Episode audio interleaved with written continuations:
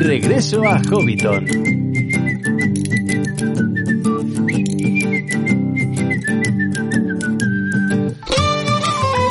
Saludos amigos hobbits y pueblos libres de la Tierra Media y bienvenidos a Regreso a Hobbiton, el podcast de la Sociedad Tolkien Española. Este programa es muy especial porque es el último del año 2021 y puesto que la ocasión creo que lo merece, vamos a hacer un repaso a este último año. Un año que para nosotros ha sido muy especial porque se han celebrado los 30 años de la Sociedad Tolkien Española y por lo tanto no solo hemos podido eh, compartir con vosotros buenos momentos a través del podcast, sino que además hemos conseguido hacer quiz mensuales con la participación de, de, la audiencia, que han sido bastante divertidos en mi opinión. Creo que todos han quedado muy bien han sido de temas muy variados y además si os perdisteis alguno están todos disponibles en internet, o sea que si queréis practicar vuestros conocimientos sobre Tolkien, pues están ahí disponibles para vosotros. Además el 2021 ha sido muy importante porque hemos dado el salto a YouTube. Ahora no solo somos un podcast que se pueda escuchar en iBox, sino que además podéis compartir con nosotros los momentos de grabación del propio podcast en directo a través de YouTube. Y tengo que decir que ha superado completamente mis expectativas. Hemos tenido público muy fiel que nos ha acompañado en todas las grabaciones, que nos ha retado con preguntas realmente interesantes sobre el contenido que hacíamos. Ya es bastante complicado tener una audiencia numerosa para un podcast de un tema tan concreto y exclusivo como es la obra de Tolkien. Pero es que nos habéis acompañado en todos los directos, teníamos un buen número de personas mirándonos, participando, interactuando y por ello personalmente estoy muy agradecida y muy contenta, muy contenta del resultado. No me arrepiento nada del salto a YouTube y creo que mis compañeros tampoco. Entiendo que para los que nos escucháis solamente en formato podcast, pues habéis notado eh, el cambio, ¿no? La diferencia entre un podcast que se hace solo para escucharse a algo que se hace para ser visto también. Entiendo que no es lo mismo no queda igual de hilada la compilación de, lo grabado en YouTube con lo que hacíamos anteriormente, pero eh, supongo, supongo que lo habéis aceptado bien y entendido porque no he recibido quejas y, que entendéis los beneficios que supone para la gente que quiere disfrutar del contenido en directo. Además, el 2021 ha sido un año eh, muy importante para mí porque he tenido un momento personal delicado, un momento en el que me planteé dejarlo absolutamente todo y no ha sido así gracias a que tengo un equipo magnífico que me ha apoyado mucho, que me ha liberado de mucha carga de trabajo, tanto en Regreso a Hobbiton como en Magos y Medianos. Es importante, es importante en este en estos proyectos en la vida, en las cosas laborales, en todas partes, rodearte de gente muy buena y con la que se pueda contar al 100%. Me parece que el trabajo en equipo siempre supera el trabajo individual. Yo soy mucho más de los Vengadores que de Batman, por ejemplo. Eh, y en mi caso, tengo que decir que siempre me ha funcionado. He tenido la suerte de contar con equipos magníficos que han hecho que el resultado final fuese algo que de verdad mereciese la pena. Y en este caso, pues tengo que agradecerles a todos mis compañeros de regreso a Hobbiton y de paso a Paco de Magos Inmedianos que me hayan apoyado y me hayan ayudado a superar la crisis que he tenido durante este año. Y creo que lo voy a dejar aquí. No tengo nada más que decir. Un nuevo agradecimiento, bueno, un agradecimiento de nuevo a vosotros los que nos escucháis todos los meses. Leo todos los mensajes que me hacéis llegar. Eh, me encanta que nos mencionéis en, en Twitter. Me encanta que me escribáis por privado en Instagram. Agradezco mucho todo lo que nos contáis sobre vuestra vida, sobre cómo el podcast os influye día a día y os aseguro que aunque no pueda contestaros a todos de forma individual, os leo y me alegra de verdad de corazón que nuestro contenido os guste. Esta es una buena razón, como os digo siempre cuando consigo sacar tiempo para responderos, esta es una muy buena razón para seguir adelante, quizá sea la mejor y única razón para seguir adelante con este proyecto. Pero ya, vamos a comenzar con este último programa de Regreso a Hobbiton donde hablaremos de la naturaleza de la Tierra Media, donde tendremos una clase de élfico con Eleder muy divertida y aunque notaréis la ausencia de la lectura, ya ha habido varios programas sin lectura porque Nuestra magnífica cuentacuentos y su editor están ahora en una época muy complicada y no tienen tiempo para ocuparse de esto, pero no os preocupéis, en el 2022 retomaremos las lecturas y aquí hemos querido suplirlo con la píldora bibliográfica y una reseña de juegos bastante larga y que creo que resultará muy interesante. Empezamos este último regreso a Hobbiton del año 2021.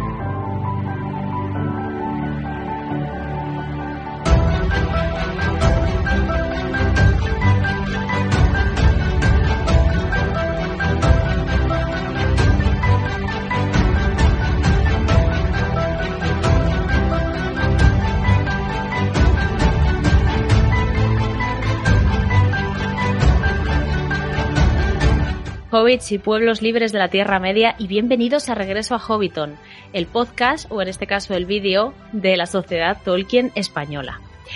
Hoy vamos a hablar de un libro nuevo de Tolkien que salió hace unos meses, aunque todavía no se ha editado en castellano, creo que está a puntito, a puntito de salir, ahora si no me corregirán nuestros invitados, llamado The Nature of Middle Earth. Hablamos hace un par de meses sobre la información de Númenor que contenía ese libro, pero eh, evidentemente había mucha más información que Paula y yo nos dejamos esperando a este programa. Me van a acompañar tres invitados excepcionales, así que estoy deseando empezar. Eh, son muy queridos y muy conocidos para mí y también muy conocidos para Regreso a Hobbiton. O sea, estoy segura de que vuestras, sus caras y sus nombres os sonarán. Eh, no tengo ninguna duda y espero que estéis tan emocionados como yo de recibir a Eleder, a Erundil y a Findegil. Bienvenidos a Regreso a Hobbiton. Vaya, buenas. Bueno, este programa es muy especial, primero porque el libro lo merece y segundo porque hacía mucho que no tenía tantos invitados juntos.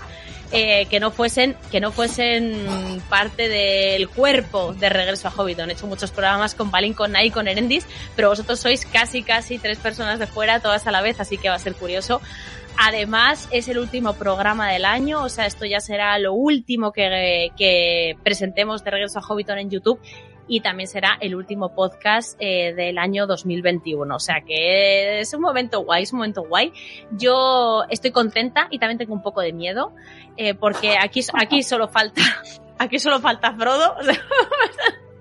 Aquí solo falta Frodo para llevar a a Mordor.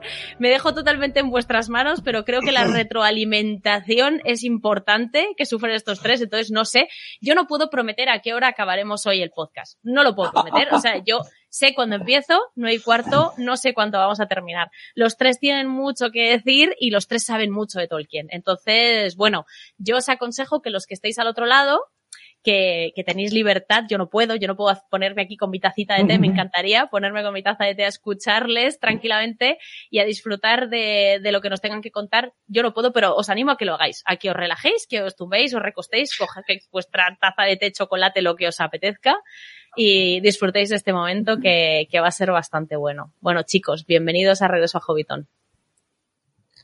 Muchas gracias. Eh, hace mucho que no estoy por aquí.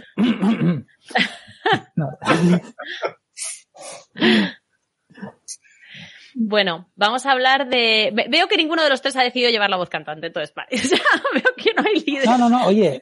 Efectivamente, falta, falta Frodo. Bueno, de hecho, uno se ha ido. O sea, directamente ha abandonado la causa. no solo quiero, no solo no quiero tomar la iniciativa, sino que me piro. No quieres ser la voz cantante ni la oreja oyente. No, vamos a esperar un poquito a que, a que vuelva Erundil, no pasa nada. Esto son cosas del directo y es lo que hay. Pero, Eleder, si mientras si quieres ponernos un poco en contexto sobre lo que vamos a tratar en este programa, así un esquemilla general, para que los oyentes lo sepan. Bueno, pues efectivamente, este librito, aquí, aquí tenemos. Bueno, pues este librito va a ser el protagonista. The Nature of Middle Earth. La naturaleza de la Tierra Media. Tanto en inglés como en castellano se juega con las dos acepciones de la palabra naturaleza, que es cosas de la naturaleza, digamos, cosas naturales, eh, las setas, los árboles, los caballos, Los osos. los osos. Pero también la naturaleza eh, en sentido metafísico. O sea, ¿qué es lo que crea, lo que compone la Tierra Media y el mundo en general, mm, la, la- naturaleza de, de la materia?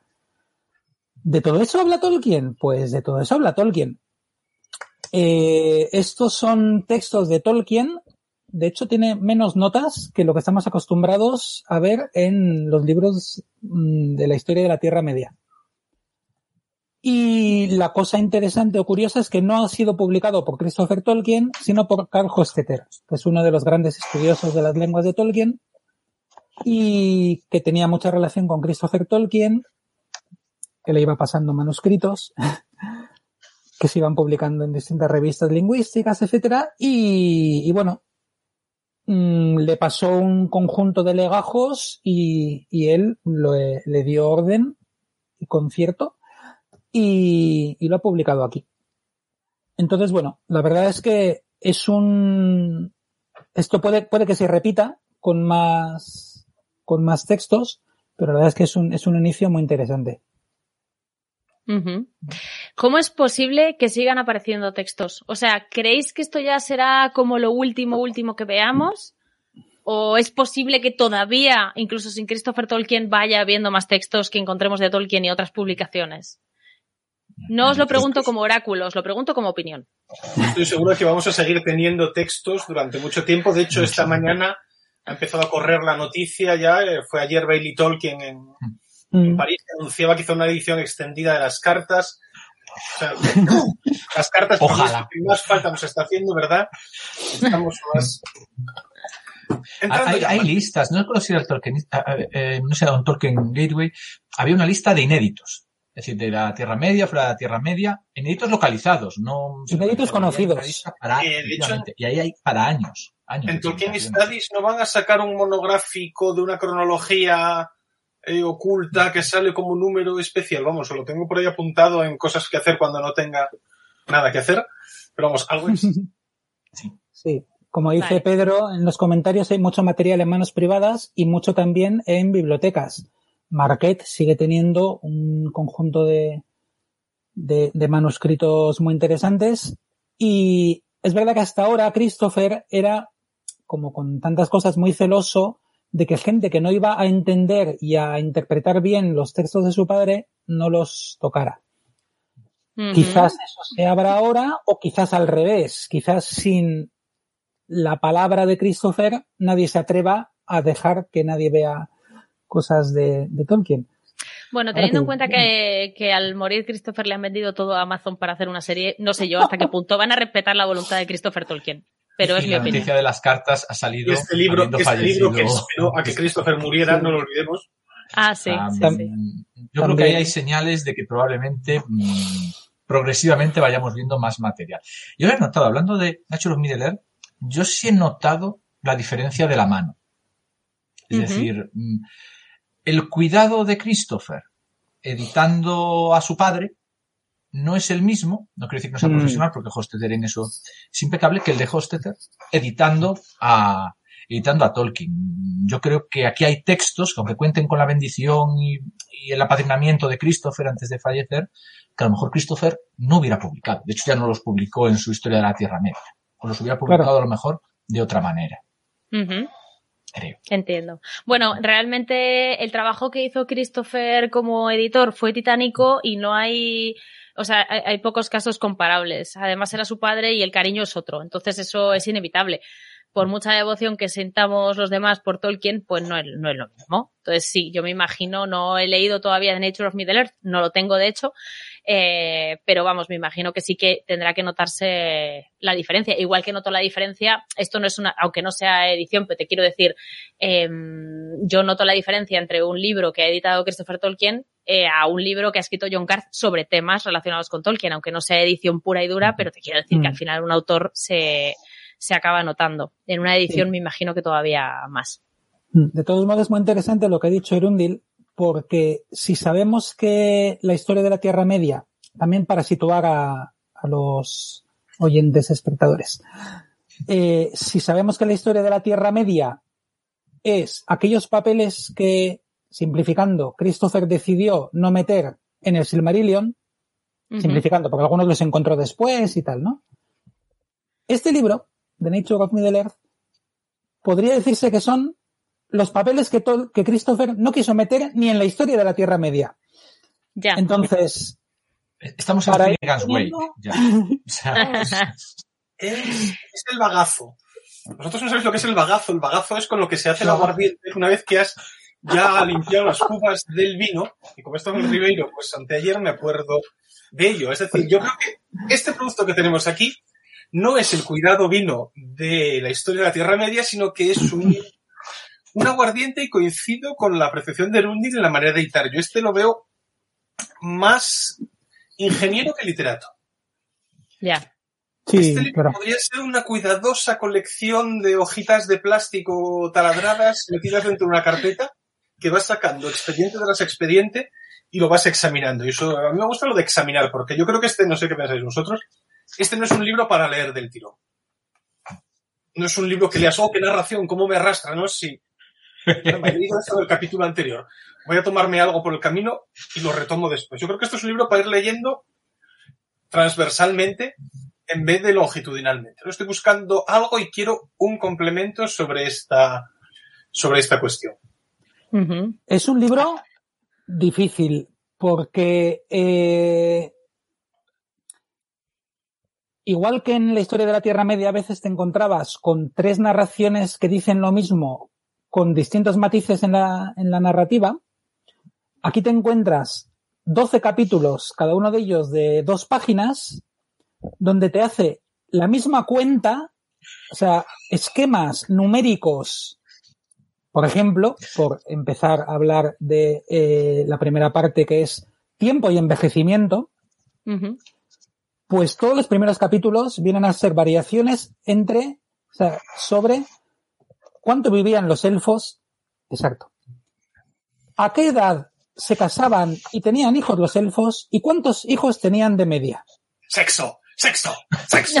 Ya hemos sacado el tema. Es la primera parte de este libro. El sexo en Tolkien.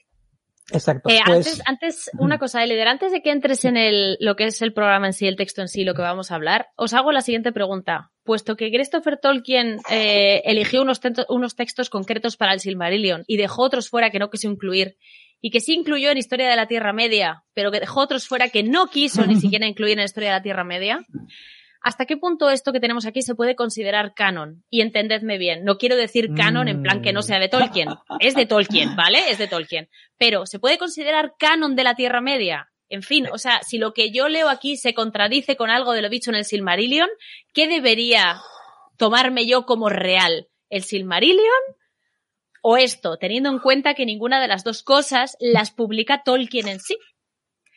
Eh, eso es lo que yo quiero saber. O sea, si me dicen que los numenoreanos en uno me dicen que son muy guapos y en otros me dicen que son muy feos, ¿debería yo hacer lo que me diga mi corazón? ¿O debería...? ¿Qué debería? Númenor no es lugar para grandes amores. Esa es, la mejor, fra- esa es la mejor frase del libro, sin duda. Y se nota la poderosa pluma de Tolkien decididamente. ¿Qué opináis vosotros? ¿Esto, ¿Esto lo podemos considerar como canon de la Tierra Media si se contradice con otras cosas que fueron publicadas por Christopher con más cuidadito? Porque el Silmarillion se publicó con cuidadito, o sea, con mucho cuidado. voy a dar una... Sí, sí. No, yo creo que esto es para texto. Directamente. O sea, yo creo que esto no es narración de la sobre Arda, sino que esto es una puerta abierta desde mi punto de vista al proceso creativo de Tolkien. Vale. Leyendo este libro no te asomas, creo yo, a las historias que nos encantan, sino al Mm. hombre que las escribió. O sea, verdaderamente, esta colección de documentos, desde mi punto de vista, a mí lo que me ha hecho es acercarme a Tolkien desde un punto de vista que quizás hasta ahora no habíamos visto, digamos, con las tablas numéricas. A mí las tablas numéricas me han desasosegado profundamente. O sea, Sí. imaginar a un hombre de 70 años haciendo cuentas de cuántos elfos le salen en cada generación para acabar llegando hasta 13.428. Eh, Allí sentado en esa camilla, imagínatelo con el braserito, ¿no? A veces 360 decimales de la comparación entre el tiempo entre Arda y el tiempo solar. 360 decimales, lo calculó a mano. O sea, un Estoy momento de este que ya existe Doctor Who y este hombre está en la mesa camilla haciendo cuentas de vamos a ver cuántos elfos me salen. O sea, eso revela una personalidad obsesiva, Sí, sí, sí. un amor por el detalle quizá un tanto perturbador y también un amor por su propia creación quizá, eh, yo ya diría, eh, desmesurado. O sea, podías haber acabado el Silmarillion en vez de estar contando Claro. cuántos elfos salen porque luego esos elfos no salen en ningún sitio. Yo imagino la cara de Christopher viendo esos números. Papá, ¿qué hiciste? ¿Qué has hecho, papá? Claro. Yo estaba pensando en Edith, más bien. Eh, empiezo a sentir Ah, bueno, mucha lástima también. por esa mujer. No, a mí, yo estoy de acuerdo con Finnegan. A mí esa Librazo, primera, librazo que merece otro programa, ¿eh? De verdad. eh, yo estoy de acuerdo. A mí esa primera parte, estoy de acuerdo. O sea, a mí me, me dejó mal cuerpo. Pero me dejó mal cuerpo por imaginarme tabla tras tabla al profesor calculando. O sea, diciendo, no, no son elfos suficientes, tengo que volver a calcular. Entonces, si partimos de tantos elfos al principio que tengan una ratio de tantos años para, para procrear, entonces me salen tantos y cuando llegan al, al gran viaje se me mueren. No me sale, vuelvo a calcular. O sea, una y otra y otra y otra y otra y otra. Ahí medio, Sí. a mí me resultó desalojante. De- Respecto a la pregunta de Elia, que no se me ha olvidado, el canon no existe. No hay canon. Ah, Canon no existe. esa es la respuesta una colección de fácil. textos maravillosos que se entrecruzan, que, se- que- que- que se, que se interpretan los unos a los otros, que generan un caos maravilloso y que nos dan un mosaico que, que- que es imposible uniformar ni siquiera con lo publicado. El canon no existe. En la página Abandonemos el canon. 178 dice que Celebrimbor era un Teleri. Eso es contra canon por completo. Por eso, por eso Es pregunto, bonito, por eso Es pregunto. hermoso. Las barbas, o sea, es, es hermoso. Pero es O sea, que, no hay sí. canon. A ver, es que ¿Qué- ¿Cuál es el canon en Arturo? No hay canon. Son historias. ¿Cómo en Arturo? ¿Dices el rey Arturo? Tampoco hay Claro. Pero eso es precisamente lo que no le gustaba a Tolkien del rey Arturo, que cada que los personajes iban cambiando y no había coherencia, ¿no? Eso era precisamente lo que no le gustaba de la leyenda artúrica, que era incoherente consigo Bueno, misma. lo que no le gustaba es que era medio francés. Bueno, eso también. Eso también, era medio francés. No. pero- El, el- el problema es que en la historia de la Tierra Media ya tenemos un montón de casos donde hay cosas que se contradicen. Eh, y claro, cogemos como referencia el Silmarillion cuando sabemos que hay muchas partes que Christopher se inventó literalmente, no, seguramente cosas importantes, quiero decir, pero, o cosas que después Christopher ha dicho, aquí me confundí. Por ejemplo, mira, comentábamos ayer en, o sea, ayer no, el otro día en la grabación de el quiz. Ujú. Eh, la Dagor Dagoraz, la última gran batalla. Eh, ¿quién, quién comanda los ejércitos de los Valar? Eh, Finarfin y pues en el Silmarillion pone que solo Finarfin. Christopher reconoció que se había confundido y que probablemente tenía que haber puesto también a Ingwion, hijo de Ingwe pero que no, no estaba seguro, decidió no ponerlo en la versión publicada y ahora se da cuenta de que cometió un error. Sí. Entonces, hablar del canon hay que Bueno, pero de todas formas, los errores, o sea, quiero decir, sí, que puede que se equivocase en algunas cosas, no creo que sea la generalidad. O sea, una cosa es que publiques un libro que tenga un par de cosas que digas luego, pues, pues tendría que haber puesto esto en lugar de lo otro. Y otra cosa es, eh, pues que haya, o sea, que haya 200 mil millones de errores o que el libro en sí no tenga sentido. A mí me parece que el Silmarillion tú lo lees de arriba abajo y tiene sentido. O sea, yo no le veo, in- Sí. in- no no le veo demasiadas, no le veo incoherencias realmente. Y desde luego yo no diría que no se editó con cuidado, que es lo que nos sugieren en el chat. No, no, no me atrevería yo ahora mismo, si Christopher Es que- Tolkien resucitase, no me atrevería yo a mirarle a la cara a ese señor y decirle, no pusiste cuidado a la hora de editar el Silmarillion, o sea, lo No, hiciste pero- un poco así mientras veías una lo- serie en Netflix, o sea, no lo me atrevo yo. escrito, que conste. Wookiee lo ha hecho con Sí, escrito estando todavía ahí en el en Arda Reconstructed, en el cual mm, va el autor, ahora no me acuerdo quién, va cogiendo cada uno de los párrafos. californiano. Sí, que coge cada párrafo del Silmarillion y lo intenta relacionar con la historia de la Tierra Media, viendo de qué párrafo está tomada cada cosa. Y ahí, aparte de hacer esta labor, que es muy, muy encomiable, suelta las frases de no entiendo por qué Christopher elimina esto, no entiendo por qué Christopher Mm. toma esta Pues- decisión cuando tendría que haber tomado esta otra. Bueno, sí, puedes no entenderlo, o sea, puedes no entender sus decisiones, pero yo no podría, te lo juro, yo no podría sentarme No, delante de ese señor y decirle, No, pues, pero no pero lo hiciste mi- con cuidado, porque vamos, No, pero- o sea, habría que ver, habría que, habría que ver los papeles que se encontró, ¿vale? O sea, yo es que no, lo quiero ni, ni pensar. Es que ese es el tema. Pensad en la situación de Christopher Tolkien. Muere su padre y tiene a huestes tolkianas con antorchas exigiendo el Silmarillion. sí. Además, con esas palabras. Él, en cinco años, me parece que fue, claro, hizo lo que pudo Mm. con, con, con lo que se encontró. Entonces, lo hizo con todo su mejor saber y entender Sí. y, pero lo suyo hubiera sido haber esperado no cinco, sino veinte. Sí, a ver. Pero claro, y lo hubieran matado. Entonces, yo creo que ese es, ese es un poco el equilibrio. Lo hizo con todo el cuidado que pudo en, En las circunstancias en que las que tenía. estaba. Yo creo que de todas formas, al final, si los textos son de Tolkien, cualquiera tiene un poco derecho a creer. O sea, por ejemplo, si Tolkien en algún momento dijo que, que Lebrimbor era un Teleri, pues tú, ¿sabes? Tienes como derecho, si te apetece pensar que era un Teleri, a mí me parece que es lógico que sea Noldor. Pero bueno, oye, que si te hace ilusión y Tolkien lo dijo, pues ok, ok. Yo, la verdad es que eh, siempre tiendo más a, a creerme lo que pone el Silmarillion, porque aunque sé que tiene errores, para mí está, o sea, Más cómodo. es más cómodo. Nos, nos sí, sirve- para mí- no, yo estoy de acuerdo, es decir, nos sirve Es un como, canon como base, práctico. como, bre- como breviario, Es un es canon decir, para decir, sin tener que meter Si el problema viene de la propia honestidad de Christopher. Si Christopher Sí. no nos hubiera dejado enseñar el resto de materiales, no sé, Javi, Bueno, ¿cómo claro.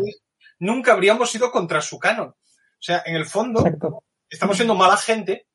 Estamos diciendo, mira, tío, eres tan generoso que nos has dado horas y horas de diversión para leernos esto y te vamos a criticar por ello. Y encima te criticamos. ¿Cuál es mi, mi acercamiento a estos textos? Integrar lagunas. Lo que está en El Señor de los Sí. Anillos es canon, lo que está en el Silmarillion me lo trago, y cuando hay una contradicción con los otros textos me creo lo que está publicado, y cuando los textos dicen algo que no está publicado en el otro sitio, pues por ejemplo, eh, Gil-galad tenía el pelo plateado, me lo creo. Pero esto puede ser por mi deformación mental de formación jurídica de primero aplico este texto, luego aplico este otro, luego aplico este otro. Pero como he leído yo esto, las contradicciones para mí son versiones descartadas. Me creo lo que ha sido eh, publicado primero en el tiempo, prior in tempore, potio ignore. Y si hay algo en este libro que no está publicado en nosotros, entonces digo, vale, lo integro como laguna y además lo añado como eh, información adicional. Pero insisto, esto es por información mental mía a la hora de No, eh, pero- afrontar un concurso de textos ¿no? que regulan la misma cuestión. O sea, prefiero la complementariedad. Y esto, queridos Sí. chavales, es el tema 5. Tendréis el cuestionario abierto en el aula virtual dentro de 10 minutos. Sí, no, pero eso que dices, ya lo he dicho. no, pero en cualquier caso, eso que dices, Finde, eh, lleva a una cosa que tampoco queremos asustar a, a la gente, en plan ni se os ocurra compraros este libro. Dentro de, entre tablas de numéricas y comentarios metafísicos, que ya hablaremos, eh, hay retazos de historia de, de, los, de las primeras épocas de los elfos, Mm. etcétera, que para mí son maravillosos y que no habían aparecido en ningún sitio. Ahora, ahora llegaremos. Vamos a empezar, sí, sí, eh, vamos. o sea, hay que. Empezamos, pero eh, es que sobre lo que hay mucho leer, de hecho, entraremos los primeros padres de los elfos, que alguna vez les ha comentado en el propio regreso a Hobbiton, donde lo había publicado en Historia de la Tierra Media, que parecía un mero, una mera, bueno, dicho con Tolkien decir una mera leyenda es mucho decir, pero bueno, una mera historia para explicar el nombre de los primeros números, es decir, que, que no tenía respecto Sí. a la historia, pero si aquí han aparecido los textos donde todo eso tiene un desarrollo, un desarrollo fuerte con esos primeros padres. Podemos hacernos de, de su equipo frente a, a los otros tres. Eso es. Sí, además no vamos a decir en un podcast de la Sociedad Tolkien Española que no os compréis un libro que tiene que ver con Tolkien, eso no lo vamos a decir. no, es broma, si es malo os diremos que no. Si es, si es una cacurria, por mucho que ponga Tolkien en algún sitio en la portada, no vamos a decir que sí. Vale, pues si os parece vamos a entrar ya directamente. Tenemos el programa estructurado en tres partes, así que os dejo a vosotros. Vamos a empezar, empezamos con el tiempo y el envejecimiento, ¿no? Según me habéis puesto aquí, queréis hablar de, de este tema primero.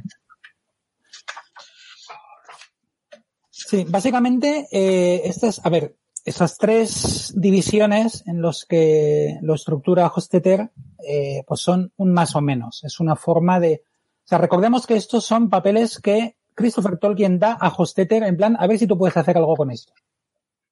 ¿Vale? Entonces, digamos que tienen el beneplácito de Christopher. Eh, Hostetter no, o sea, esos no son textos escogidos por Hostetter, sino que se los encuentra y dice, a ver cómo los estructuro. Dice, bueno, pues mira, haría esas tres, esas tres partes. Eh, en este mm, bloque, básicamente lo que mete es, es esto. Estos cálculos sobre la, la edad de los elfos y su tasa de reproducción, muchas digresiones sobre el tiempo, digresiones sobre algunos aspectos históricos del nacimiento de los hombres, por ejemplo, y una parte un poco más narrativa sobre los primeros años de la vida de los elfos, los primeros años de, desde que nacieron en, en Cuivienen. Uh -huh. Eso es un poquito lo que se engloba aquí. Y cada uno de estos temas, la verdad es que da para, para una hora de, de debate. Es que, por ejemplo, todos esos cálculos sobre, sobre la edad de los elfos. Comentaba Whitehill que, claro, que una raza inmortal tiene muchos problemas para eh, no superpoblar la, la Tierra. Uh -huh. eh, es verdad, y entre otras razones, por eso Tolkien hizo que los elfos se les pasara la edad de tener ganas de procrear, digámoslo así, eh, muy rápido, rápido para ser un elfo. Eh, y que entonces al final pues el número de, de, hijos que tenía era, era limitados. Pero él tenía también un objetivo literario, que era, eh, yo necesito dos cosas. Una, que cuando los elfos lleguen, o sea, pasen por de cui vienen, encuentran a los Valar, a Orome, hacen todo el viaje, esperan los barcos y llegan a Valinor, tenía que haber un número suficiente de elfos como para que pudiera haber tres pueblos diferenciados, etcétera, porque tú no puedes tener tres razas de elfos diferenciadas si hay 36 elfos en total. Uh -huh. unos cuantos miles de, de, cada, por lo menos. Y que Finwë, Ingwe y compañía fueran adultos, pero no estuvieran casados todavía. Entonces, cuadrar todo eso es lo que le llevó 80 intentos. Sí. Sí, es, eh, es que la primera parte es... Es desalentador. Es, es curiosísimo, como dice dicho muy bien Geller, ¿no? Como los elfos se les pasan las ganas de tener hijos, eso yo lo vemos en la, en la página 5. O sea, que uh -huh. verdaderamente ahí, o sea, leyendo los sucesivos textos, uno va viendo cómo cambia la duración del, del embarazo, cómo cambia la procreación. Esta frase de Fëanor era conocido como el padre de siete hijos, en las historias no recogen a nadie que le sobrepasara, ¿no? Pues Fëanor, biggest fucker of uh, Arda, merece una buena camiseta. De hecho, en algún momento del texto también se dice que su embarazo fue el embarazo más largo eh, de la historia de Arda, que en vez de nueve, vamos a decir, meses, fueron doce meses, ¿verdad? Lo cual pues hace del personaje eh, más desmesurado incluso de lo que lo habíamos de lo que no conocíamos, ¿verdad? Yo esta parte la veo muy Génesis. Tremendamente Génesis, incluso hay un momento en la página 23 donde se dice que las elfas dan a luz sin dolor, que vamos, a, a mí se me ocurrió ya Hofstede. Sí, sí.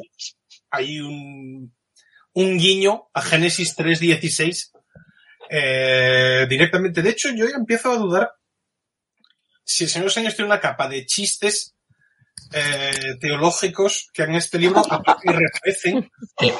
El hecho, por ejemplo, cuando Seguro. dice que era el día de la concepción el que se recordaba y no del nacimiento, eso nos mueve del 25 de diciembre al 25 de marzo. O precisamente a tal día como hoy. A talmente hoy. O sea, algo puede haber escondido detrás de ello.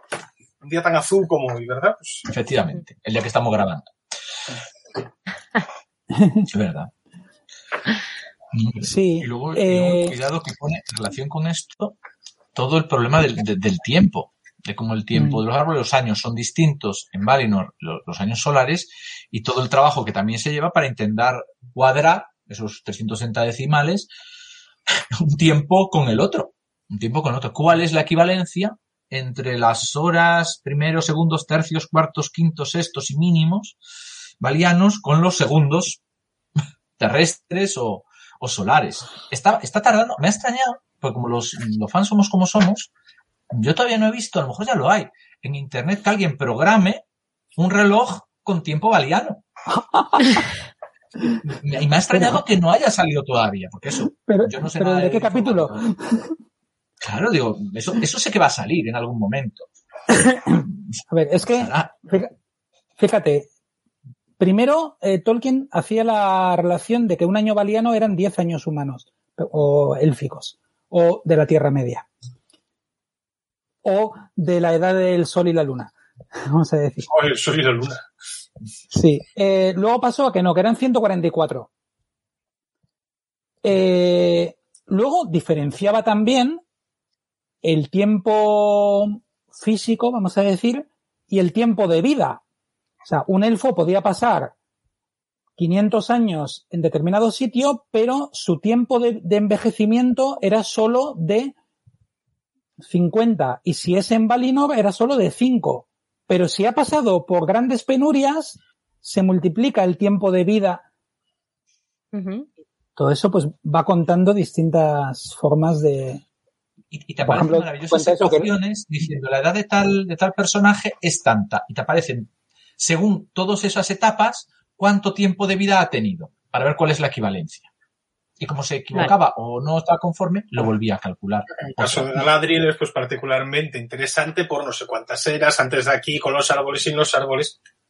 Claro, en plan, todos los que atravesaron Helcaraxe, pues lo que se suele decir, se quitaron años de vida, pues es que aquí literalmente. Muy bien. Entonces, luego efectivamente, eh, te, te hace estos esquemas globales gigantescos, pero luego se van los detalles, como por ejemplo esto, ¿no? Lo que, lo que decía Erundil. Tenemos, nosotros tenemos horas, minutos y segundos, y con eso vamos que, que nos matamos. Que nos matamos. Pues los elfos, los Valar, tenían horas valianas que eran, no sé si recuerdo bien ahora, como un mes, una hora valiana como un mes élfico. Sí. Sí, porque Pues tenían horas- el día valiano era un año solar. Sí. Pues tenían horas, primeros, segundos, terceros, cuartos, quintos, sextos y mínimos. Un mínimo era una decimocuarta parte de un segundo. De un segundo nuestro. ¿Cómo puedes, en una época sin tecnología, medir decimoscuartas partes de segundos? La siguiente pregunta es ¿para qué lo mides? Porque eso Claro. es- no tiene sentido en química avanzadísima. Ah, eso puede ser quizá ese mínimo sea el tiempo que tarda un hobbit en descubrir dónde está la comida más cercana o el mejor sitio de cerveza, pero claro, es una unidad de medida. Yo no le veo, No, no, o no sea, me- yo, no me he puesto a- esta parte de la medición a mí me desborda. No, no me Sí. he puesto a verlo, no sé si lo habéis hecho vosotros, pero la verdad ahora, bueno, me- no caí. En, en comprobar si una decimocuarta parte del segundo equivale a algún tipo o es aproximado a algún tipo de medida de, de- de constante física. Yo no lo he mirado, o química. Claro, era el número- era el número- como el número de abogado y todas esas cosas, ¿no? Claro, es decir, yo- no lo sé. Es decir, aquí si nos están escuchando pues algún físico, algún químico, que lo tengan en la mente y, y que, que nos lo informen, porque a lo mejor resulta que aquí, igual que hablamos de bromas teológicas, tenemos aquí una broma. Una broma Una broma física. Sí. Hablando de Sí. físicos, hay un párrafo muy bueno también en esta primera parte que lo, lo señaló Aranarz, donde dice que no podemos deducir del silencio que no existieran otros personajes, que solo quedan eh, anotados los nombres de los que tenían protagonismo, pero el hecho de pues, que aparezcan eh, X hijos de no sé quién no quiere decir que existiera un hijo X más uno, salvo en el caso de Fenar, que sabemos que son los siete, ¿no? Pero esa cláusula, esa cláusula abierta del hecho que yo haya dicho esto no quiere decir que os lo haya contado todo, también Mm. es muy, muy interesante y a mí me lleva otra vez a lo que yo decía, el punto de vista sobre el autor, o sea, los momentos en los que Tolkien se separa incluso de su de su obra, lo hablaremos en la parte 2, como diciendo, yo creo que, macho, ¿cómo lo vas a creer si tú eres el que ha creado esto? ¿No? Hay esa, esa serie de frases, ¿no? Que son absolutamente Luego- desde el punto de vista. hay, hay otras razones. eh, a ver, comentaba, me parece que era Pedro, que eh, parecía como que Tolkien realmente no tenía ganas de terminarlo y por eso alargaba y alargaba. Yo creo que él quizás se engañaba, pero él siempre tenía algún argumento de por qué necesito repetir esta lista de este cálculo 80 veces. Por ejemplo, los mortales, los hombres. Él se encuentra con el problema de eh, los hombres nacen después de los elfos, claramente. Ujú. Eh, para cuando los elfos conocen a los hombres, o sea, para cuando Fea, ese mm, Finrod encuentra a, a las primeras tribus de los hombres en el oeste, esos hombres han nacido, se han multiplicado, han sido captados por Morgoth, han caído al mal, algunos de ellos se han revelado y han llegado a Beleriand. Para todo eso necesitas que los hombres hayan sido, o sea, hayan nacido desde hace mucho tiempo, pero lo dicho, no pueden haber nacido antes de.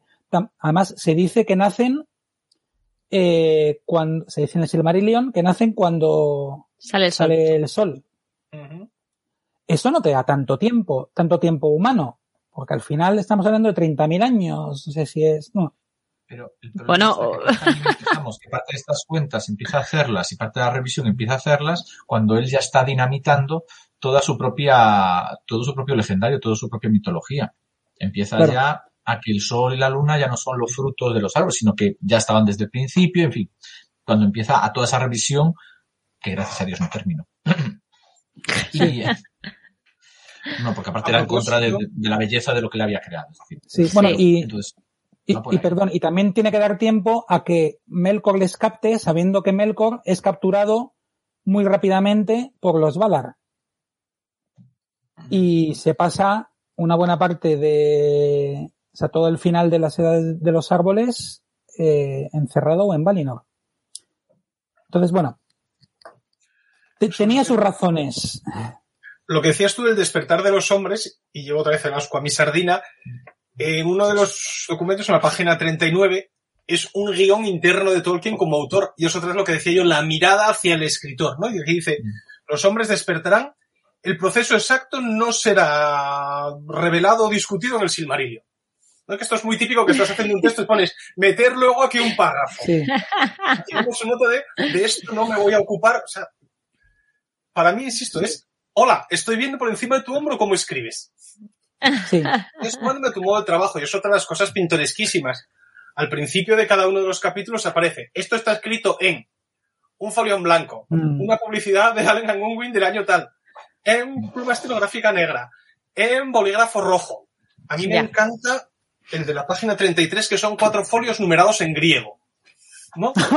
A delta, esto, y esto lo suelto porque influye mucho en la hipótesis de trabajo que está haciendo Erundil en una de ellas. sobre las conexiones entre el profesor Tolkien y otro legendario profesor que no voy a revelar ahora. Mira, De hecho, un, un hombre numerando sus propias páginas con letras griegas señala esos paralelismos. ¿no? Que no se revelará en Regreso a Hobbiton. No Vale, tal por lo menos hoy. En otro sitio. por lo menos hoy. Vale. Y, y luego en, en lo que comentábamos, donde en este, en este apartado, en esta sección, sí que ya se llega a, a unas partes narrativas que para mí son fascinantes, o sea que es de lo más bonito que he leído de Tolkien, la verdad. Eh, es en la discusión de el gran debate en cui vienen. Sabemos que los elfos nacen en cui vienen, incluso en la historia de la Tierra Media se cuenta la historia de Imin, Tata y Enel, prime, según y terce, vamos a decir, vendría a ser la traducción. Eh, los padres de los elfos que despiertan y van encontrando, van paseando por las cavernas, o sea, por las lagunas y encontrando a sus, a los que serán sus seguidores. Eh, después en algún, eh, bueno, aquí se cuenta, por ejemplo, lo que había aparecido publicado solo en alguna revista, como, como los Banyar son los, los menos, o sea, es la tribu con menos gente, porque cuando empiezan a buscar seguidores y se encuentran al primer grupo, Imin dice, yo soy el primero, así que elijo yo, estos primeros para mí. ¿Vale? Los siguientes son más y se los quedan los Noldor. Y los siguientes son más y se los quedan los Teleri. Y entonces ya Imin está un poco cabreado. Entonces luego siguen y encuentran otro grupo. Y Imin dice, pues ahora me espero, ahora no elijo yo porque cada vez va, va a haber más, me espero y ahora, ahora yo elijo el último. Entonces, los siguientes van para los, tel, para los Noldor, los siguientes para los Teleri y ya no encuentran más. Y Min se queda con un palmo de narices, por eso los Banyar son el grupo más, más, más pequeño. Jugador de chica, perdedor de mus y claramente ese es el está incluido, claramente. No hay que amarrarse. Ya lo he leído. Fíjate lo que nos dice esto de la psicología de las tribus de los, de los elfos. Eh, pero es que cuando, claro, también se nos había dicho, entonces, Orome fue allí a, hablar con ellos cuando los Valar se enteraron, eh, discutieron y decidieron ir hacia Valinor y algunos decidieron que no iban. Vale, bueno, todo eso es que se narra. Pero es que se narra sabiendo que estaban Imin, Tata y Enel con los y sus hijos, los primeros elfos, varias generaciones hasta Finwe, Ingwe y Olwe y Elwe. En algunos se dice que Finwe sería el bisnieto de Tata, cosas así. Eh, ¿Cómo había la facción de los modernos progresistas que estaban más abiertos a ir a Valinor y los antiguos tradicionalistas que decían que lo bien que estaban ahí que no se movían? De hecho, ¿Por qué aparecen siempre Finwë, etcétera, como los reyes de los elfos? Porque Imin, Tata y Enel, que seguían vivos, deciden no ir a Valinor y se convierten en parte de los Avari. Eh, se escriben las discusiones que tienen. Y luego, bueno, incluso hay un detalle que dice que antes de, de Orome, Melian y Gandalf habían sido enviados directamente por Eru para proteger a los elfos antes de que se enteraran ni siquiera los Valar. O sea, son detalles que te flipan. A mí por lo menos me flipan. Sí, sí, sí, sí, sí. No, no, es, es, apasionante. Nos da para hacer una protohistoria de los elfos, es decir, Sí. los elfos antes de Gran Viaje, que sabíamos Sí. por cuatro, tradiciones. ¿Mm? ¿Es historia o Claro. es mito? ¿Tú quién está jugando? ¿A contarnos una historia o está jugando a construir mitos fundacionales? Jugando Pero- con números simbólicos. Pero en mi opinión, pero fíjate, en mi opinión, si fuese mito, así bueno, sabemos que sin entrar ahora en lo que es mito para Tolkien, por favor, o sea, que sabemos, sin entrar en eso, no, que sí. Copa. Hilos de plata que... Mm, a- em, con lo que estaba publicado, yo, yo tendría más al, a, digamos, a- al mito, mitos fundacionales, etcétera, etcétera. Esto yo creo que va un mito más histórico, o sea, más historia. O al menos como contaban los romanos las historias de sus primeros reyes, que realmente estaban contando mitolo- historias mitológicas, pero con la forma más de, más de historia. Pero voy más lejos, voy más lejos. Quizás por una lectura absolutamente sesgada y parcial de los textos, para mí quienes quedan bien son los padres de los elfos los que se quedan. Y no van al ¿Cómo? gran viaje.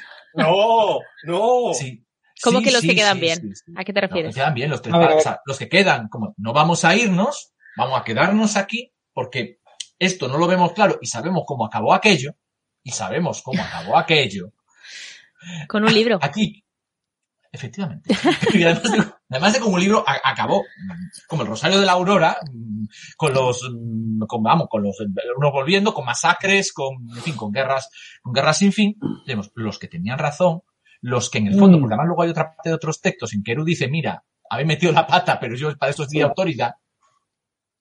Decir, quienes en el fondo tenían razón eran los tres padres de los elfos. Había que haberse quedado en la Tierra Media. Con lo cual, los que quedan, los que quedan, a mi modo de ver bien, una vez lees todo, son ellos. Con lo cual, si es mito fundacional, Pero diría más mito fundacional a Bari, incluso su versión. lo que pasa es que yo estoy de acuerdo con que la decisión, a ver, y es verdad que Eru, en otra parte del libro, creo que en la tercera parte me parece, hay un texto en el que Eru le echa la bronca a Manwe Sí. sutilmente, pero le dice, oye, a mí no me digas que vosotros cogisteis a los elfos de donde yo los había puesto y os los llevasteis para Valinor. Lo que pasó a partir de ahí es cosa vuestra. A mí no me lo echéis en cara. o sea, flipas. Eso sí, pero Los tres Eh, padres tenían razón. pero por motivos erróneos, porque realmente lo que no querían es que los Valar socavaran su autoridad, porque ellos eran los que cortaban el bacalao. Sí, bueno, y, y Min se creía el padre de todos los elfos, lo sabemos. Un Claro. tío, que se llama, un tío que se llama Uno, por favor. El padre o sea, el padre de todos los elfos. O sea, cuidado, cuidado. Juan. que decir baja de modelo. Juan and Only. Lo que pasa es que lo que decíamos de, de mito fundacional, decía Finde, es que yo creo que hasta ahora teníamos un mito fundacional, pero en este libro se convierte en historia.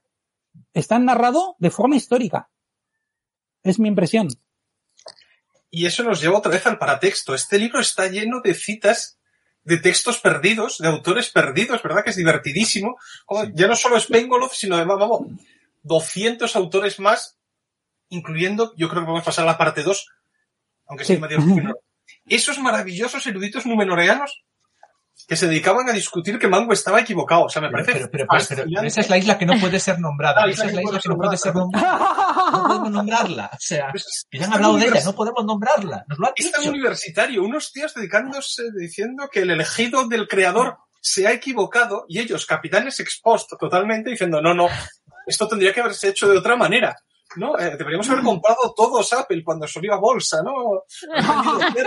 En 1999. O sea, me parece un momento, un asomo a la erudición que es... eh, Yo creo Sí. que es chiste interno, ¿eh? Sí. Luego, eh, efectivamente, podemos ir pasando a la segunda sección, Sí, cuerpo, mente, cuerpo, mente y espíritu. Eh, aquí se mencionan cuestiones. ¿Perdón? La, la Jroa y, o sea, el Jroa y la fea o, o no. Eh, sí, exactamente. El Joa y el Fea, el cuerpo y el espíritu. Y el Indo, que es eh, la mente más que el espíritu. O sea, el Fea es el alma, el Indo es el espíritu interior y el Vale. Ore es el corazón. Bueno, de todo, de cada una de esas palabras hay un capítulo. Vale. Pero también se habla del pelo, de las barbas, de mm, bueno mm, de la mano de, de los dedos eh, y luego eso sí de cosas pues mucho más profundas como el destino el libre albedrío la reencarnación muchísimos debates ahora comentaremos Pues hay una, entre el pelo y el, el espíritu y el destino hay una, hay un trechillo, ¿eh? Vamos. Luego me Mm. contáis si esto es más, o sea, esta parte de aquí, o sea, todas esas cosas de más, más físicas, eh, manos, pelo, barbas y tal, ¿es relevante para la historia? O sea, quiero decir, ¿tiene importancia cultural o es simplemente, pues esto Tolkien se paró un ratito a escribirlo y dijo, "Bah, esto sería así, más o menos, para darle colorido a lo que es su obra? colorido diría yo Vale. No, nota al pie. ¿No? Side dish, Sí. que diríamos. Yo esta segunda parte la he leído, lo reconozco con muy ojo deforme mío, porque hay muchísimas afirmaciones interesantes sobre derecho. Habla mucho. Bueno, la cabra otra vez, la cabra otra vez tirando para el monte. Eh, sobre si Silmarien habría podido ser reina. Hay un momento también sobre las leyes de Eru al principio y un contraste muy interesante y muy siglo XX, que es en las páginas 214 y 215, cuando discute si habría que haberle denegado a Melkor los derechos en los que se basa la, el fundamento de la sociedad de los Valar, ¿no? Que esto es, esto es un debate puro de pues, Segunda Guerra Mundial, de deben los nazis ser juzgados con garantías o podemos, vamos, también podemos acabar derivando hacia, hacia Karl Popper. Es decir, en ese, en ese texto sobre cómo Manwë debe tratar a, a Melkor, eh, Tolkien una vez más está demostrando que es un hombre muy consciente de los debates, de los debates de su tiempo, de los debates políticos, de los debates morales. O sea, los enemigos de la, o sea, básicamente esto es Popper y los enemigos de la sociedad abierta. ¿Cómo tenemos que tratar a Melkor? Y no podemos culpar a Manwë por haberle juzgado con garantías. Pero bueno, como decía muy bien Elia, esto es la cabra tirando al monte que va teniendo hambre de comer hierbecita fresca en estos, en estos términos. Pero bueno, ya sabes que si desarrollas y te da para una horita, pues venir a contarlo. eh, esto irá para el siguiente, siguiente libro. Eh, he prometido que en un tercero con todos los contenidos de la historia de la Tierra.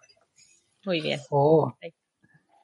Lo que pasa es que sí, eh, colorido, ¿no? ¿Interesa para la historia saber que los elfos eran ambidiestros? Oh, Que no eran ni, ni diestros ni zurdos. Es, Pues hombre, para mí no. pero no deja de ser interesante. Sí, pero realmente, Escribiendo Ah, sí. de izquierda a derecha en Tengwar con un. Nótese qué bonito. Sí. ¿Cómo mi mola? anotación chota justo al lado. Sí. O sea, a mí me elfos- fascinante los ambidiestros. O sea, sí, pero sí, pero no, porque al, al final realmente te están diciendo, en el Silmarillion te dicen 55 mil millones de veces, bueno, no lo sé, pero un montón, que los elfos lo hacían todo bien y que eran súper hábiles. A mí qué más me da si es con la derecha o con la izquierda o con las dos, si el caso es que no se les rompe nada, todo lo hacen bien, todo es bonito y nadie lo hace mejor que ellos, nada en absoluto, insuperables. Entonces, sino colonia. ¿Cómo? No, no hacen pipí sino que exhalan, exudan colonia. Sí, sí, o sea, De hecho, realmente se habla del olor de santidad de los mayas. El olor de estaban santidad. O sea, Es verdad. si es que cuando Tolkien se pone harto, se pone muy harto. Y sí, habla del olor de que los mayas, que no estaban corruptos, olían a serio? santidad, olían fragantes. ¿En serio? Sí, sí, sí. sí. Y ¿Lo en el, dice? apéndice, en el apéndice al final habla en los puntos teológicos, Hofstadter, curioso para ser un ingeniero de la NASA, dedica un último apéndice a cuestiones metafísicas y teológicas. Que se tratan en el libro. Te no remite, Sí. te remite a ellos. Ahí está. Y sí, efectivamente. Interesante. Es, es Hombre, correcto. quiero decir, está bien saberlo, ¿no? Porque es un dato más. Dices, ay, pues los elfos eran ambidiestros, pero realmente como importancia para la historia, pues es como si el caso es que lo hacían todo muy bien. Pero mira, para no, para no quedarnos con guay. esa idea. Sí, o sea, es así, lo hacemos todo bien.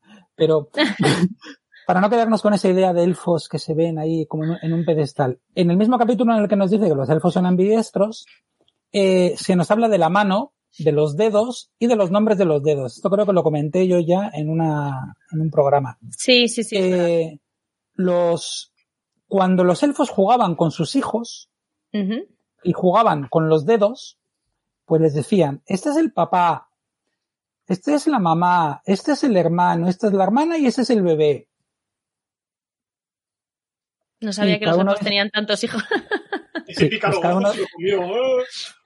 Claro, sí, sí, y, y- y jugaban a historias con los, con los dedos como, como, como las que hemos oído nosotros tradicionalmente. Eh, Pulgarcito. Claro, entonces tú te imaginas a una familia en la que los padres están jugando con un bebé elfo y le están contando historietas y, joder, pues de repente es bonito. Es los elfos vistos desde un punto de vista más humano. Dicho, ¿Qué aporta Por eso a la caída de Zangorodrim? Nada. Pero aquí importa la caída de Zargorondrim. claro, ¿Qué ¿qué- se céntrese? es más, Es, ¿Qué aporta la caída de Zangorodrim? Zangorodrim? Que no hablan de las, tan- de las tendencias de fondo. O sea, no, eso no Claro. nos interesa nada de la No demografía. habría sido élfica, mejor que él que nos nos contara la guerra de la cólera y no, mira, este fue Fëanor y se compró un huevo y este Scurufin hizo no. No, Perdón, no, perdón. no. Pues para mí como, no, para defensor de, no. como defensor de la historia social y económica, la caída de Zargorondrim no le interesa a nadie. Les interesa la historia social, la vida cotidiana de los elfos y todo, y, y todo eso. Esos detalles son muchísimo más interesantes. Realmente- Más hermosos, como ha dicho él. ¿eh? Realmente a mí lo que me, lo que me flipa un poco de esto es que eh, los elfos tendrían de media tres hijos, ¿no? Y a mí me parecía que tendrían muchos menos. O sea, yo habría apostado que los elfos tenían de media, porque el Silmarillion es otro rollo, ¿no? Hay los árboles genealógicos que aparecen, pero luego te da la sensación de que los elfos, tienen un hijo para de contar, o sea, dos a lo sumo, europeos totalmente. Dos era familia numerosa. Entonces, que me cuentes lo de los dedos me hace pensar que a lo mejor la media eran tres. Y eso es- para mí sería como, wow. Eh, En alguna parte lo pone en el libro. Sí, en alguna, al principio. Ah, sí, hombre. Déjame repasar. Pero es que de hecho, lo, lo que pasa es que, no, lo, ¿Pone lo que pasa cuántos es que hijos tenían? de media.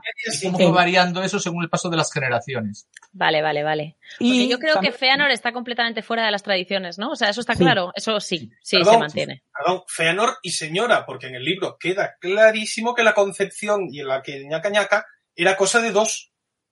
Ciertamente Bueno, sí, una, ya me, comunión ya me era una comunión absoluta de fe, de Hroa, Sí. para que esto, para que esto tirara. Así que eh, Nerdanen la sabia también tenía su parte en el tomate, con perdón. Y además, como el fea de los elfos era mucho más intenso que el fea de los hombres, saquen ustedes sus conclusiones. De hecho, lo dice, lo dice hay dos frases Lo dice, no, no, lo dice, donde lo lo dice. cuenta. No, no, no, no hay que sacar conclusiones, lo dice.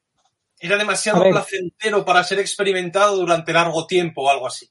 Lo cual no recuerdo. Ah. Es el tema de este libro, el sexo. Es que, de hecho, tenían, que- tenían que descansar como un año después, eh, tanto hombre como, bueno, o más ¿Eh? años, no recuerdo ahora, tanto hombre como mujer, después de haber concebido y dado a luz, por el desgaste físico que les suponía. Si es que, mira, te digo una cosa. Estaban pa- Estaban hechos para extinguirse. Estaban hechos para extinguirse, porque lo que te cuentan los hombres es que se, se- se reprodujeron a toda leche, o sea que de repente nacieron y ¡boom! Había como superpoblación, ¿no? Y de los elfos como, uff, he tenido un hijo. Dentro de un año te llamo.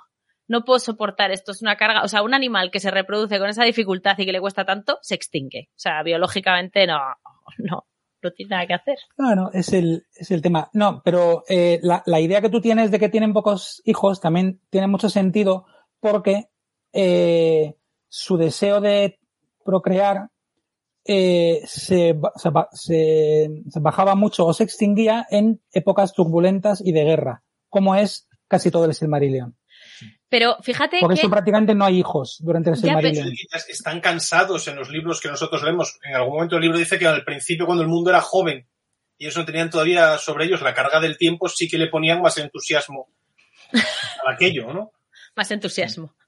Pero eso también es, eso también es súper raro, porque, por ejemplo, eh, se han hecho estudios que demuestran que en épocas de guerra, aparte de que, de que se siguen teniendo hijos, que se siguen teniendo hijos, casi todos son varones. O sea, que nacen muchísimos más varones en tiempos de guerra y que precisamente, o sea, parece que la naturaleza de alguna forma intenta como repoblar porque los que van a la guerra son los varones. Y puede ser casualidad, pero el caso es que hay estudios sobre el tema que dicen que han nacido muchos más varones que, que mujeres en tiempos de en tiempos de guerra y sin embargo estos en tiempos de guerra dejan de reproducirse lo cual teniendo en cuenta que se diezma la mitad de la población si no te reproduces pues mm, pues eso que te extingues Y así estaban al final de la primera edad. El se reprodujo durante la Primera Guerra Mundial, recordemos. exacto exacto exacto si es que Sí. no Sí, Es y luego qué pasaba, claro, pero, lo, pero, pero luego qué pasaba, Eh, ¿te extingues si después de muerto vuelves a reencarnarte?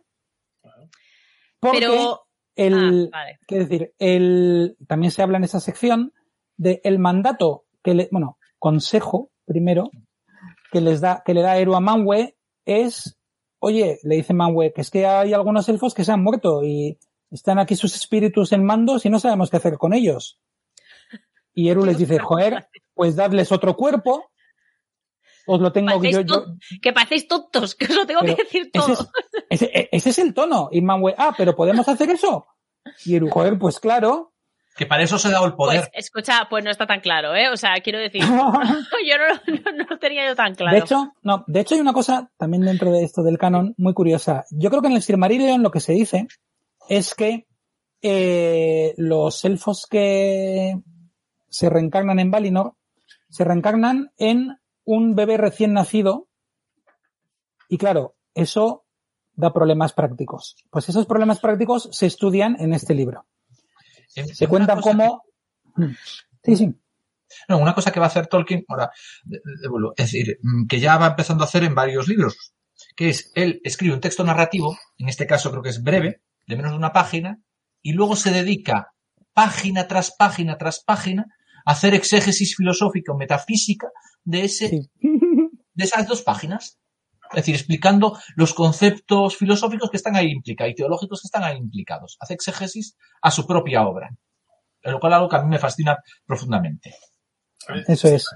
Está claro que ya no tenía clase, tenía mucho más tiempo. Sí. Si la excusa del Señor de los. Anillos no se terminó era porque tenía muchas clases, está claro que en estos textos, que son de los 60, donde él ya está jubilado, pues se, se nota, tienes mucho tiempo, John. Tienes mucho tiempo.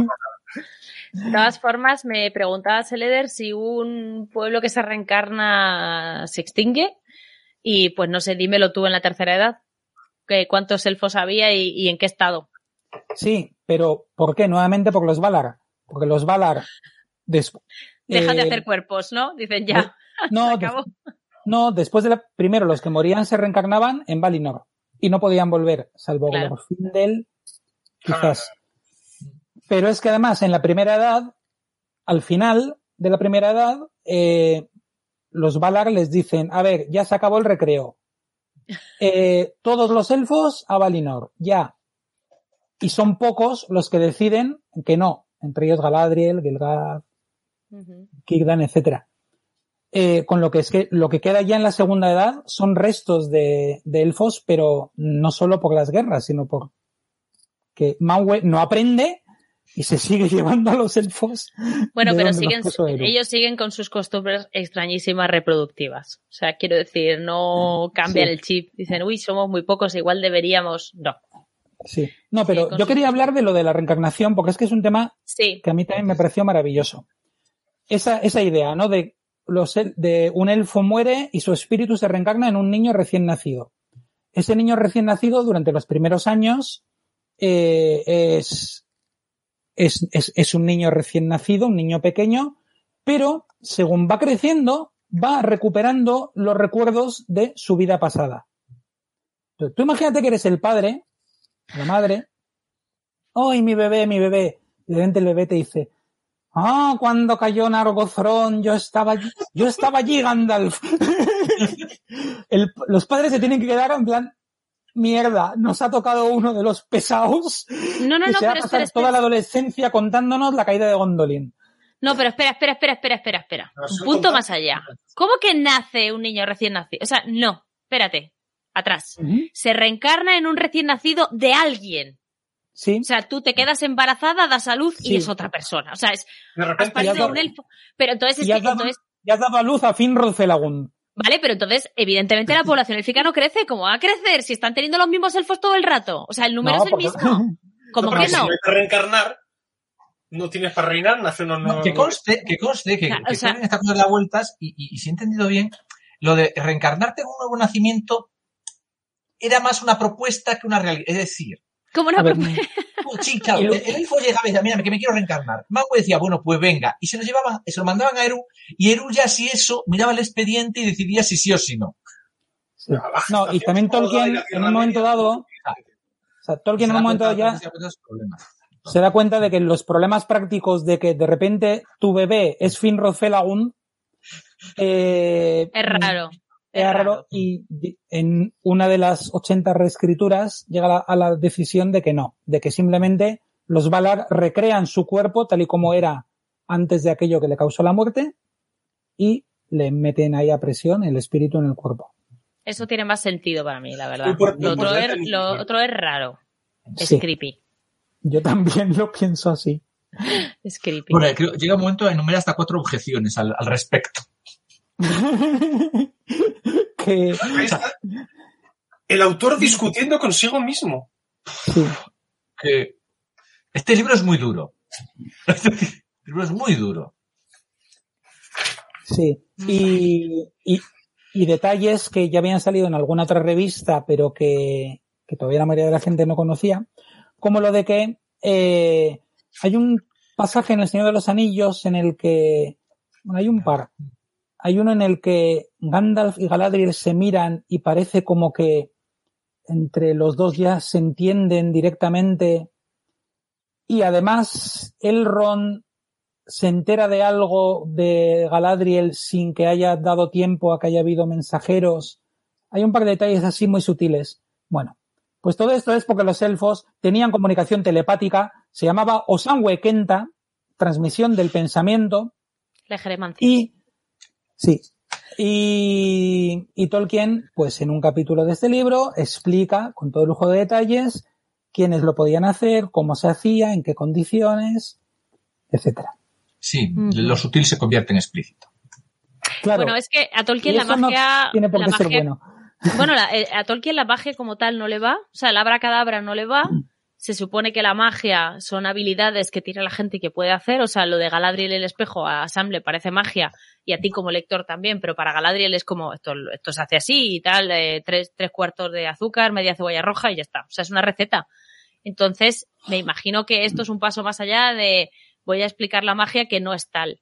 Lo que pasa es que desde el punto de vista del lector, que es un hobbit, preferimos que sea magia aunque sea sutil.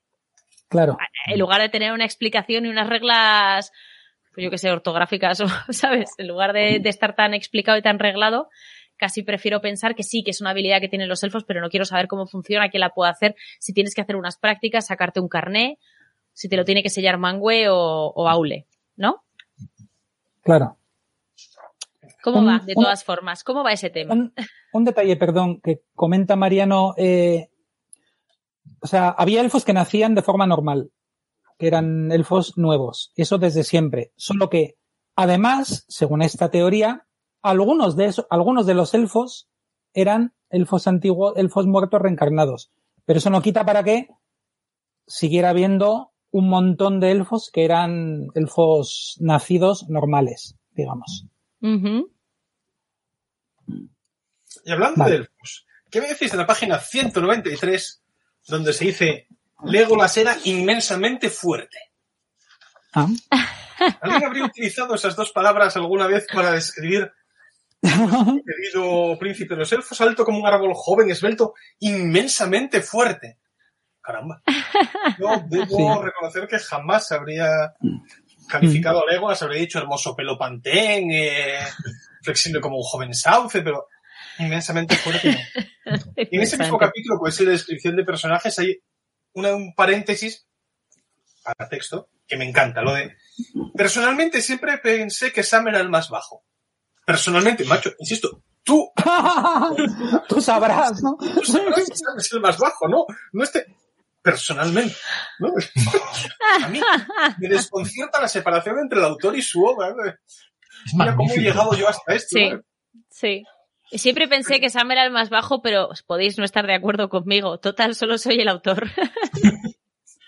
Ah, No, ya, es ya, el más solidote, ¿no? Yo eso se lo agradezco a Tolkien porque eso nos permite un amplio campo de interpretación. O sea, el propio, o sea, el hecho de que el propio Tolkien dijese, bueno, yo lo interpreto así, pero, pero bueno, eso lo pensaba yo y no tiene por qué ser normativo, es magnífico porque eso nos abre a, a, montón de interpretaciones. Como lo de las barbas, ¿no? En cualquier caso, no me imagino a Imrahil con barba. Eso sí. Sí. que es una frase para acabar un texto, ¿no? ¡Pla! Punto, final. Momento hachazo. Sí. Y hay otro hachazo comparable en la tercera parte, en el 388, donde hay una frase sin terminar. Y la anotación después. Claramente estaba escribiendo esto y de repente dijo, esto no encaja, paro la frase aquí y me pongo a escribir lo que va a ser luego el texto del jugamento de Kirion Yearl en, el, en los cuentos inconclusos, ¿no? la frase abandonada a mitad de camino, plonk, Sí, y empiezo a escribir otro texto. sí. A mí La me- tierra entre el Morzon y el Cerny. Vale, lo dejo. Hay otros nombres de Gondor del mismo origen. Vale, Ojo y pero esto Bueno. nos puede dar pie a empezar ya en la tercera parte, que es el mundo, sus tierras y sus habitantes. Escucha, el destino y el libre albedrío, ¿lo vais a comentar después? ¿Quieres Mm. que lo llevemos al final? Y vamos a por el, a por el mundo, sus tierras sus habitantes. ¿Quieres? Podemos hacer un apartado al final sobre el destino. Bueno, no, bueno, sí, si sí. queréis comentar algo.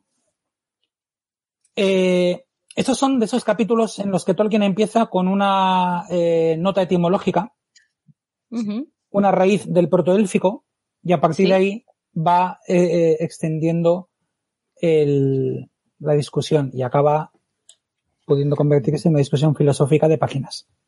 Vale. En- y en concreto, eh, no recuerdo demasiado, pero yo creo que aquí se hablaba de toda esta historia de que si hay un plan de Eru, hasta qué punto luego el libre albedrío realmente. Eh. Melkor sí. estaba. Melkor tenía libre albedrío cuando decide disonar en la canción o todo estaba ya previsto por Eru desde antes.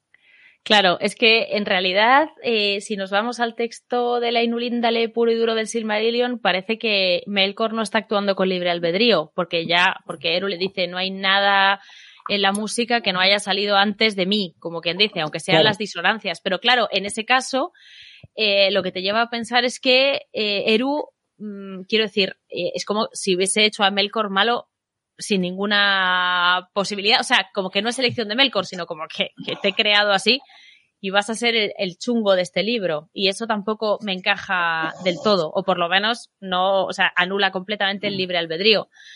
Em, Pero ah, ese es el cuando- problema católico del concepto del mal. Pero es que Claro. hasta la- el tema del libre albedrío y el conocimiento de Dios llegó hasta tal punto que ahora me va a fallar y nuestros oyentes me van a perdonar que no del dato exacto. Eh, pero fue en el siglo XVII, si mal no me equivoco, o a principios del XVIII, hubo un momento con el tema del molinismo y, el problema de, de precisamente el libre albedrío, que la propia Iglesia dijo, los que defienden el modelo dominico, los que defienden el modelo jesuita, pueden defender sus modelos, pero no vamos a entrar en esto porque no vamos a entrar en esto. No es demasiado.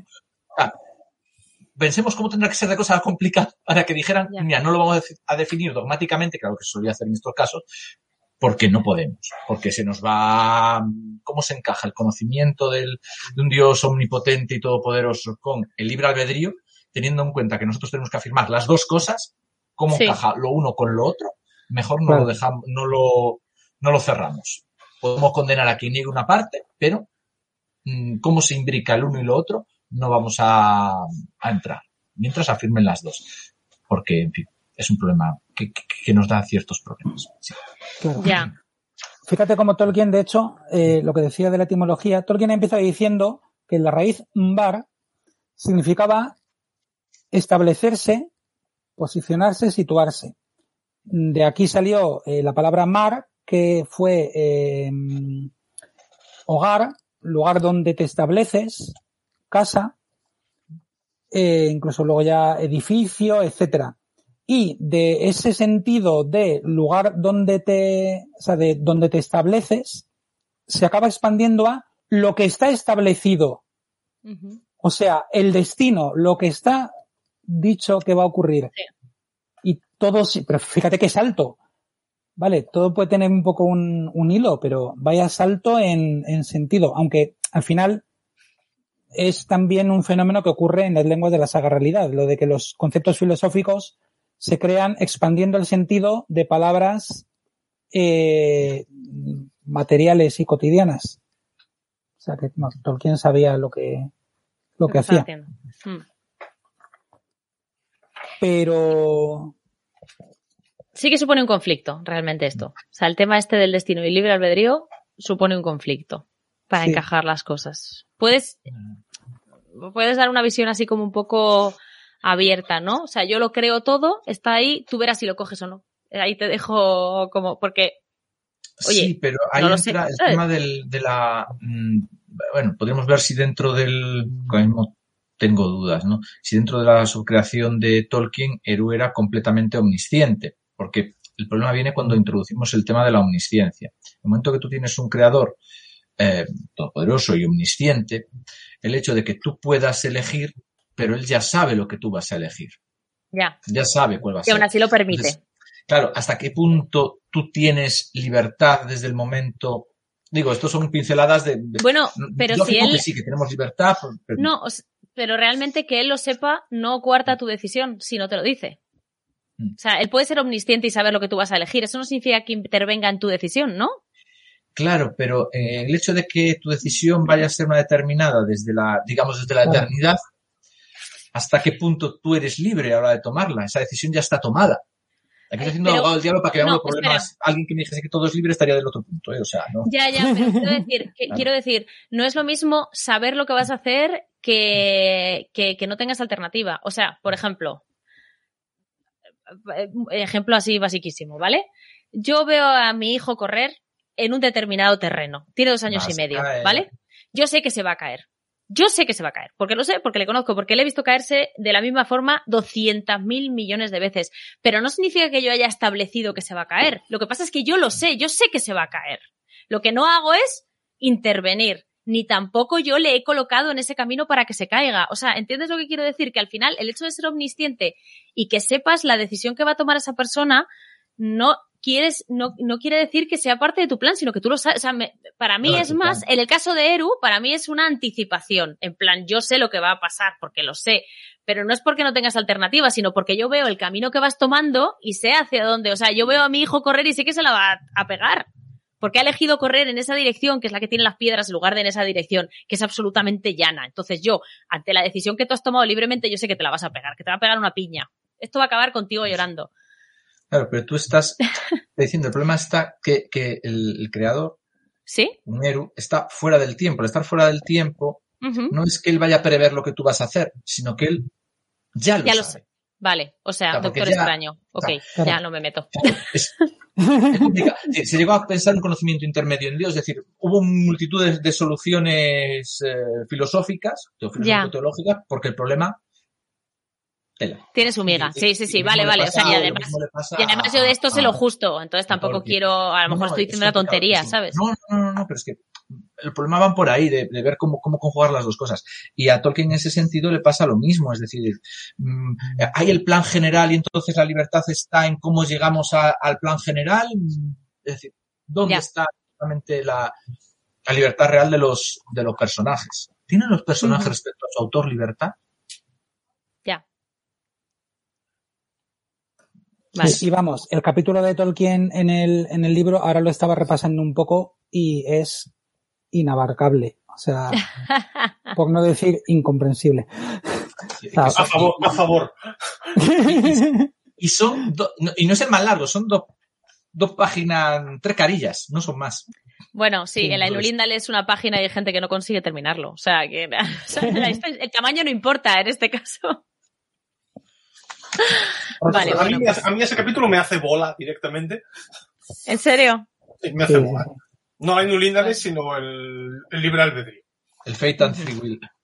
No hay nada de derecho ahí dentro que puedas sacar. Eh, sí lo hay. Porque hay Filosofía del derecho. El derecho no tiene sentido. Solo una justicia inmanente, pero Ay, por eso esquivo, esquivo ese tema. Muy bien. Bueno, Pero pues bueno. yo creo que, que ya sí que podemos pasar, ¿no? El Eder al mundo, sus Sí. tierras y sus habitantes.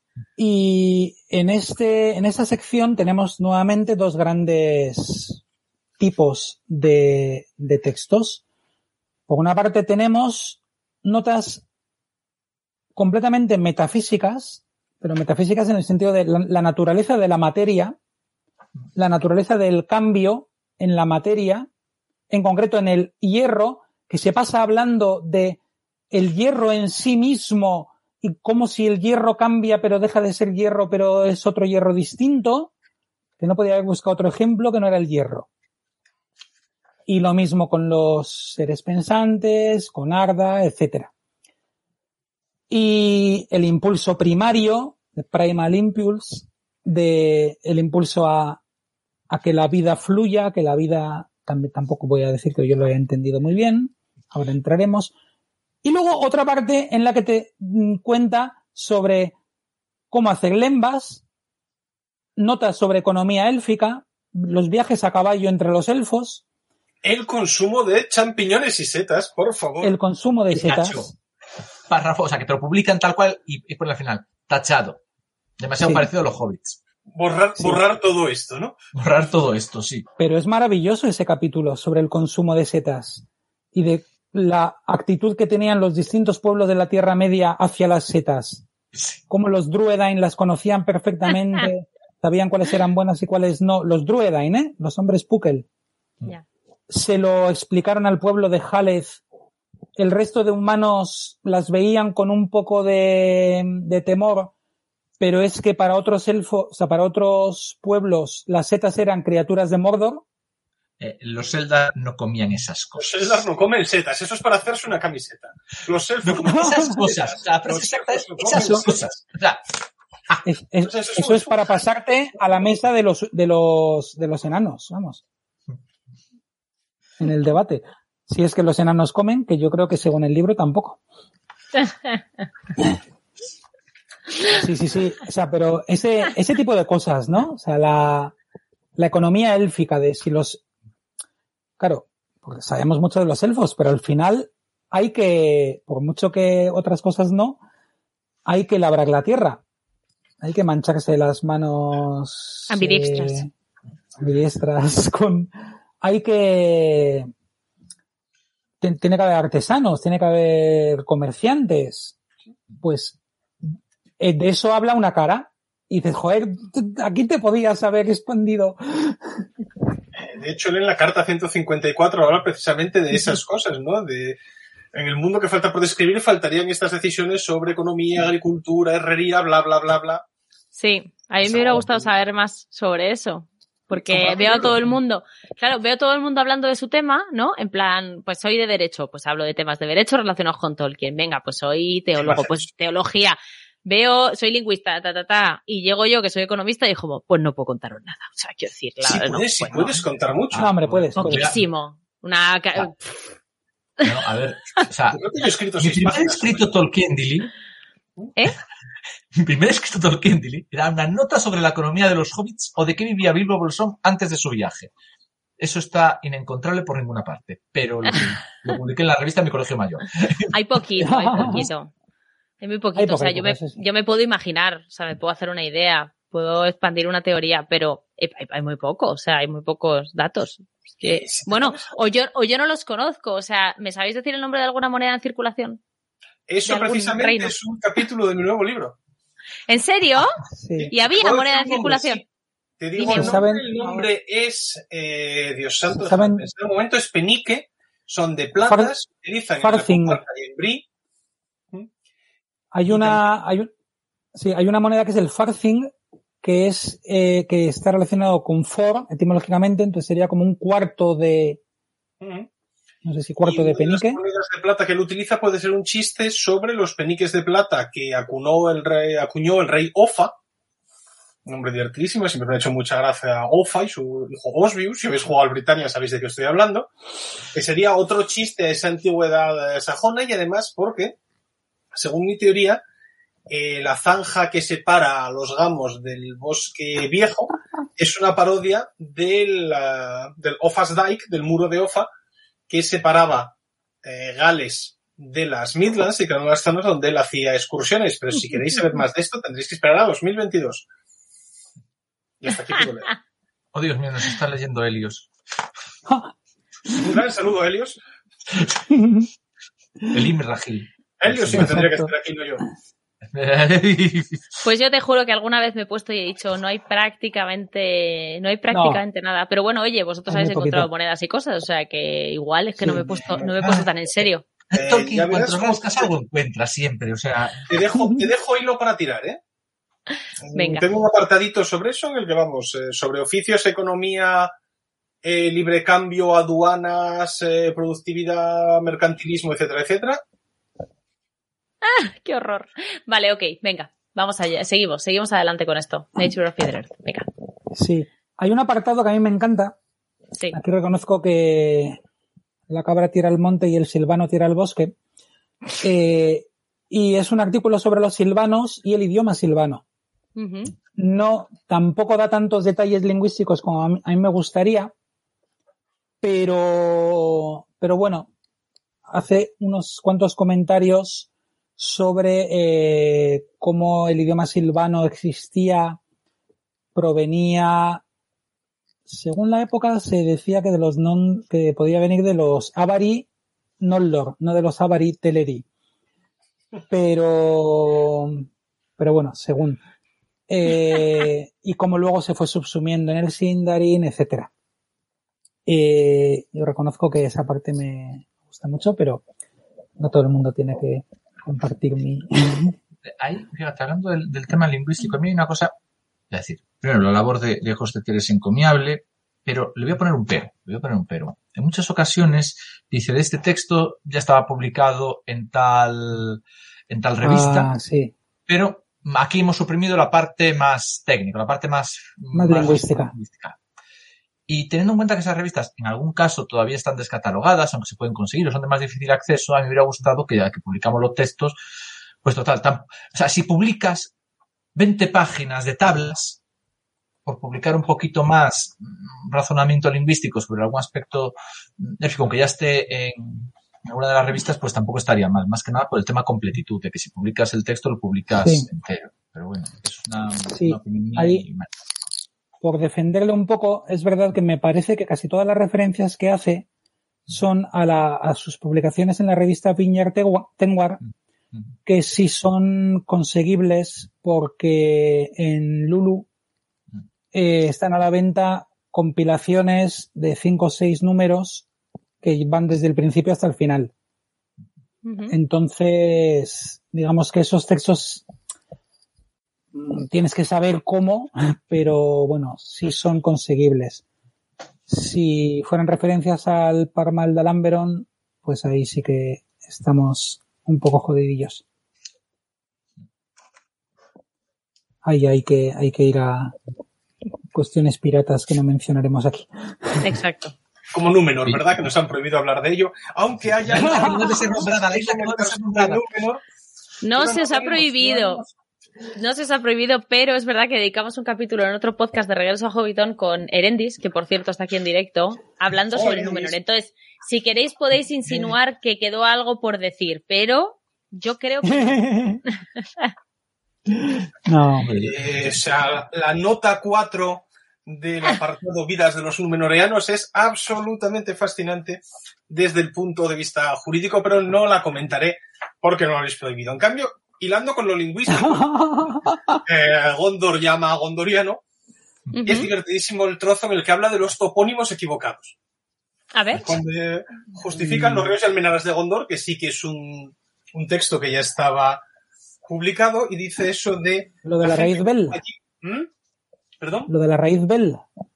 Y cuando No, dice, sigue, sigue. cuando explica Emin Arnen, y lo que viene a decir es el argumento de los que pusieron estos nombres creían que sabían Sindarin, pero no sabían Sindarin de verdad. Ah, sí.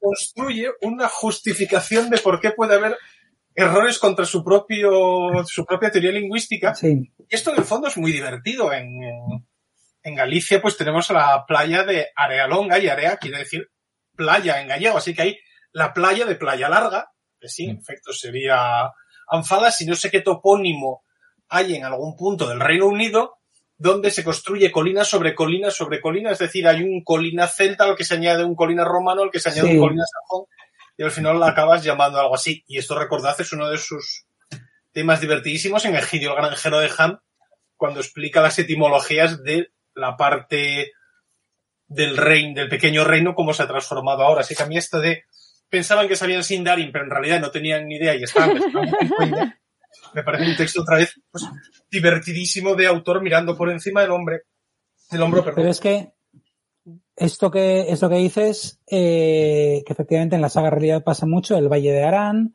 etcétera. El, eh, está ya en la Tierra Media, Bri está en una colina y Bri significa colina en, en galés, creo. Eh, pero es que en este mismo libro se habla de la bahía de Belfalas. Exacto. Y después de mucha discusión y de contradecirse en varias ocasiones, en un punto dice que en realidad eh, Falas eh, significa bahía, eh, bahía, playa, lo comentamos además el otro día también en, Con anfalas. hablan- con Anfalas. Eh, y Bell, como no tenía claro lo que era, dice, bueno, esto debe ser una palabra prenumenoreana. Palabra asterisco, O sea, una palabra-. Sí, una palabra de los de los que vivían aquí antes de que llegaran los numenoreanos, luego gondorianos, y, y de hecho quedó en Belfalas o en eh, no, en Belfalas, básicamente. Belce- Belcebú. No, pero también hay un también hay una parte en la que se le llama Bahía de Bel. Entonces, Bahía de Belfalas, en realidad tienes dos bahías, Bahía y Falas. Bahía de Bahía. Y no sé si Bel no significaría también, o sea, no estaría pensando que también significaba bahía en esa lengua prenumenoreana, lo que sería maravilloso porque tendrías la bahía de la bahía bahía. Vaya, vaya. Yo creo que puede Vaya, vaya. Pero, pero en cambio, que quiere decir principio, pulpo en Sí, esa sí, sí, lengua sí. perdida. Es posible que Bell tuviera un sentido similar en una lengua extraña y que Belfalas fuera un ejemplo de ese tipo de eh, lugar con dos elementos que tienen el mismo significado. O sea, Belfalas, la bahía de Bahía. Entonces, si dices bahía de Belfalas, pues efectivamente, la bahía de la bahía de Bahía. Y fíjate, es posible. Pero si te lo estás inventando. Fíjate qué manera maravillosa de construir el autor fuera de la obra, de yo solo soy el intérprete de esto y no verdaderamente el que lo está Y subcreando. abre, y abre campo para la interpretación por parte del lector. Por eso podemos decir, pues no. claro, claro, de, aprovechémonos. O sea, si abres espacio, pues nosotros entramos por ahí. No nos vamos a quedar en. Claro, que mucho más entretenido. Bueno. Ay, Eh, madre con mía. esto, como, como Findegil, todo lo que decía, estas capas de humor, que es una encima de otra, otra encima de otra, y que mm, podemos llevar toda la vida. Además, una mente como la de Tolkien, que incluso hacía bromas o podía hacer comentarios mm, no explícitos, es decir, no es que estoy citando esto de esto, sino que había cosas que les sabían naturales, tenemos tiempo y tiempo para poder ver y descubrir o sospechar estas, estas capas. Sí. Este humor. Bueno, Findegil, nos han dado permiso para que hables de la nota 4. ¿Puedo hablar de la Sí. nota 4 un momento, por favor? Que tiro de mi chuleta. Eh, yo os comparto mis chuletas. Ahí están. En la página 327 dice adulterio. Y ya está. Ya hemos hablado de la nota Tú 4. vas a, tus, vas a tus temas. O sea, Yo está claro que tienes, tienes un tema. Para ti, The Nature of Middle Earth iba sobre una cosa concreta. Totalmente, Y- totalmente. y así Yo le digo con unos ojos. Aparte, el hecho de las. Bueno, no voy a hablar de las bailarinas exóticas en Númenor, que imagino que ya lo tratasteis la otra vez, pero solo de la nota 4. No había otra unión posible mientras los dos miembros de la pareja estuvieran vivos. Ni por ninguna razón o necesidad, ni siquiera para proveer al rey con un heredero. Oh, ¡Hala! vaya, vaya. Ah, ¿De quién estamos hablando? No cabe. Esto, o sea, esto Abraham Sara con perdón ya directamente. O sea, estamos otra vez Tolkien haciendo chistes del Antiguo Testamento y eso la eh, el rechazo radical del adulterio, ¿no? Ninguna otra unión era posible, vamos, ni adulterio, ni pareja de hecho, ni concubinato. ni, ni para darle a un rey. Era para Enrique proveer al VIII, rey mira, con te un estamos heredero. mirando a ti, te estamos mirando a ti, Enrique VIII. mm, Totalmente. O sea, yo es que lo leo así. Es otro chiste más sobre Aldarion, Enrique VIII, etcétera, etcétera. Aldarion no puede disolver su matrimonio para conseguir ese heredero varón. Bueno, fíjate, pero no, podría lo, no lo necesita. como Pero no lo necesita. No lo necesita porque ya tiene. O sea, bueno, Bueno, pero ha realmente cambiado tiene la ley. Bueno, la pues ley. ya está. Pues ya está. Si hubiera sido Enrique VIII, se habría deshecho de Erendis, muy mal, y habría cogido a una pues, esposa tata, esposa dos, Esposa y dos. habría intentado tener un Ana sin desafiar la tradición. En cambio, aquí hay ese respeto tal a la santidad del matrimonio que no concibe otra alternativa que cambiar la ley, por así decirlo, humana, que es la de la sucesión, y no la ley eterna, que es la del matrimonio. Habría Eh, cogido una esposa de sal. Habría cogido una esposa de sal, como en Canción de Hielo y Fuego. Eh, mira, mira, muy interesante la pregunta que dice Adrián. Espérate, Sobre- porque no las preguntas, las preguntas las estoy dejando para el final. Ah, vale. Y de ah, hecho, vale. algunas las estoy marcando con estrellitas para que me salgan luego en una lista. Entonces, no sé cuál, cuál de las dos preguntas de Adrián, porque ha hecho dos seguidas, de muy seguidas. No sé cuál de las dos querías. Vale, pues las dos están, de todas formas, las dos están marcadas. Eh, pero ya te Vale. digo que hay jardines que no vamos a pisar en este podcast. Te, te lo aviso ya. No, no, pero ¿Me es que hay un, vale, hay un, hay un tema interesante en el libro. Vale, Ahora bueno. comentamos. Perfecto. Aparte del capítulo 4, que se moría Findegil por mencionar, porque era Nota, muy nota. importante. La nota, la nota cuarta. La la nota nota. de- Cuatro. de las La vidas nota de cuatro. Númenor. Está la verdad. Aparte de la nota 4, ¿os queda algo más pendiente que queréis comentar sobre el libro o queréis que pasemos ya a las preguntas de los espectadores? Gracias a esto sabemos de qué trigo estaban hechas las lemas. De qué cereal estaban hechas las decir. Eh, eh, aprovecho para remitiros a Helios, que vamos, a mí es el que me ha abierto los ojos sobre las lembas. Eh, Contadme. este tipo de leer. Sí, Yo por el mi parte, libro, más. Sí, desde el punto de vista lingüístico, el libro tiene, eh, lamentablemente no nos dice cómo se dice mesa en élfico, seguimos sin saberlo, Sí. eh, pero nos da un montón de terminología eh, sobre los elfos, su- las fases de su vida, etcétera. Eh, mm, que bueno, se está trabajando en ello y, y algo, y algo saldrá en, en algún momento.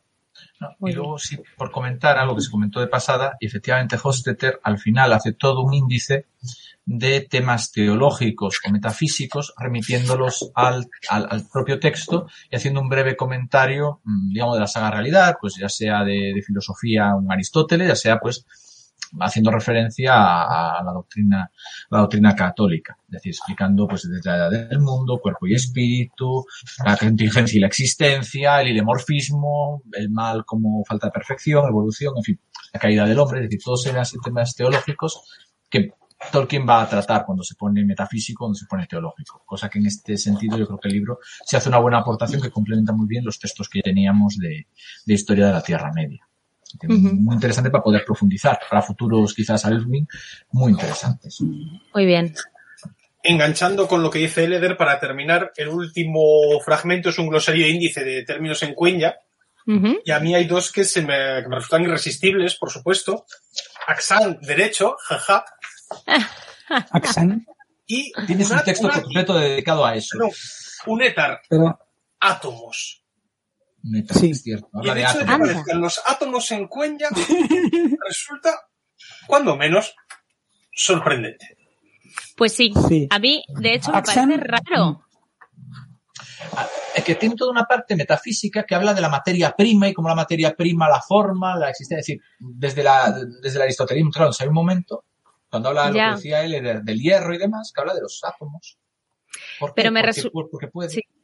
Sea, Bueno, claro, por supuesto que puede, puede hacer lo que quiera, claro. Pero me resulta extraño porque situó toda la mitología, comillas, de Tolkien, eh, o sea, quiero decir, sitúa a los elfos, a los Rohirrim, a los hombres, pues en una, en, en- en nuestro pasado, pensando que nosotros somos la cuarta edad. Entonces, habiendo descubierto nosotros el átomo, ¿no? La habiendo descubierto la cuarta edad del átomo, me resulta decir. extraño. Sé lo que va a decir. A ver, dime. Porque en este libro dice textualmente, nosotros estamos en el año 1960 cuando escribe el texto de la séptima edad, lo cual abre el campo maravilloso a calcular hacia atrás y poder fijar. Sí, es verdad que no, es verdad que, es verdad que se supone, somos la, eh, espera, La sí, séptima, ellos la eran la séptima, séptima, somos la séptima, perfecto, pero bueno, aún así, es lo que te digo, que no sitúa a los elfos en el descubrimiento del átomo. No, Sí, sí, sí, no. no, Bueno, no les, no les, eh, perdón, o sea, los griegos hablaban de átomos. Demócrito, decir, ¿no? Demócrito, de Abdera, el Leucipo, es decir, no un concepto, mismo concepto actual, pero se hablaban Claro. de esa unidad indivisible. O sea, no Sí. es no, pues, extraño.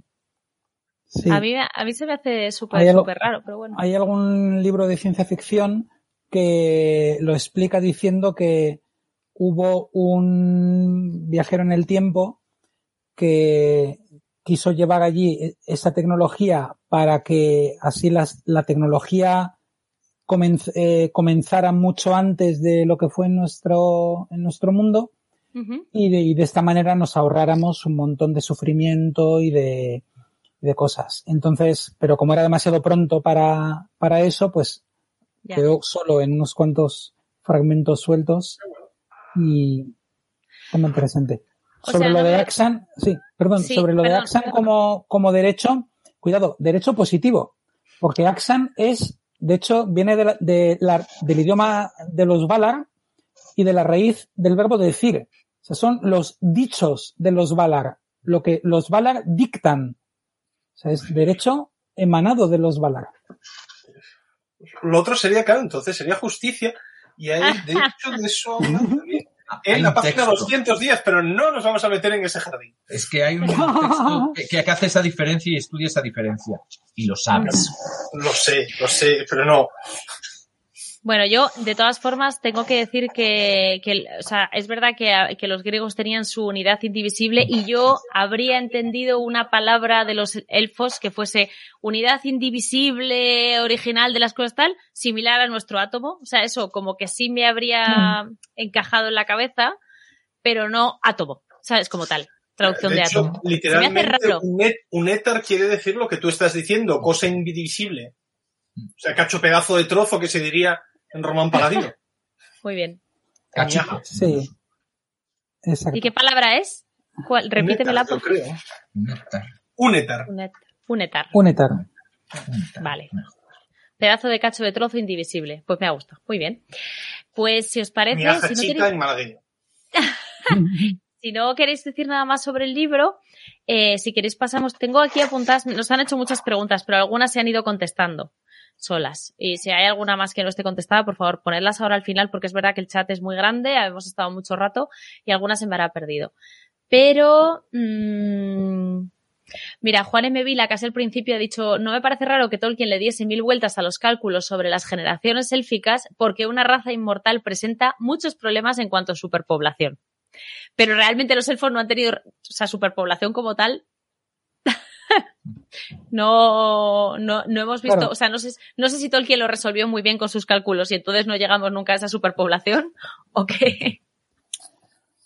Pues dependiendo del cálculo que fuera, pues déjame ver. Podemos tener, por ejemplo, que para la, no sé si era decimocuarta eh, generación. La séptima generación completa, había 15.000 elfos. Sí. Claro, también dependiendo de cuántos empiezan. Empiezan 36. Esto según uno de los primeros... Estoy intentando ver el otro cálculo, pero... Oye, que igual la solución de Tolkien a la superpoblación fue guerras a cascoporro. Sí, No, eh, las razas intenten matarlos en cada página. Sí, exacto. No, a ver, la solución principal fue eso, que, que tenían uno, dos, tres hijos y normalmente ya con eso se cansaban y ya no Y tenían otra más. cosa. Y también dice que eso ocurría en la juventud de los elfos y que después eh, pasaban a darle menos importancia al cuerpo y más al espíritu y se dedicaban a cosas más intelectuales. Esa juventud podían ser varios siglos, ¿eh? Pero con todo esto, digamos que limitaba mucho la posibilidad de, de crecimiento. Perfecto. No, y- Eh, voy a... mm, a ver, perdona, Erundil, ¿ibas a contestar? No, no, no, no. Estaba mirando tablas con números. Ok.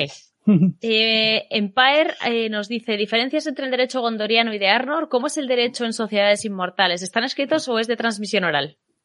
Que compre tu Esa, libro. pre- esa pregunta parece Sí. para... De hecho, creo que soy yo mismo intentando sacar. Fajada. A lo mejor eres tú mirando por encima de tu hombro mientras escribes un libro sobre derecho en Tolkien. No es descartable, pero. eh, Pero bueno, comenta, comenta lo de tu libro, porque habrá gente que no lo conozca. Tengo, un libro, sí. tengo un libro que no tengo conmigo, casualmente, porque no me quedan ejemplares aquí, sobre el derecho en Tolkien, y ahora voy a tener otro eh, más sesudo y gafapasta sobre derecho, gobierno y sociedad. Eh, me alegra anunciaros que me llegaron las pruebas eh, antes de ayer. O sea, el libro ya está maquetado y a principios de 2022 ya aparecerá yendo al grano y sin perderme. Hay unos principios inmortales que proceden de Eru, que todo el mundo conoce, que son innatos, que responden a la idea de lore, por así decirlo, es decir, lo que sabemos sin estudiar, y después hay normas hechas por los mortales que tampoco se estudian porque en la Tierra Media y en Valinor no hay facultades de derecho ni falta que hacen, pero que son la voluntad normalmente de un individuo que se opone a esa regla general. La regla general es yo hablo lo que quiero. La voluntad de Thingol es nunca en mis tierras se volverá a hablar el cueña, que después la volvemos a encontrar en Argemilthor cuando dice no se hablarán las lenguas élficas en mi tierra, o cuando Ceden dice lo único que se habla en el Medusel es eh, el Rohirrim, o con el Rohirrico, o cuando Denethor dice nadie puede entrar en Ithilien sin mi permiso y si no, se le matará. Es decir, la dinámica del derecho y la justicia en la obra de Tolkien, ya resumiendo en 30 segundos, es principios generales que son una mezcla entre justicia inmaterial bíblica, no matarás, que se oponen a reglas de los mortales, matarás a cualquiera que entre en Ithilien sin nivel.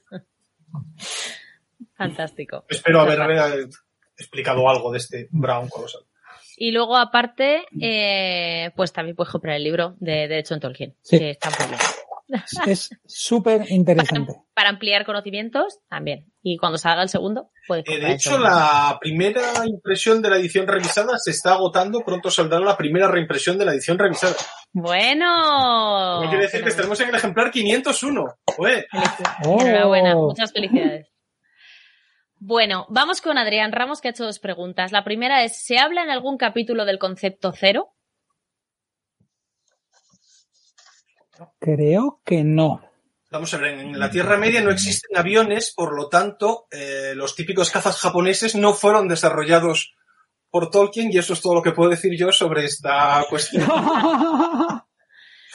Pero vamos, yo creo que no. Voy a No, dar la en- respuesta política. Creemos que no, pero si encontramos que sí, lo pondremos en los comentarios del podcast cuando se suba y de este vídeo. Sí, o sea, en, yo creo que no existe ninguna palabra de Tolkien como tal, eh, cero en ninguna lengua élfica. Sí existe la palabra nada, pero y, en- y tampoco existe un símbolo para el número cero, si no recuerdo mal. Así que yo, Pues ya está. Y si nos hemos equivocado, pues ya, no. ya, ya nos corregiremos. Esa es la, ya está, la Eso es. respuesta política. Vale. Vale, y la segunda pregunta de Adrián Ramos, que era la que tú querías contestar, Eleder. Oye, en serio, ¿Sam se sentía atraído por Frodo más allá de la amistad? vale. Es que estaba intentando buscar el texto, pero Está no en la página 23. Diez- tre- 16 y 20. Vaya, sabemos todos de qué texto 16. estamos hablando. 16 y Sí, en la, 20. en la 20 al principio la primera nota al pie, ¿verdad? Eh, Vale, la- sí, la 16, vale. eh, eh, La 20 está más desarrollada que la 16. porque La 16 aporta, aporta, Sí, a- a- eso aporta es. conocimiento. Vale. Básicamente, eh, la raíz mel, de melda, mel, eh, melon, etcétera, eh, exacto. Eh, pues se dice que em, los hombres le llamaban amistad, eh, aunque para los elfos, los elfos le llamaban amor, eh, era una moción, una inclinación del espíritu entre dos personas y que podía ocurrir entre dos personas del mismo sexo o de distintos sexos. O sea, una, una amistad, pero tan fuerte que para los elfos era una forma de, de amor. En el sentido también, perdona, de C.S. Lewis de los cuatro amores. Efectivamente. Sí, sí, estaba pensando justo en eso. bien. Muy correcto. Vale, contad, contadlo. No, que siga, que siga el Eder, que ahora viene un punto muy importante, lo he cortado yo aquí porque Ah. soy así. Sí, pero Vale, bueno, si me está oyendo eh, ya sabes que soy así. Veamos, C.S. Lewis habla en su libro, que es magnífico, de los cuatro amores, habla de, si no recuerdo mal, el amor eh, de amistad, el amor romántico, el amor mm, pa- paternofilial y el amor de Dios, creo que es. No estoy seguro si me he dejado alguno. Pero bueno, eso sería este amor de amistad, pero de una amistad muy fuerte y muy, y muy pura. Pero entre, los, la- entre los elfos, porque tienen el fea, como decíamos antes, para cuando hablábamos, Sí. y, y- entonces eso que tienen un fea mucho más ardiente. Entonces, todo lo que tiene que ver con el fea siempre será mucho más intenso que lo que puede suceder en el ámbito meramente, meramente humano. Entonces, lógicamente, es. amistad siempre va a ser más intensa entre los elfos que entre los humanos, eso porque es. tienen un fea mucho más intenso. Vale, que son, que son intensitos. Bien. Eso es. Pero, dice después, esta, esta amistad elevada, digamos, no incluía ningún deseo sexual ni procreativo. Eh, y luego viene a decir que, que estas personas que se sentían tan unidas espiritualmente, se les podía llamar Melotorni o Meleceldi, o sea, hermanos de amor, hermanas de amor, hermanas amadas, hermanos amados. Pero eh, que nuevamente esto estaba separado de eh, la parte de sexo y procreación, porque nuevamente para los elfos el sexo solamente tenía sentido cuando había un deseo de procreación y una, eh, o sea, quiero decir, en una intención de procreación, todo moral católica, y una relación eh, un entendimiento total y perfecto, eh, un consenso y un, ¿cómo se dice ahora? Eh, o sea, una aceptación completa por las dos partes. De hecho, se llega a decir que una elfa no podría quedarse embarazada por una violación. ¡Ostras! Mm. Eso es medieval. Sí, sí, lo que pasa es, ¿Es, sí, med- lo que es pasa es que- medieval? No, no, li- o sea, literal, Sí. porque acabo de ver el último duelo y lo dicen. o eso, sea, eh, y eso, me se- quedé en plan, eso había quien lo decía así. Sí, sí, sí, Lamentablemente. vale, vale. Ok, Sí, sí, ok, si me- vale. Si me permites, un momentito, no sé si puedo, desde aquí puedo compartir pantalla un momentito. Puedes compartir pantalla. Eh, yo, yo desde segundos. luego puedo, no sé si puedes tú. Abajo tienes Un un botón de compartir, Eh, pero ten en Sí. cuenta que vamos a tener que narrar todo lo que se vea en Es, pantalla. es solo un momentito. Es simplemente un gráfico que hice con las raíces de esta. eh, Leder y, Finnegan conocen el gráfico este que hice yo con los circulitos, Sí. que puede ser. Es solamente es un momentito. Sí, sí, no, tú comparte. Ahora describiré lo que veamos porque luego esto, como se va a escuchar Ah, también es en cierto. podcast, es lo que me refería. Pero vamos, tú puedes proyectar lo que quieras tanto como quieras, ¿eh? Un momentito. Simplemente- tú compartes, yo recuerdo lo que decía Luis sobre esa, precisamente ese tipo de amor donde se comparten los intereses que yo creo que describe muy bien, al menos mi relación con la sociedad Tolkien española, hombro con hombro, mirando juntos en la misma dirección. Ahí está. sí. Ahí está. Ahí se ven las, las cuatro raíces de las que de las que habla que habla Tolkien aquí. Probablemente las explique muchísimo mejor Eleder. Es decir, yo me quedé con el con el Mel, que es este amor, esta inclinación del Fea, que puede ser de amistad, puede ser de noviazgo y matrimonio, o incluso puede ser, en algún caso, por el cuidado e interés por las cosas creadas. El Yer, Yerme, que es el deseo de matrimonio y unión carnal, el deseo sexual, que se da Ajá. incorrupto, es. acompaña siempre al Mel, puede darse Vale. corrupto y entonces no, no va acompañando. Y además, Por ejemplo, el de Maeglin con... Indil. eh, id- Con- eh, con Idri, Idri, Idri. El de lengua de serpiente con Eowyn. Sí, por ejemplo. Y además el Mel entre, en el noviazgo, en el matrimonio, se perfecciona y alcanza la plenitud cuando cumple también el, el Yer, cuando se dan los dos, los dos unidos. eso es. Y luego Vale. estaría el Endil, que nos suena a todos, Erundi, ese Endil de, de amistad, y el Endur, que es eh, menos personal, puede ser por circunstancia, fidelidad al servicio o una dedicación profesional. Son las cuatro raíces de las cuales se habla ahí. Dejo de compartir ya. Vale, entonces lo que veo, si no te importa, vuelve a compartir, perdona, para que yo lo describa bien. No, no te preocupes. Es para tenerlo de chuleta. Pero bueno, para los que nos estáis oyendo en podcast, solo formato audio, lo que nos ha presentado Erundil son unos círculos que se tocan con algunas partes donde están las, las palabras para que veamos. Pues que el mel es, es el, eh, pues es esta, este amor Este por las cosas creadas, como que podría ser de la amistad perfectamente. Si está unido al yer, o sea, si toca el yer, que es el amor más mm, carnal, ¿no? Deseo de matrimonio, etc, etc, Eso pues es. es, es incorrupto, ¿vale? Eh, si no, tenemos también el indil, que ese sería, me has dicho, Eh, la inclinación ante las cosas creadas, criaturas inferiores, las ciencias o las artes o determinado grupo de Claro. seres. vale. Mel es, Mel Mel es el amor entre Mel iguales. es el amor en general, ¿no? Mel es el amor en general. Puede ser, perdona, ¿qué? Entre iguales, eso es, Sí, entre sí, iguales. espíritus. Si, si tiene también yer es amor carnal, si tiene ndil es con las eh, de hacia una materia, acabas de decir, hacia cosas Sí. inferiores, Arte, materia. El Endil-. El Endil es el amante Sí. de las estrellas, Exacto. por ejemplo. Y si tiene, si ese mel eh, tiene toca ndur, entonces es hacia alguien, o sea, pues como una Devoción hacia algo. Una, vale, de acuerdo. O sea que realmente Sam estaría en esta parte, ¿no? Mm. Me imagino. Claro, Tendría- El mer con, mel con dur. Vale. Claro. serían claramente unos eh, Meltor, Meltorni, unos hermanos, unos hermanos amados, digamos, hermanos en el amor. Eso Que puede es. ser también la relación entre Aragorn y Eomer.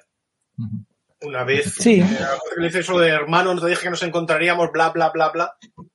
Yo creo que puede ser lo que está detrás de esto. ¿Sería la raíz Mel? Eso es. También.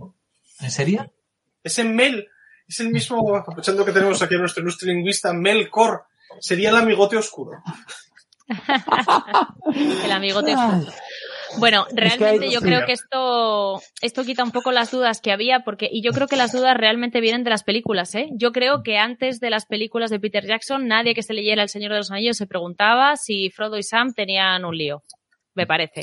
O sea, yo creo que esto todo viene de la, de haber representado en la pantalla grande una relación de amistad que ahora mismo creo que no se entiende, porque tenemos la suerte de no vernos en esas circunstancias. Pero vamos, a mí, eh, o sea, yo, yo la verdad es que, a ver, podríamos haber encontrado un texto de Tolkien que dijese que sí, y oye, pues amén, ¿sabes? Estupendo.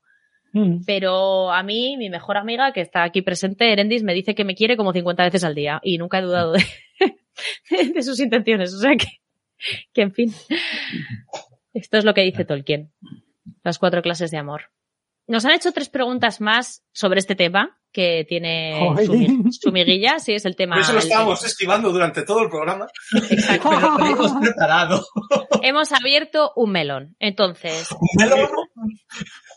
Pobre melón. melón. ¿Por qué Un melón. Un bolsito. Entonces, Fire nos pregunta, nos dice, ¿y entonces los orcos?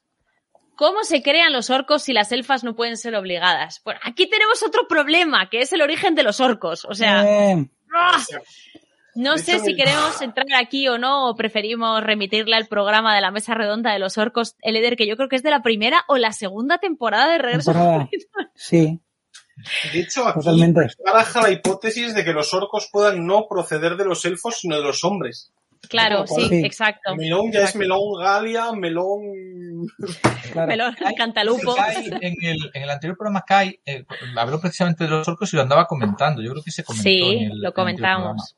Lo Claro, comentamos. y en ese caso ya este problema no será. Claro. Bueno, aún así, las, eh, eh, si hubieran venido de los hombres también. Habrían tenido, o sea, no serían las elfas, sino las mujeres. No, Pero porque realmente- esto, esto de que los, las mujeres elfas no pueden procrear si no es con amor, Solo será entre las elfas. Ah, bueno, pues entonces nada, ala. De hecho, ya tengo que es en- lo que conocemos.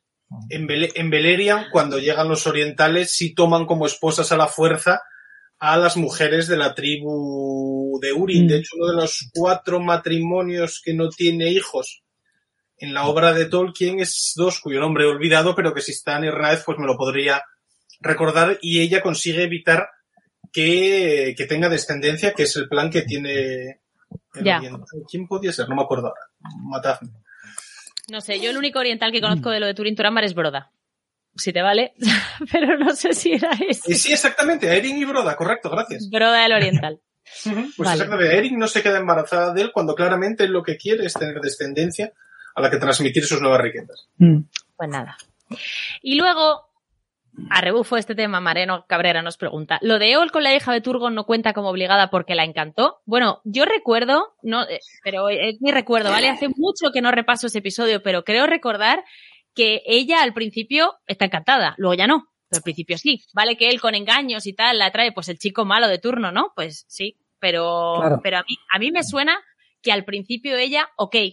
Y luego ya, uff, qué pereza este tío. Ojalá me lo pudiera quitar de encima. Pero no sé, no sé si mi memoria está, está errada. Yo Es- recuerdo eso mismo.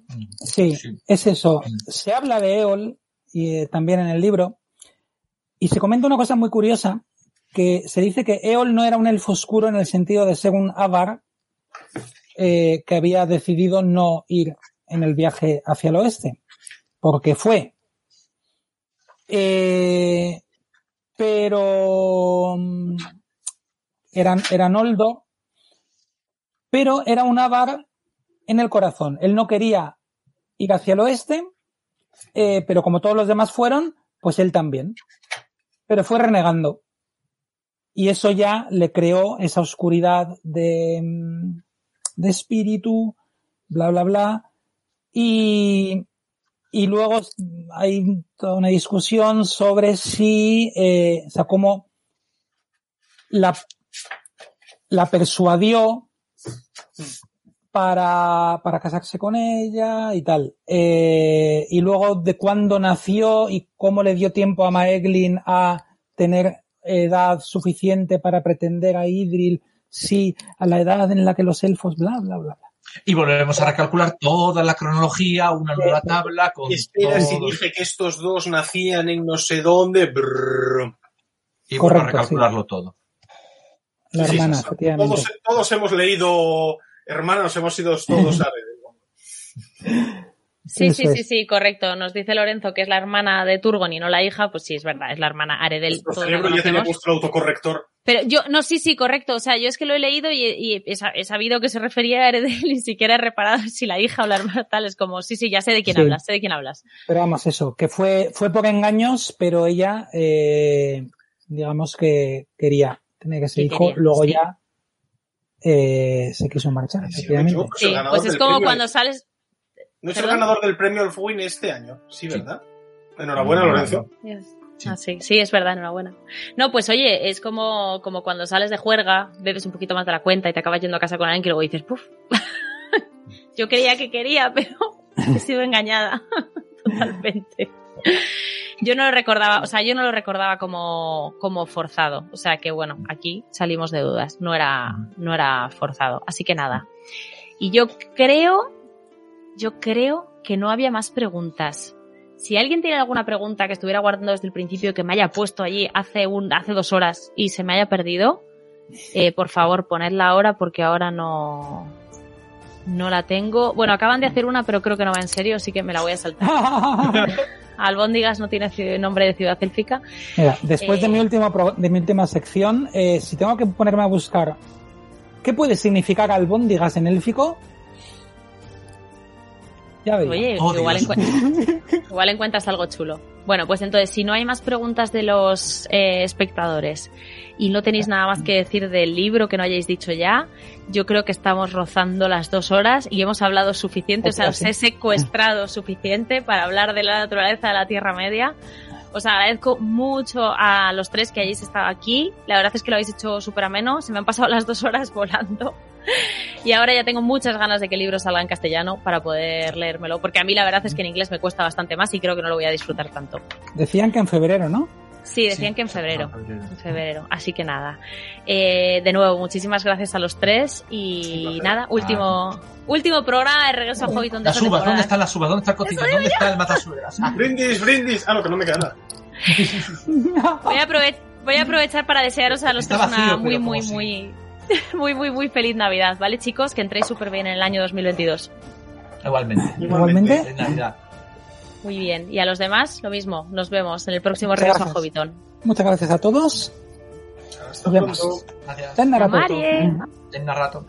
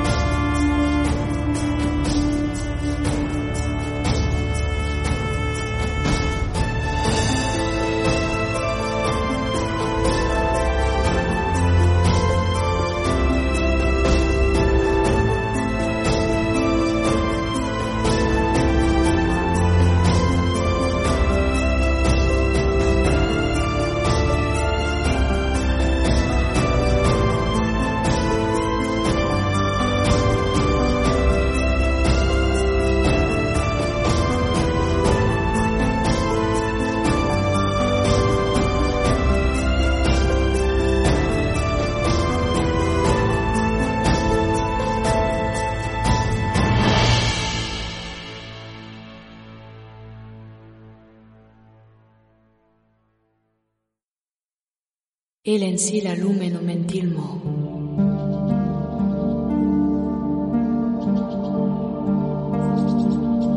Hablar como los elfos.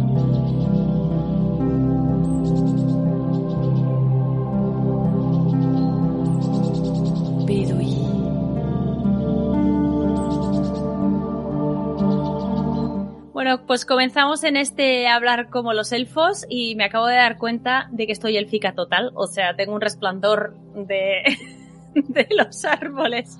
Voy a ver si ahora puedo arreglarlo. Mientras tanto, ahí ya Eleder, gracias por estar aquí conmigo un día más. Ay, ya Miriel.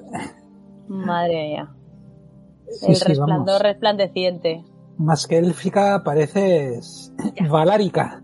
Ya ves, sí, sí, sí, sí, la verdad es que sí.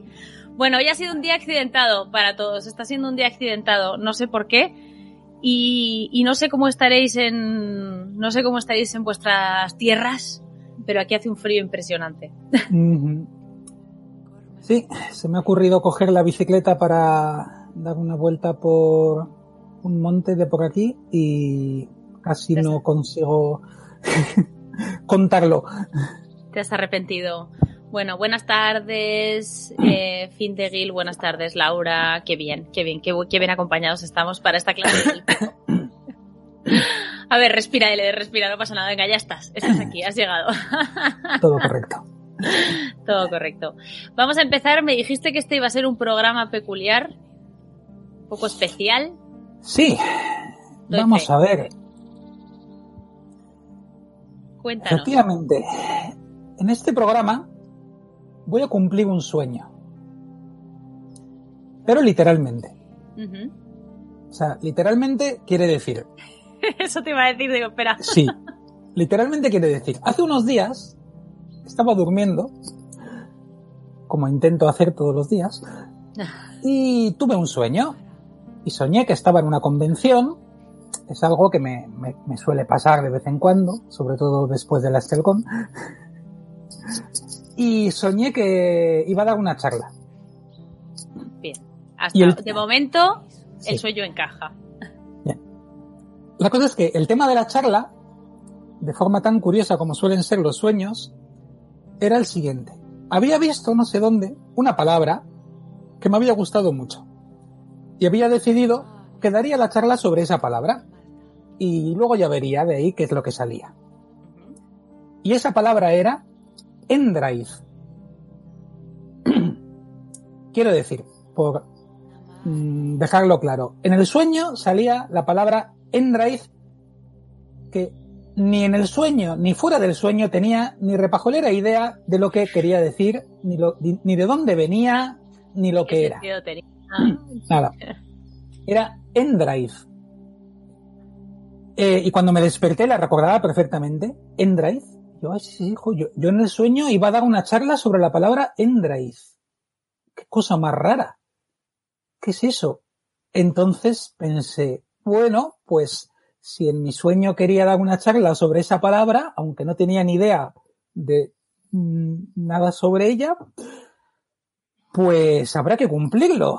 No en una charla, en una convención, pero sí hoy en Hablar como los elfos, en Regreso a Hobbiton. El programa de hoy va a tratar sobre la palabra Endrive. Ujú. Ya veis. Ahí está. Y, sí. Podéis, podéis cerrar si queréis en este momento el, el ordenador y hacer una cosa útil, porque vamos a hablar de la palabra Endrive. Bien, como digo, no tenía ni idea de lo que significaba cuando me levanté. Hombre, sonaba élfica. Endrive, bueno. Y claro, lo primero que pensé fue, oye, como hemos hablado en uno de nuestros últimos programas, si esto, pongamos que es élfico, vamos a ver, si fuera élfico, ¿en qué lengua élfica estaría?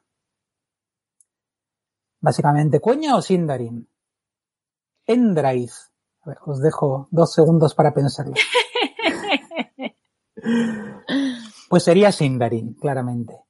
Porque tú eres un elfo Sindar. No soy un elfo Sindar, soy un elfo silvano. Bueno, es, es prácticamente igual. Sí, porque los Sindar acabaron con nuestra cultura y prohibieron nuestro idioma. bueno, no, ¿por qué sería Sindarin? Primero porque termina en consonante. Y sabemos que en Cueña, si recordamos, eh, prácticamente solo pueden terminar en consonante las palabras que terminan en R, como Eldar, N o L. Alguna, sí, alguna sí más, pero, pero muy pocas. Entonces, si una palabra termina en consonante que no es ni R, ni N, ni L, normalmente va a ser Sindarin. Pero es que además contiene el sonido C, Z, la Z castellana, escrito TH. Y ese sonido se perdió en cueña, se convirtió en S, como también hemos hablado. De manera que solamente quedó en el cueña arcaico o en el habla de la familia de Feanor, que tenían a gala, como comentamos también, seguir pronunciando esa Z antigua. Entonces, bueno, mi conclusión fue, todavía no sé si significa algo, pero si existe y está en élfico, es Sindarin. Vale. Bien, uh, ¿qué más se podía decir de esto? Bueno, pues si es Sindarin, ¿hay algo en su forma que nos, que nos cuente algo sobre ella? Bueno, pues está claro que es un plural. Vamos, es algo que ha saltado a la vista, obviamente, a todo el mundo que en cuanto, en cuanto la he dicho, Todo el mundo ha estaba la gente plural. seguro. Sí, no estoy pudiendo ver YouTube, pero seguro que la gente. todo el mundo. Mira aquí, eh, es, es plural, parece plural. Creo Sí, que es un plural, pero no conozco el inicio. Sí, todo el mundo, todo el mundo lo ha dicho. claro, obvio, obvio. Hace mucho que no hablamos de los plurales en Sindarin y quizás un día deberíamos volver a, a ese tema, repasarlos, porque la verdad es que son apasionantes. Eh, el plural en Sindarin no se hace como en cueña, bueno, como en castellano, por ejemplo, ¿no? Que se hace añadiendo una S. O en inglés. Ujú. Casa, casas.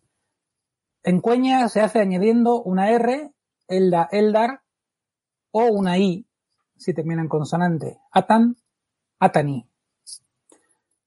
Y la mayoría de los, de los idiomas efectivamente hacen los, bueno, no, no sé si la mayoría, mucho, por lo menos la mayoría de los idiomas cercanos a nosotros hacen la mayoría, eh, o sea, hacen los plurales añadiendo algo.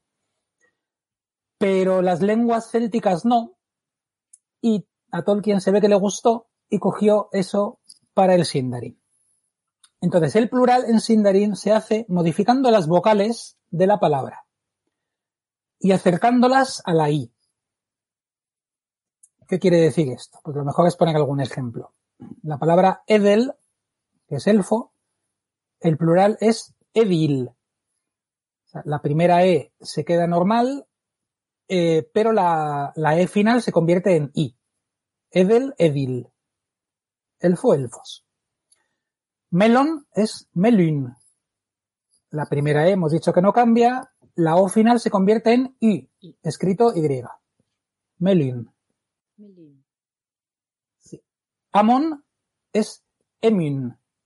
Esta es, Amon es colina y recordamos las Emin Muil. ¿Vale? Las colinas. Hay varias colinas que en los mapas de los Anillos aparecen así. Emin, escrito con Y, repito. De Amon a Emin, la primera A se convierte en E y la O final se convierte en I.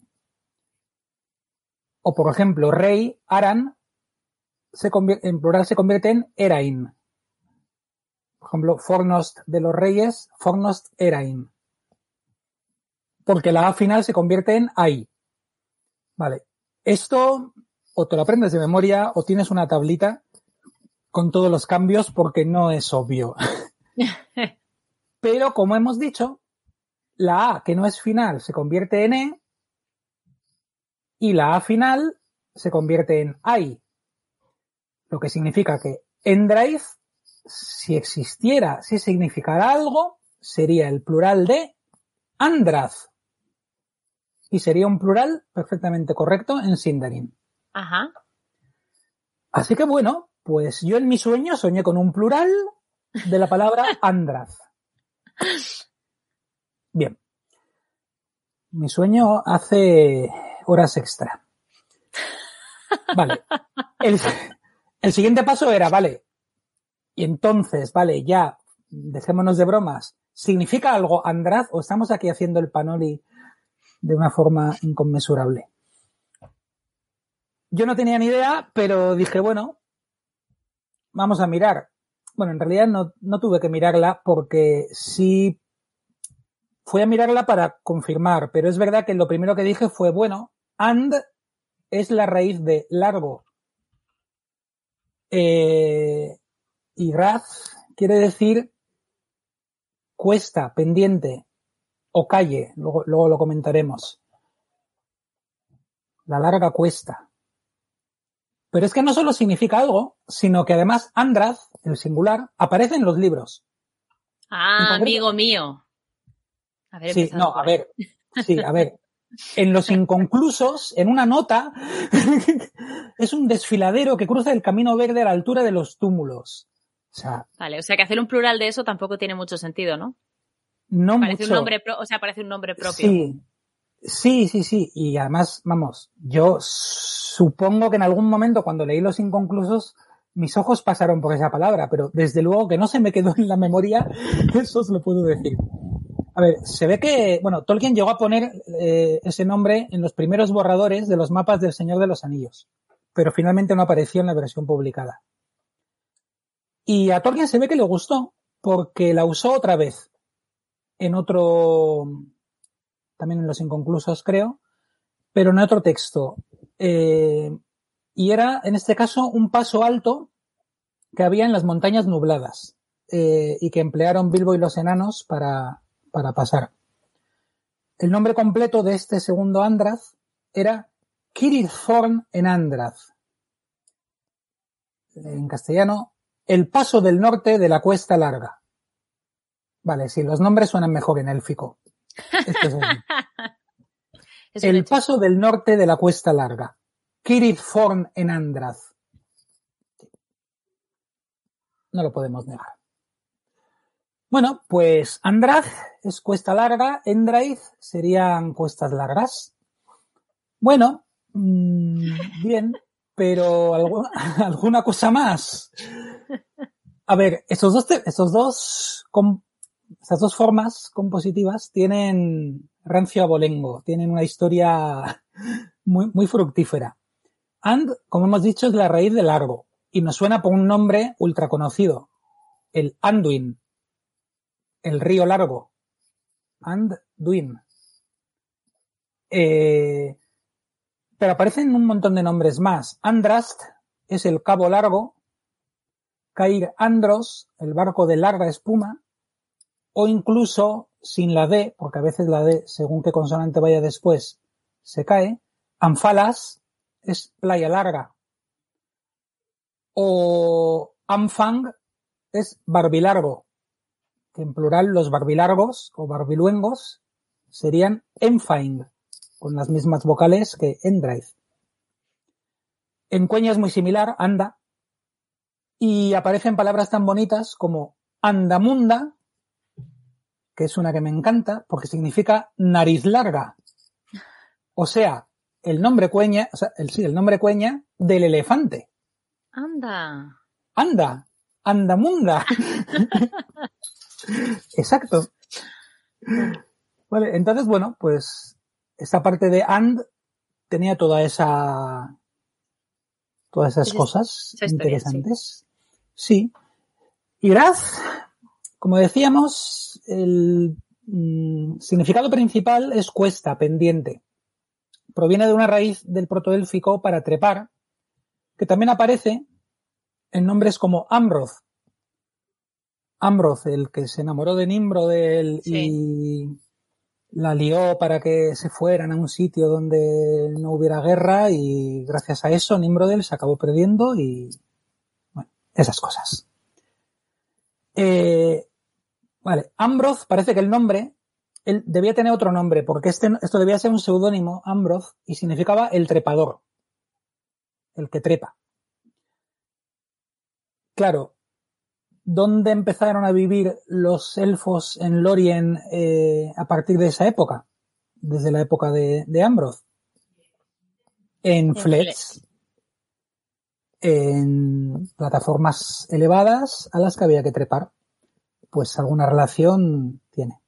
Por cierto, flet, en flet es palabra, creo que anglosajona también, porque en, en élfico era talan, si recordáis. ¿Y cuál es el plural de talan? Telain. Seguimos con plurales parecidos al de Endraith. Entonces, bueno, eh, Raz tenía que ver eso, con, con el concepto de trepar. También se usó para cauce de un río. Claro, normalmente los, los ríos son empinados porque van de arriba a abajo. Mm, es- Porque si no el agua no se movería. Es básicamente una cuestión de física básica. Entonces, pues también se dio ese nombre al cauce de, los ríos. Como por ejemplo el Razloriel, que es el cauce de oro, cauce dorado, que es el nombre que se le dio al río Ascar después de que Beren arrojara al río todo el tesoro de Thingol para evitar que cayera en manos de los enanos que habían asignado, que habían asesinado a, a, a al, al suegro, digamos. Entonces, cauce de oro, Raz Loriel. ¿Vale? Ese mismo Raz, solo que en este caso con otro significado. Pero lo curioso es que Raz, en la tercera edad, había adquirido todavía un significado nuevo, el de calle, sobre todo calle de una ciudad. Y claro, dices, hombre, ¿por qué una palabra que significa cuesta pendiente acaba significando calle? Vamos a ver, cerrad los ojos un momento, imaginaos la Tierra Media, id bajando por el Anduin, entrad en Gondor y llegad a la mayor ciudad de la época, la ciudad de las ciudades, Minas Tirith. ¿Cómo son sus calles? Vale, pues ahí lo tenéis. Obviamente, si la única ciudad, la ciudad más importante que había desde mediados de la tercera edad, es empinadísima y todas las calles son cuestas, menos supongo que las pocas que cruzan en, en un nivel, eh, pues ¿cómo van a llamar a la calle? Pues todas las calles se llaman cuesta de algo. Y, eh, y al final, pues acabas llamando, usando la palabra cuesta para cualquier calle. Bueno, Claro. conocemos alguna calle en concreto como Razdinen, que es la calle silenciosa, donde descansaban los cuerpos de los ilustres de Gondor, donde Aragorn se despidió de Arwen, e incluso donde, a su muerte, acabaron descansando también Pippin y Merry. Curiosamente. Y, y bueno, y si aquí es donde Aragorn se despidió de Arwen, pues aquí es donde vamos a despedirnos nosotros también. ha sido, ha sido un recorrido poco habitual, pero bueno, es lo que pasa con los sueños, que nos llevan por donde quieren. Y esta vez ha tocado, ¿verdad? Y esta vez, bueno, ha tocado recorrer estas largas calles, estas Endrive, y espero que por lo menos, pues, si no útil, el paseo pues haya sido de vuestro agrado. Ergo, al final, Endrive significa. Calles largas o cuestas largas. Vale. Y la charla ha sido dada. Mi sueño ha sido cumplido. Muy bien. Pues nada, muchísimas gracias. No sabes por qué soñaste con esto, ¿no? Es simplemente. Ok. ¿No? No tengo, no la menor idea. A ver, o sea, había sido la Estelcon hace poco, entonces yo supongo que eh, eh, estaba todavía mi, mi cabeza queriendo volver, lo que es razonable. Pero o sea, sí, sí, bueno, sí, a eh, ver, yo recuerdo carreteras empinadillas en la Estelcon, o sea, recuerdo para, o sea, recuerdo que sí que estaba en un valle, por lo tanto, Hombre, Or- Orduña, sí, salir sí. del valle todo así. Los que arriba. fueron a la, a la actividad de la, de la excursión, Sí. Que yo no fui, mm, vamos, seguro que, que les costó un poco. Pues mira, nos están preguntando por aquí, JJ Sevilla nos dice, Raz, eh, Raz es calle, Andraz puede ser avenida. Hmm, pues esa es buena, podría ser.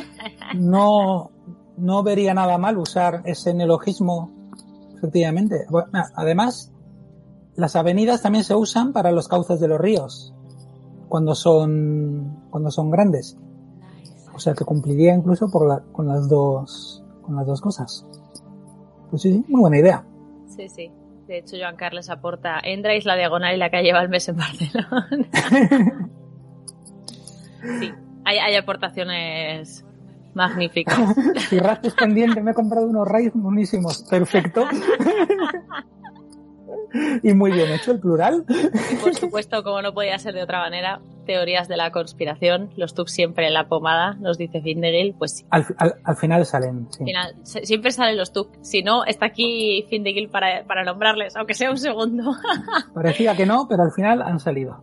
Pues sí, pues muchísimas gracias, Eleder, por esta clasecilla. Ha sido poco habitual, pero la verdad es que está bien eh, pensar que, al fi- que, que, bueno, que una palabra con la que sueñas le puedes encontrar un sentido y un significado, aunque ni tú ni tu subconsciente eh, lo supieseis a priori, porque no creo que esto estuviese en tu subconsciente. Creo que, que tienes un cúmulo de, de palabras ahí en el fico y de, y de, y de- y de conocimiento que, que tu mente ha hecho una ensalada, pero oye, O bueno, o, o ha sido una palabra que sonaba a élfico y ha dado casualidad que las dos raíces, digamos, significaban algo. Pero bueno, me ha dado, me ha dado esta oportunidad. Perfecto. Bueno, pues muchas gracias por estar aquí con nosotros. Yo me despido de ti y le vamos a dar paso a Erendis, que viene con la píldora bibliográfica, así que los que estáis aquí no os vayáis, porque ahora nos va, nos va a acompañar Paula en un minutito. Gracias, Eleder. Nos, nos vemos en el próximo regreso a Hobbiton. Ten Narato.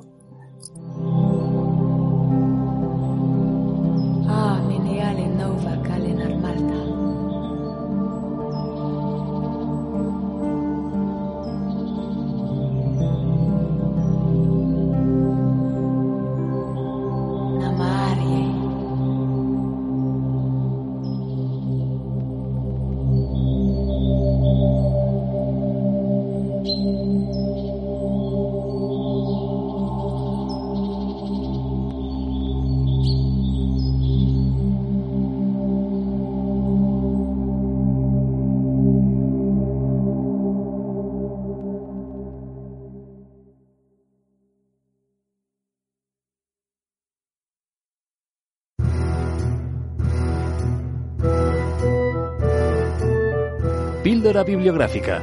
Una visita a la biblioteca de regreso a Hobbiton. Hola a todos y bienvenidos a esta nueva visita a la biblioteca de Regreso a Hobbiton. Dejamos ya aquí la clase de élfico que acaba de terminar y si habéis leído el resumen, pues hoy voy a hablar de recetas del mundo de Tolkien. Me acabo de dar cuenta de que me he dejado la chuleta por ahí, así que me vais a perdonar un segundo, pero me he sentado a toda leche. He tenido un fin de semana un poco intenso, pero bueno, eh, voy mientras tanto os voy a ir contando cosillas, ¿vale? porque, bueno, veréis, los que me estáis viendo, veréis que yo no soy tan pro como Balin, todavía no estoy consiguiendo manejar las cosas como hace él, espero que me perdonéis, algún día conseguiré poner dos cámaras y todo, me estoy cambiando de ordenador además, con lo cual es todo más lío todavía. Pero en fin, este libro se une también a mi lista de libros que son más o menos nuevos y que como tengo mucho miedo de que mi Minotauro deje de editar, yo sigo contando las cosas antes de que os tenga que decir este libro ya no está disponible o tenéis que buscarlo en páginas de segunda mano. Terminada esta bonita introducción, paso a contaros. El libro está escrito por Robert Twisley Anderson, que es un escritor y poeta afincado en Escocia. ¿Vale? Y tengo que decir que los libros más famosos que hay de él son todos recetarios de grandes autores. Aquí tenemos el de Tolkien, pero también hay uno de Jane Austen y otro de los hermanos Grimm por si os resulta curioso o os atrae el tema, ¿vale? El libro cuenta con 175 recetas que están toda, que están divididas en las siguientes partes. Os voy a contar los apartados que tiene el libro y luego nos adentramos un poquillo en, en lo, en lo que encontramos dentro de las recetas, ¿vale? Y en la temática y demás. Está dividido en desayuno, segundo desayuno, tentempié de las 11, almuerzo, hora del té, cena y para beber. Es la última sección que hay, ¿vale? Tengo que decir, os voy a enseñar un poquillo también el, el librillo, ¿vale? Por dentro porque está ilustrado. Os leería los nombres de todos los ilustradores, pero es que son muchísimos y no tiene mucho sentido. Uy, que me llevo mis gafas. Vale, tengo, eh, a ver, al inicio de cada, de cada sección los que lo estáis viendo este, lo, lo podéis ver, valga la redundancia, tiene como un pequeño texto, uy, que me cago en fondo, aquí se ve, que nos habla de el desayuno y por qué el desayuno. Tiene como muchas justificaciones sobre mm, las recetas que van a ir dentro. De hecho, todas las recetas, voy a buscaros alguna. Eh, aquí, por ejemplo, eh, todas las recetas tienen encima un pequeño parrafito que nos habla de la relación con Tolkien. Pero es verdad que, que aunque muchas, algunas recetas, pues por ejemplo, encontraréis las lembra, lembas o el cram o el guiso de conejo de Sam, sí. Pero tiene mucho, y el propio autor te lo reconoce, ¿vale? De cosas que él se ha inspirado, él ha creído que debían de ser así. Pues por ejemplo, hay un momento que hace una fritata de champiñones con bacon, porque él considera que los hobbits debían de comer eso, porque Bilbo estaba muy obsesionado con el bacon, porque cuando Bilbo se queda dormido en la batalla de los cinco ejércitos, sueña con un poco de bacon frito. Pues esa es la justificación para meterte una fritata.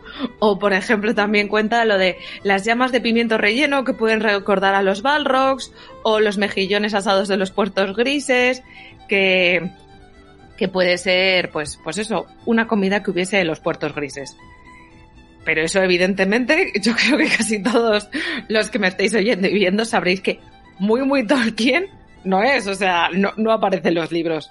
Son cosas que el autor cree, considera que podrían suceder y que además, pues como es también del Reino Unido, pues tiene en cuenta que podría ser verídico. Eh, aún así, pues bueno, es un libro curioso, ya os digo que tiene algunas recetas que están sacadas, sí que están más sacadas de la obra, pero tiene bastante imaginación. También he leído, porque os tengo que reconocer que yo he hecho pocas recetas del libro, además no lo tengo desde hace mucho, entonces no me ha dado tiempo a, o sea, he hecho alguna, las fáciles sobre todo, y la repostería, porque además yo de Reino Unido amo mucho la repostería, pero sí que he leído alguna crítica de que a lo mejor le falta, pues, hay alguna, un pastel de carne, que es verdad que he ojeado, que no te manda a cocinar un poco antes la carne, entonces al parecer se puede quedar poco hecho y demás. Es decir, que a lo mejor tenéis que dar una revisión a las recetas cuando las hagáis. Ya os, ya os digo, reitero, que yo no las he cocinado todas, he hecho un par y he, hablado, por ejemplo, Elia sí que ha hecho también los brebajes y demás, entonces, pero he leído críticas de que algunas recetas hay que darle, hay que utilizar un poco la sabiduría personal a nivel de, de cocina. Con todo esto, pues es un libro curioso. Si os gusta el coleccionismo sobre Tolkien, pues, pues evidentemente es un must. Eh, como libro de recetas, pues ya os digo que a nivel repostería FETEN no he hecho muchas, con lo cual tampoco os puedo decir, Buah, es el recetario de mi vida. Creo que no. Creo que hay otros recetarios que yo valoro más, pero es un libro curioso. Quiero que os quedéis con ese concepto a la hora de ver si lo cogéis o no, ¿vale? Que es normalmente por lo que yo os hago las píldoras. Eh, luego, hay que decir también, y esto es muy importante porque además tiene mucho que ver con lo que os contaba de que muchas recetas es la inspiración que tiene el autor del recetario sobre las posibles comidas que se comían en la Tierra Media. Y es que en el propio libro, en la parte posterior, a los que me estáis viendo os lo estoy enseñando ahora, eh, pone que no es un libro no oficial y que no está autorizado ni por la Tolkien Estate ni por HarperCollins. O sea, es como, mm, pues eso, Minotaur ha decidido traducir este libro de este señor, pero no es nada oficial, ¿vale? Fue editado, por cierto, el año pasado, o sea, en 2020, por Minotauro y ha sido traducido por Paula Lunes y Sara Domenech.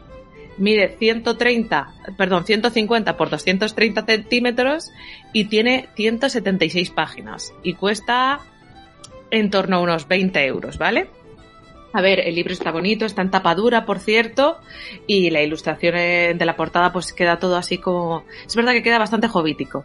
Tiene mucho, mucha, mucha explicación de los hobbits y de hecho se ve mismamente en el propio índice cuando te indica toda la gente de... O sea, los...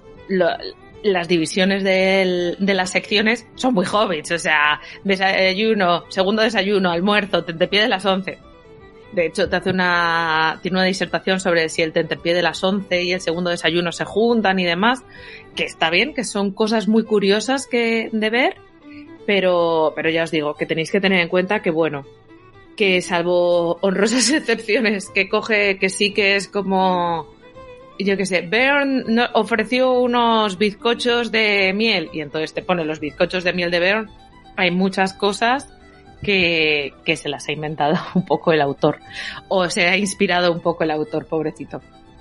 Pero bueno, hasta aquí mi explicación de recetas del mundo de Tolkien. Espero que os haya gustado. No sé si hay alguna dudilla hoy en el directo, ¿Queréis que os cuente algo más? ¿Alguna cosita más puntual?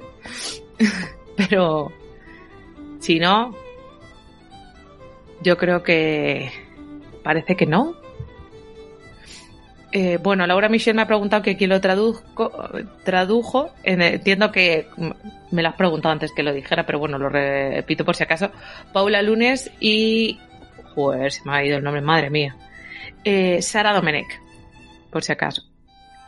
Y bueno, pues entonces os dejo aquí. Eh, ¿Cómo se llama la receta del pescado horroroso? Uy, voy a mirar un segundo, ya que tenemos el recetario a mano. Voy a ver. Pescado horroroso. Me encanta. Joder. Ahí. Es que el índice está. Entiendo que es en el almuerzo, ¿no? Pescado crudo de Gollum se llama la receta que pregunta Laura Michel. Entiendo que es ese. Porque luego también hay una trucha marinada con té de los orientales, pero entiendo que es el pescado crudo de Gollum. Como veis, tiene, pues eso, los títulos. Eh, el pescado ese que Findegil dice que es muy bueno. Espero que sea ese, Laura. El rap es delicioso. Ah, vale, perdón. Están hablando de... Como veis, podíamos hacer una sección, la verdad es que le pegaría mucho a nuestro programa de recetas y de hablar de comida porque es muy hobbit, por otro lado. Pero bueno, en fin. Y la verdad es que chicos, no sé exactamente de qué pescado estáis hablando. Yo creo que os voy a dejar aquí ¿vale? Espero que lo hayáis disfrutado, espero que os haya servido porque sé que alguna vez la gente hay varios libros sobre recetas de Tolkien, o yo conozco, al menos este es el segundo que conozco, y hay muchos libros con cosas de fantasía sobre recetas y, y creo que es interesante saber un poco pues por qué te mueves y qué es lo que puede ser interesante sobre, sobre el recetario si las recetas son buenas y si, y si tiene, o sea, si lo quieres como recetario, pues si las recetas son buenas, o si lo quieres porque te encanta Tolkien, pues cuánta fidelidad tiene de Tolkien. Espero haberos más o menos resuelto un poco las dudillas. Ya os digo, la repostería está bastante bien, pero bueno, es que alguien, un escocés, pues igual que los ingleses, es que allí se hace muy buena repostería, que os voy a decir. Pero en fin, hasta aquí nuestra visita a la biblioteca de hoy. Espero que la hayáis disfrutado. Un beso y nos vemos en el próximo regreso a Hobbiton. ¡Chao!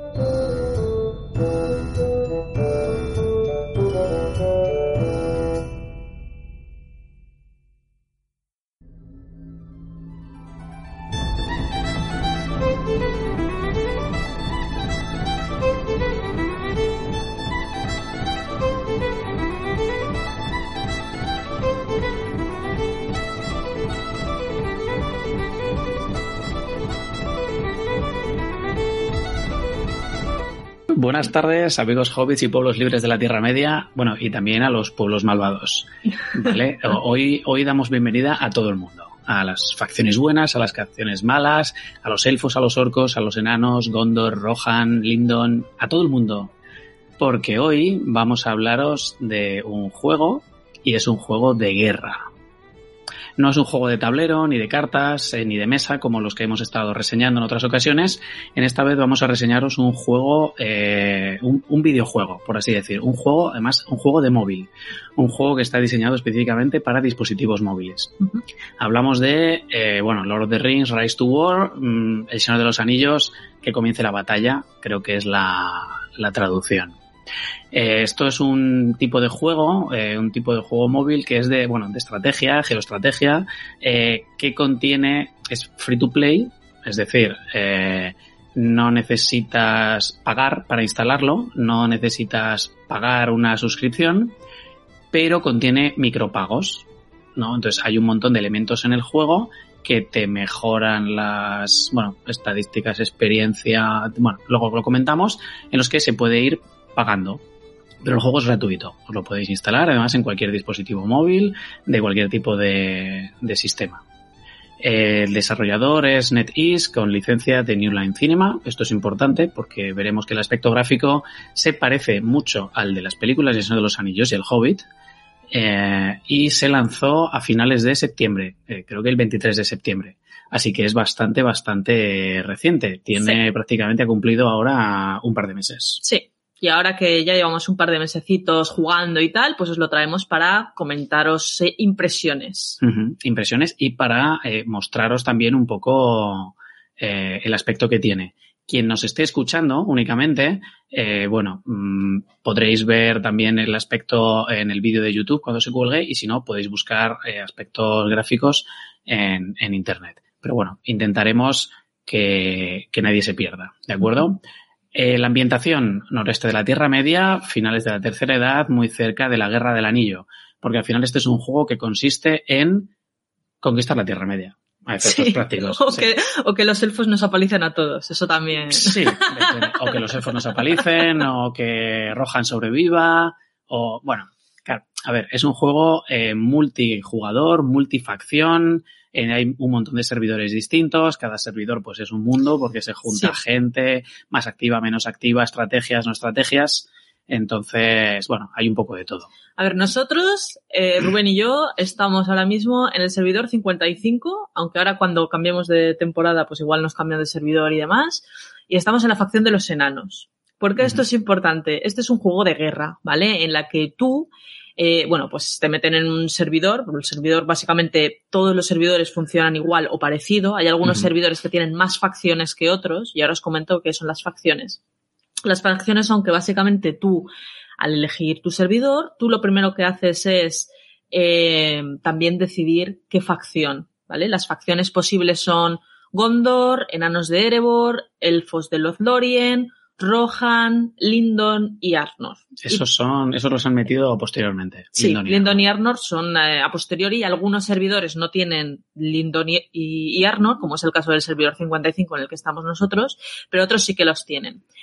Y también lo chulo e interesante es que también puedes coger una facción man- malvada, ¿vale? Puedes coger las facciones buenas, que son las que hemos comentado, o facciones malvadas que tenemos a Mordor, a Isengard, a Mm. Run y a Angmar. Angmar. Bueno, en nuestro servidor, Run y Angmar son eh, facciones neutrales, por así decirlo. No hay jugadores con, ese, con esa facción, pero en otros servidores sí.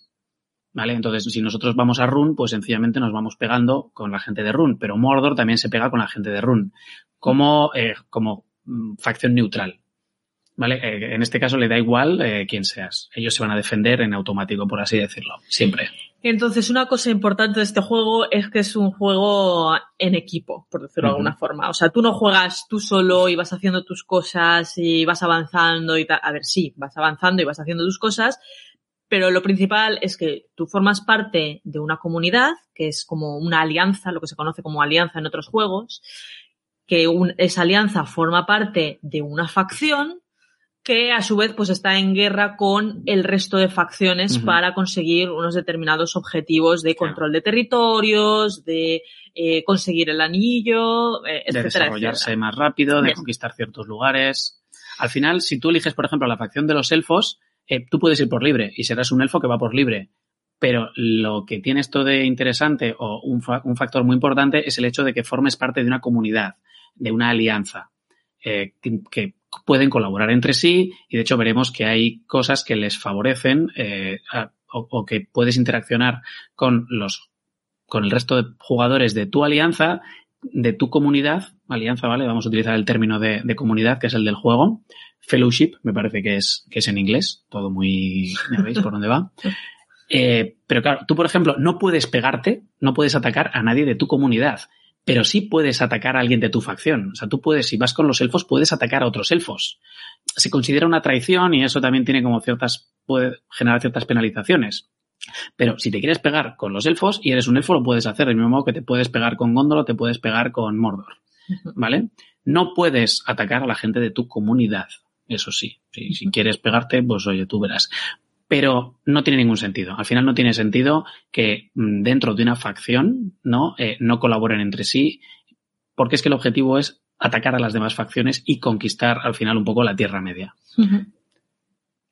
Vamos ahora a pasar a compartir pantalla, ¿vale? Para que vamos a em- empezar a explicar un poco las mecánicas del juego.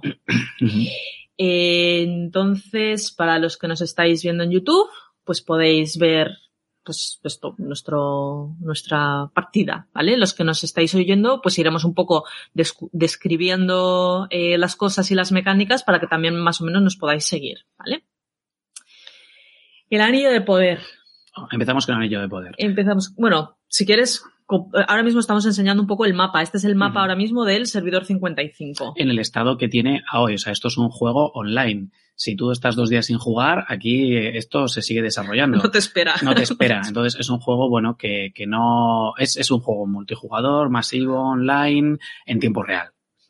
Claro, si te pierdes una semana, pues bueno, pues tendrás los graneros llenos, o igual te han atacado, o igual la capital de tu facción ha sido destruida, o, o, o vete tú a saber.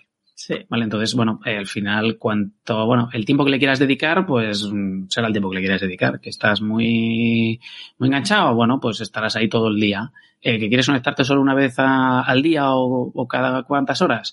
Bueno, pues la, la- eh, pero la cosa es que el juego evoluciona sin que tú estés presente continuamente. Ah, bueno, aquí podéis ver eh, el tablero, por así decirlo, mapa de la Tierra, de la Tierra Media, el de la Tierra Media, que está dividido eh, en, por las facciones. ¿No? Eh, cada facción tiene un color y en el mapa se, bueno, se distinguen también, digamos, las provincias. Dentro de las provincias también hay ciudades, hay capitales, eh, hay lugares que no han sido conquistados todavía, ¿vale? Pero bueno, tenéis un poco pues todo el, todo el noroeste de la Tierra Media. Y el mapa pues está pintado de colores en función de las facciones. Pues en este caso, el azul claro son los enanos, el amarillo son los elfos, el azul oscuro son sí. Gondor. Un verde clarito, ¿no? Son los elfos y un verde oscuro es Rohan. Bueno, sí. Sí, Isengar es un color más tipo marrón y los otros dos que en este servidor no tenemos, pues no sé exactamente qué colores tienen. Pero bueno, que no es importante, ¿vale? Pero bueno, que el- tenéis la sección de, está la sección del mapa en la que se ve el, en tiempo real, pues, eh, cómo está la situación, digamos, geoestratégica de todo el servidor, también con un listado, pues eso, de los distintos puntos de control, de las distintas ciudades, de las estructuras, de cuántos puntos da tener controlado una capital, eh, de las guerras que hay, las fortalezas, donde hay batallas en este momento. ¿Veis? Aquí, por ejemplo, podemos ver las llanuras de ceniza, es una zona entre, bueno, al norte de Mordor, pues durante siete horas hay una guerra con tantos participantes, tantas muertes y los contrincantes son, pues, estas eh, comunidades de dos facciones distintas. Están los elfos y Mordor, uy, perdón, los enanos y Mordor en, en batalla. ¿Vale? Ahora mismo los palos más gordos en este servidor pues está alrededor de Isengard, que tenemos varias facciones de Gondor atacando e intentando cercar Isengard. Pero bueno, eh, vamos a ver el tema de el anillo de poder. Cuando te creas la cuenta y cuando te creas, digamos, empiezas a jugar, eh, lo primero que te cuenta el juego es que tienes un anillo de poder. Y que ese anillo de poder, ¿no? Tú que vas a ser un líder, por así decir, eh, bueno, pues puedes usarlo. El anillo de poder que tenemos aquí, al final es un poco la excusa para tener como un eh, árbol de investigación, por así decirlo, Sí. que te va, con el poder que se va consiguiendo, con los territorios que vas consiguiendo, esto te va generando un poder y ese poder se lo vuelcas al anillo y el anillo te va permitiendo hacer cosas. ¿Vale? Cuanto más poder, pues más cosas vas a poder hacer. Entonces puedes seleccionar distintas mejoras eh, a lo largo del árbol de, como de habilidades que tienes, ¿no? Sí. Lo bueno que tiene esto es que eh, una vez al día se puede, se puede reiniciar. Si durante una temporada te quieres centrar en las ventajas que te favorece la generación de recursos, lo puedes hacer. Si sabes que vas a entrar en guerra, pues igual eh, te interesa es dedicarte o centrarte en, eh, pues eso, las que te potencian eh, la velocidad de los comandantes, tener más fortalezas, eh, atacar más rápido, ese tipo de cosas. Una de las claves es la central, la de dominio. ¿Vale? Este que veis aquí lo que te permite es tener más territorios. Una parte clave de este, de este juego, sobre todo al principio, cuando todavía te estás desarrollando, es el control y la expansión de territorios, ¿vale? Ahora lo veremos también, bueno, lo veremos más adelante cuando hablemos del mapa y demás. Tú empiezas con un, pues tu, tu central, tu fuerte, por Sí, tu, decirlo de alguna tu- tu forma. capital, por así tu decirlo. capital Tu fortaleza. y, y vas principal. conquistando territorios, ¿vale? Los territorios que son más básicos o que no tienen recursos, pues cuestan muy poco de conquistar, Pero, luego, poco también. pero aportan poco también.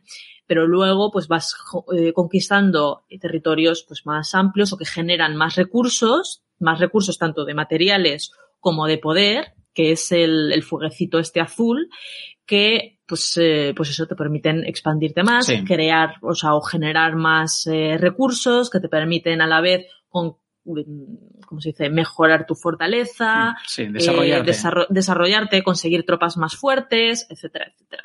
Claro, el tema del poder es que una casilla básica te genera uno de poder por minuto. Una casilla eh, de nivel 300, que creo que es el máximo, te genera 300 de poder por minuto. Pero claro, la de 300 realmente eh, cuando es muy difícil de, de conquistar. Necesitas desarrollarte mucho, tener muchos ejércitos muy fuertes para poder conquistarla. Entonces es un juego de ir desarrollando poco a poco. Claro, y también sin pausa, porque al final, eh, cuanto más rápido te desarrolles, más ventaja vas cogiendo. En este punto es donde se ve la diferencia igual entre la gente, el free to play, ¿no? Los que juegan gratis y los que sí meten micropagos, ¿no? El pay to win, que se dice, ¿no? El pagar por ganar. A ver, yo por lo que hemos visto no es un juego en el que sea totalmente relevante, ¿vale? Eh, nosotros hemos, hemos estado con nuestra cuenta en, bueno, niveles bastante altos, ¿no? Dentro de nuestra facción de los enanos, eh, y no hemos puesto dinero, ni, muchísimo menos. Pero bueno, son esas pequeñas mejoras que es como la empresa, pues, gana dinero. Aquí veis, pues, cómo el anillo va subiendo de nivel, ¿no? Eh, y estas, estos puntos del nivel 170, bueno, este es nuestro anillo. Si este es el anillo, puedes reforjarlo, pero Sí. bueno, eso es un tema Eso es, un di- cosmético. es un tema cosmético, simplemente del diseño. Pero estos puntos que veis aquí abajo, pues son los que te permiten, pues eso, distribuirlos en mejoras. Vale, pues bonificación a los tributos. Ahora queremos generar más mineral. Mm. O vamos a aumentar el tema de obtener recursos cuando eliminamos tropas neutrales. ¿Vale? O sea, es un poco eh, mejoras, mejoras generales. Ahora podemos tener más fortificaciones, eh, que nuestros fuertes sean más difíciles de, de De destruir o de conquistar. Pero bueno, entonces esto es. Lo importante sobre todo es la de el límite de territorios. Sí. Lo bueno es que hay un límite absoluto, ¿no? Cuando ya más o menos se ha llegado a la parte, bueno, como al, al máximo me parece que tienes unos 200 territorios aproximadamente, 216, puede ser 220, puede ser el máximo. Eh, y claro, eso ya hace que no puedas expandirte más. Al final este juego está pensado, mm, más o menos son unos dos, como dos meses, dos meses y medio aproximadamente, desde que empezó esta primera temporada. Eh, está pensado para que durante el primer mes aproximadamente la gente se desarrolle y a partir de ahí eh, ya se dedique a pegarse, Sí. a Sí. pegarse continuamente. Glorfindel nos comenta que 216 es el máximo de, de territorios que se pueden tener. Al Final.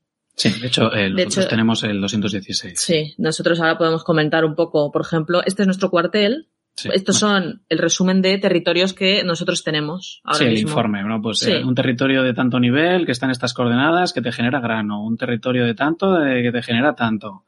¿Vale? Esto es lo que... Pero ya os digo, el tema de territorios es sobre todo importante al principio. Cuando te estás desarrollando, que te interesa además conquistar territorio y cuanto más alto mejor, muy rápido. Porque Mm. eso es lo que te permite también mejorar tu cuartel, mejorar tus tropas, etcétera, etcétera. Desarrollarte, construir eh, edificios que te dan desbloqueando opciones. Ahora mismo, que quedan que una o dos semanas de temporada. No, creo que no, ni siquiera. Me parece que esta primera temporada termina el 25 de noviembre, o sea, quedan cuatro días para el final de temporada. Este juego está, está organizado así. Claro, eh, si esto permaneciera de este modo, pues al final sería bastante aburrido, porque ya quien se ha desarrollado ya está plenamente desarrollado, quien entra ahora no tiene ningún aliciente, porque además está todo ocupado, no puede desarrollarse, es muy difícil. Entonces lo han montado de modo que cada varias, cada temporada, que durará entre dos y tres meses, según, según han dicho, digamos, el juego se reinicia. Hay cosas que conservas, pero todo lo demás se reinicia. Puedes cambiar de facción. Uy, es que yo me he aburrido de los enanos, ahora quiero probar Gondor. Es que ahora quiero probar Mordor. Eh, pero todo se reinicia, vuelves a empezar, digamos, prácticamente de cero, con tus tropas, con eso, sin, sin nada construido, tienes que volver a expandirte. Es como volver a empezar, pero sí hay cosas que se conservan, algunas cosas sí se conservan, sobre todo el tema de los comandantes y algunos objetos que se van consiguiendo. Pero bueno, el, nuestro cuartel, ¿no? Nuestro, Sí, nuestro cuartel. bueno, podéis ver aquí el cuartel, el diseño, este es el diseño enano, eh, hay diseños gráficos para los elfos, diseños gráficos para cada una de las facciones. Mm, bueno, eh, es total, bastante inventado, por así decirlo, ¿vale? Entonces, bueno, man, estas son las cosas que luego comentaremos más adelante de lo que, bueno, los puntos que vemos a nivel personal como temáticos con los libros, temáticos con las películas, Recordad que esto está basado en el aspecto gráfico de las películas, tienen la licencia de New Line Cinema, entonces se parece mucho a las películas. Y luego lo que evidentemente no se parece en nada ni a las películas ni a los libros, pero es necesario o han considerado que es necesario para que la jugabilidad sea buena. Sí. Bueno, entonces entramos en nuestro cuartel y en nuestro cuartel, bueno, que podemos ver un poquito así el aspecto que tiene, hay distintos, distintos, bueno, edificios, ¿no? O distintos Sí. sitios. Tenemos, por ejemplo, el Salón del Trono. El Salón del Trono es un resumen, pues, de, De lo que generas. en qué alianza estoy, en qué facción, una bonificación o una característica especial de esa facción. ¿Vale? Por ejemplo, en este caso, los enanos tienen, todos los enanos, solamente por eh, pertenecer a esa facción, pues tienen una bonificación del tiempo de reclutamiento o contratación. Les cuesta un poquito menos reclutarse a sus tropas. Hay otras facciones, cada facción tiene un- un- una, una bonificación, digamos, de facción. Bueno, un resumen de los terrenos que tenemos, eh, lo, lo que generamos de cada uno de los recursos, del poder total. ¿Vale? Simplemente es un pequeño resumen. Tenemos el tema del cobro de oro. Al final, eh, la guerra cuesta dinero, reclutar tropas cuesta dinero, mejorar las armas cuesta dinero. Entonces, se va el oro, dinero. sí, el oro es importante al principio, pero luego ya deja de serlo. Lo mismo, cuando te estás desarrollando, ¿no? Y cuando te estás eh, empezando, sobre todo.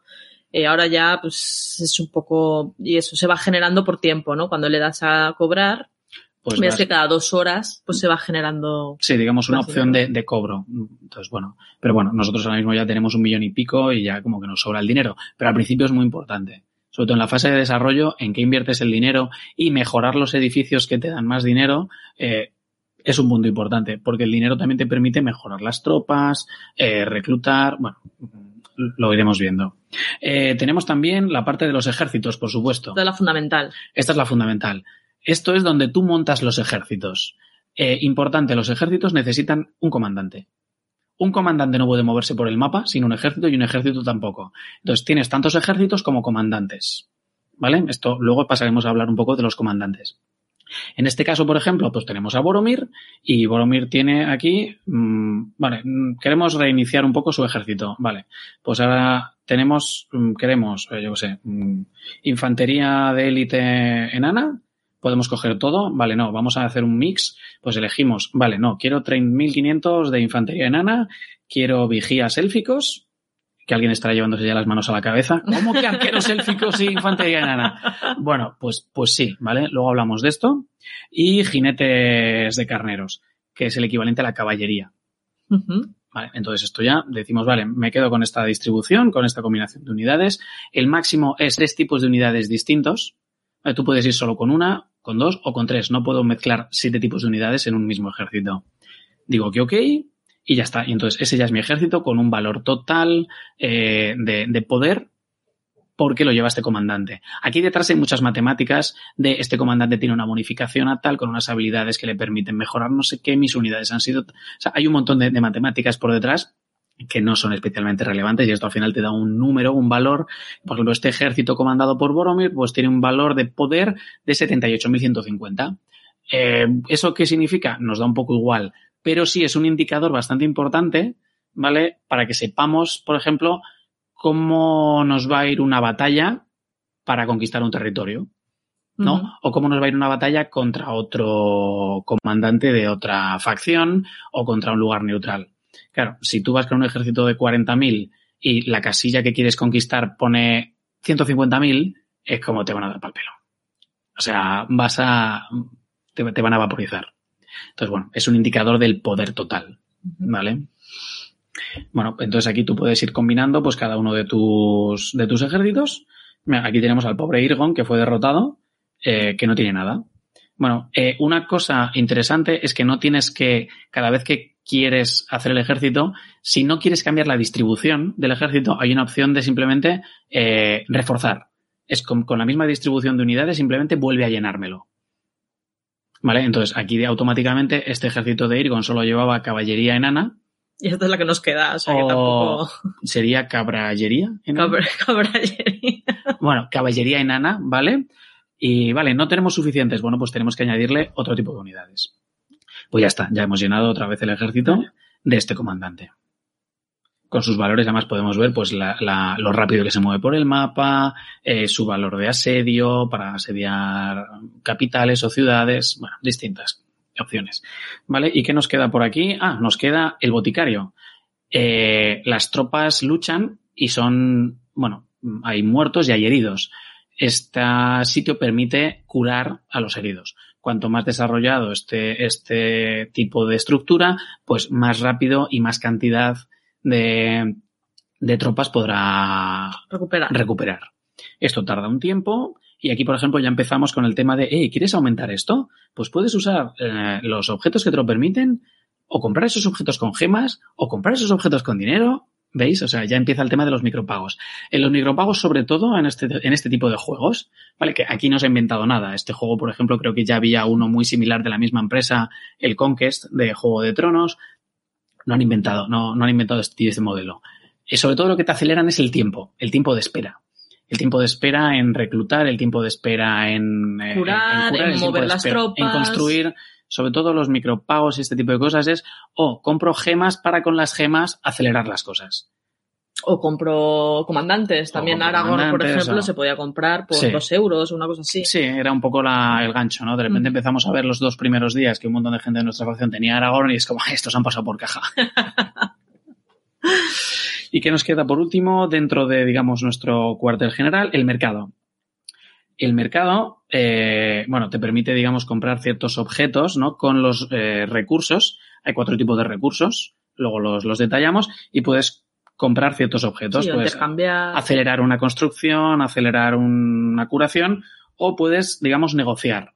Eh, buf, es que me sobra madera y me falta grano bueno, pues puedes hacer un cambio. Como esto es como a los mercaderes neutrales, ¿no? Al, esto, es, esto es un poco como la bolsa, porque al final, eh, cuando mejoras, digamos, el mercado, simplemente lo que vas cambiando es el tipo de cambio. Uh -huh. Me parece que empiezas. Es como el Catán. Esto. Sí, es parecido al Catán. Cambias dos por uno, luego lo vas mejorando y al final el óptimo lo que más te permite es cambiar un 10 por 8. Uh -huh. O sea, 10 unidades de madera me dan 8 de grano. Sí. Entonces, bueno, esto nosotros lo hemos usado bastante cuando generábamos mucha piedra y nos faltaba grano. Eh, lo más importante también es el tema de construir. Estos son pues todas las eh, edificios del los asentamiento, edificios ¿no? del asentamiento, ¿vale? Pues algunos te permiten pues almacenar más recursos, generar más sí, mejorar que el las barracas. boticario funcione mejor, que las barracas funcionen mejor, tributo en piedra, etcétera, etcétera, y también pues los ejércitos concretos. Uh -huh esta es la parte, digamos, un poco menos temática. Es como, vale, yo estoy en la facción de los enanos y entonces tengo aquí los distintos tipos de, uni de unidades enanas. Que además, la academia de infantería, pues la, tengo que ir mejorándola para poder reclutar las tropas de nivel 1, que son los de infantería normal, luego ya paso a los portaescudos, luego paso a los protectores. ¿Vale? Eh, los, lo mismo. Hay cuatro tipos de unidades al final. Infantería, eh, arquería. arquería y caballería. Y cada facción tiene una unidad de élite y solo esa facción puede reclutar esa unidad de élite. La unidad de élite de los enanos es una infantería especial que se llama Guerreros de Hierro. La unidad especial de Rohan me parece que es caballería, bueno, no sé si es caballería corazada. La unidad especial de los elfos son arqueros. ¿Vale? O sea, hay un tipo. Entonces, mmm, yo puedo reclutar, una vez que desarrollo, puedo ir reclutando este tipo de, de unidades de enanos. Pero, según avanza el juego, también puedo empezar a reclutar gentes de Gondor o gentes de Rohan o gentes de, o los, o los elfos. Es decir, aquellos que son de mí, de las facciones buenas. Son los traidores claro. de los elfos. Sí, pero yo solo, yo solo, la, a ver, yo solo puedo reclutar, solo puedo reclutar, como pertenecemos a una facción de las, de, digamos, englobadas en el bien, yo puedo reclutar tropas de otras facciones del bien. Uh -huh. Mordor, por su lado, puede reclutar facciones de Isengard o facciones de Run si hay. Yo no puedo reclutar orcos, no puedo reclutar trolls. Eso ahora, porque bueno, luego hablamos de eso. Vale. Luego hablamos de la. De no, la, pero sí, luego tampoco mejora. cambiará eso. Supongo. No, eso, eso no cambiará. Pero, bueno.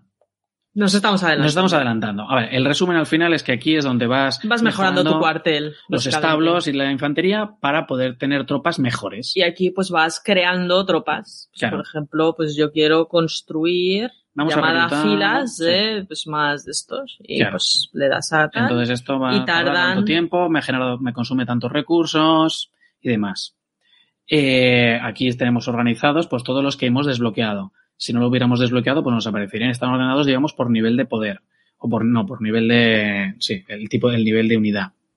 Entonces, claro, eh, al principio usas los de nivel 1, cuando tienes uno de nivel 2, o qué maravilla, eh, luego ya evidentemente solo usas las mejores que hay. Estos son las que puedes reclutar, que simplemente te cuestan, eh, digamos, recursos y tiempo. Hay ciertas unidades especiales, eh, Como las como águilas. las águilas, eh, los beórnidas, los mumakil, los dragones, que solo puedes reclutar si has, si controlas una casilla concreta.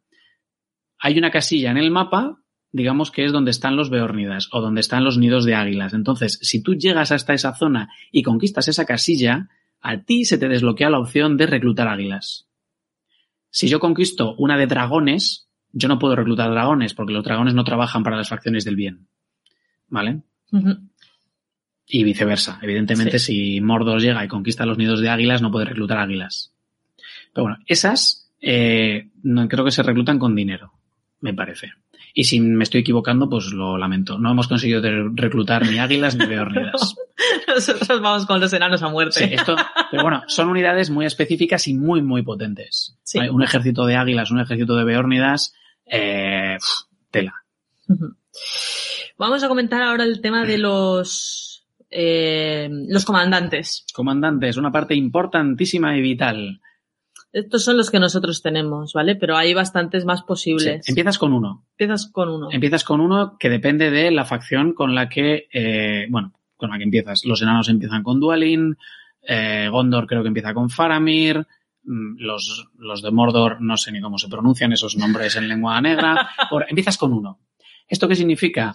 Como solo tienes un comandante, solo puedes formar un ejército y solo puedes mover un ejército. Entonces aquí cuantos más comandantes desbloqueas, más ejércitos tienes y más cosas puedes hacer. ¿Vale? Entonces, aquí tenemos los comandantes. Eh, ¿Qué queremos contar de los comandantes? El aspecto visual, que es totalmente el de las películas. Por ejemplo, Sí, to- pero totalmente. sí, aquí además cuando lo seleccionas, pues hay una pequeña animación bastante chula en 3D, donde el personaje aparece. Eh, la verdad es que están, están bastante currados. Pero sí, es eh, totalmente las películas. Señor de los Anillos y el Hobbit, ¿vale? Eh, tenemos la- las cabras de la caballería enana, pues evidentemente me las que vimos en la ahí. película del Hobbit, ¿vale? Pero lo importante, hemos eh, dicho que empezamos con uno. ¿Cómo se consiguen los, eh, los comandantes? Pues está la taberna, ¿vale? Sí, en la todo empieza en taberna. una taberna. Todo empieza en una taberna. Tú en una taberna puedes convencer a Elrond para que se una. Sí. En una taberna puedes convencer a Elrond para que se una a tu facción. Eh, básicamente aquí pues están los típicos encargos de taberna. Bueno, este en concreto no, este en concreto te da objetos, pero hay otros. Mira, este por ejemplo te da 60 fragmentos de Arwen. ¿Vale? Entonces, pues tú te los vas pasando al pues, el tablón de anuncios y tú pues puedes seguir enviando. Por ejemplo, este encargo te daría pues eh, respeto de Arwen. Cuando llegues a el respeto requerido, pues la podrás Reclutar. reclutar. Aquí, oh, estrella de la tarde. Arwen está tejiendo algo para aquellos que están a punto de partir y está buscando algunos materiales valiosos. Dos horas. Hacen falta dos personajes. Bueno, pues tengo que mandar dos, o en este caso de los hobbits que tienen una bonificación especial, y los mando. Y ellos se van durante dos horas. Bueno, en este caso, como también tiene una bonificación especial, eh, solo Tardan menos. una hora y 24 minutos. Si no, pues tendría que tener dos. Claro, los comandantes que están, digamos, mm, buscando, haciendo encargos, eh, no están comandando ejércitos. Claro. Pero si estás, en, si estás en guerra con todos tus comandantes, pues no puedes tener a gente buscando encargos. Y viceversa. O sea, hay que andar un poco equilibrando. Pero también cuantos más comandantes tengas, pues más cosas puedes hacer. Puedes Sí. tener cuatro en la guerra asediando lo que sea, mientras otros están pues en, en tu cuartel Son los haciendo encargos. encargos. Los encargos están limitados. En principio tienes cuatro, puedes recargar hasta dos veces con gemas que te genera más encargos. ¿Vale? Eh, aquí, en reclutar comandante, Claro. podéis ¿Quién está ver disponible? todos los comandantes que hay disponibles ahora mismo. Se han anunciado cuatro comandantes nuevos cuatro para la segunda nuevos. temporada. Sí. Pero aquí tenemos, los comandantes además están organizados como en tres niveles. Tres niveles de, podemos decir, rareza. Por así Sí, decir. Estos que, estos son, digamos, estos que se ven aquí, que son pues eh, Merry, Pippin, Eowyn, Irgon, Boromir, Galadriel, Dualin, eh, Ori y Haldir.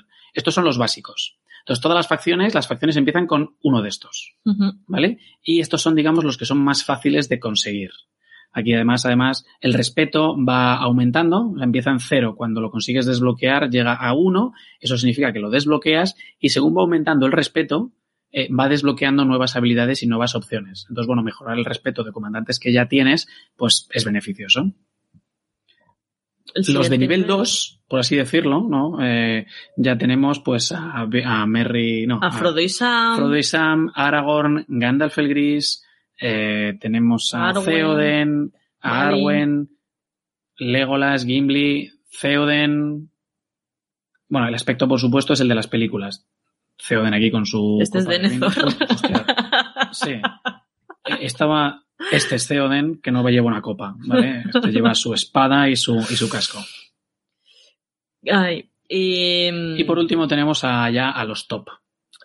los top. a los top. Pues tenemos a Aragorn Rey.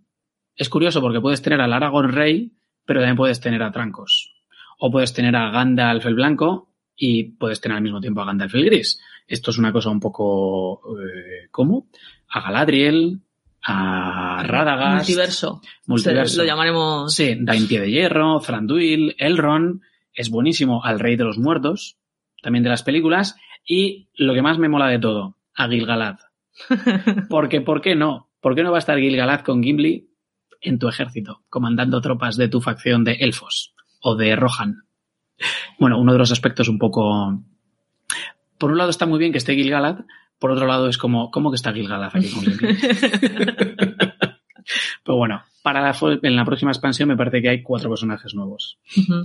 La reina Eh, Thorin, escudo de roble, eh, Eladan, el hermano de Arwen, hijo de Imrahil. Imrahil, el príncipe Imrahil. Entonces, bueno, en, en sucesivas expansiones pues irán metiendo más, más comandantes. Problema, bueno, lo de los niveles. Por ejemplo, para reclutar a Ori, que no lo hemos conseguido todavía, necesitamos un respeto de 800. El respeto se consigue con objetos específicos que le puedes, digamos, ofrecer o con, o- o con o cervezas. con, o con cervezas o con las misiones que os O hemos estado misiones, que te comentando. aumentan automáticamente. ¿Vale? Pero claro, eh, Ori 800. ¿Qué pasa si quiero reclutar a Galadriel? 9000. 9000. Entonces, Y además a esta no le invitas a cervezas. Solo eh, admite, digamos, su regalo, el objeto de regalo, en este caso una partitura en cuenya perdida, que aumenta el respeto de 300 en 300. Necesitas 30 partituras de estas, que es un objeto que puedes ir consiguiendo pues con algunas misiones, te pueden tocar en cofres, cosas así. Entonces, bueno, en una temporada eh, nosotros no hemos conseguido desbloquear a nadie que no sea del primer nivel. Alguna Bueno, la tenemos, bueno, a. Gandalf. A Gandalf sí. Porque había misiones especiales había también. un evento especial de, de la comunidad del anillo que te daba objetos de Gandalf. Y tenemos a Arwen relativamente cerca.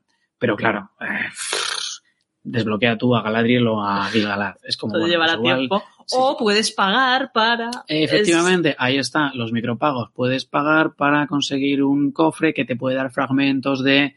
Bueno, eh, si conocéis el tipo de juegos ya sabéis de qué va. Si no lo conocéis, pues esta es la mecánica. ¿Vale? Cosas más, más cosas de los comandantes, porque esto es la forma de, de reclutarlos. Eh, estadísticas de los comandantes, eh, bueno, Sí. tienen un nivel que es el que se va mejorando con la experiencia. La experiencia se consigue mediante misiones a los que los mandas, mediante combate, mediante, bueno, eh, Los encargos también. los encargos, entrenamientos simulados. Entrenamientos También puedes, simulados. puedes mandar a tu tropa a, oye, a hacer maniobras. Y entonces, bueno, eh, con una, con una energía que hay específica, que creo que es la pericia, que se va recargando a lo largo del tiempo, puedes mandar eh, 15 minutos, media hora, dos horas a Gandalf a entrenar. Y entonces, cuando terminan esas horas, vuelve con 50.000 puntos de experiencia más. Y eso le permite al principio subir de nivel mucho y luego ya nada. Eh, luego además también tienen como árbol de habilidades. Sí, lo llaman títulos. Sí, lo llaman Gandalf el. Gris, Gandalf Mithrandir, eh, que además a su vez cada uno de esos títulos eh, te desbloquea como dos habilidades específicas. ¿Vale? Y lo que pasa es que cuando está en respeto 1 tienes acceso a estas dos, a dos, cuando llegas al respeto 3 tienes acceso a otra, a otra, sí, a otro título con dos eh, habilidades adicionales, en respeto 5 otro título con dos habilidades más. Entonces, bueno, pues esto es ir mejorando. Pues cuando comanda unidades no sé qué, tiene posibilidad de recuperar puntos de vida. Y si la llenas hasta tope al máximo, en este caso, hasta nivel 15, eh, pues te da un bono a la concentración. Bueno, una de las, eh, digamos, características que tienen. Sí. Al final cada, cada comandante, pues eso, tiene sus títulos, Su, su árbol de habilidades. su árbol de habilidades, sus títulos. Claro, a este hace daño físico una vez por turno. eh, que al final lo que cura. afectan es a Sí. la batalla, A los ejércitos, cómo funcionan. También pueden afectar a, al tiempo que tardan al en tiempo hacer que los tardan en encargos. hacer los encargos o en moverse o Sí, a la velocidad con la que mueven, a la velocidad con la que atacan cuando están en un combate, bonifican a cierto tipo de unidades. Algunos específicamente le dan un bono solo a los elfos o solo a las unidades arqueras o solo a la caballería. Claro, por eso luego también es interesante, en función del comandante que tienes, eh, seleccionar el ejército. Eowyn ya de por sí eh, va muy bien con caballería, pues mm, ponle caballería. Si a Eowyn la pones a comandar infantería enana, pues bueno, a ver, lo va a hacer, pero digamos que no es lo óptimo. claro. ¿Vale? Y respecto a los comandantes, ah, sí, Luego está el tema de los objetos los también. objetos, las armas, la armadura, el yelmo y las pipas. A cada comandante se le pueden poner cuatro objetos. Un arma, una armadura, un objeto de cabeza, un yelmo por así decir, y un accesorio.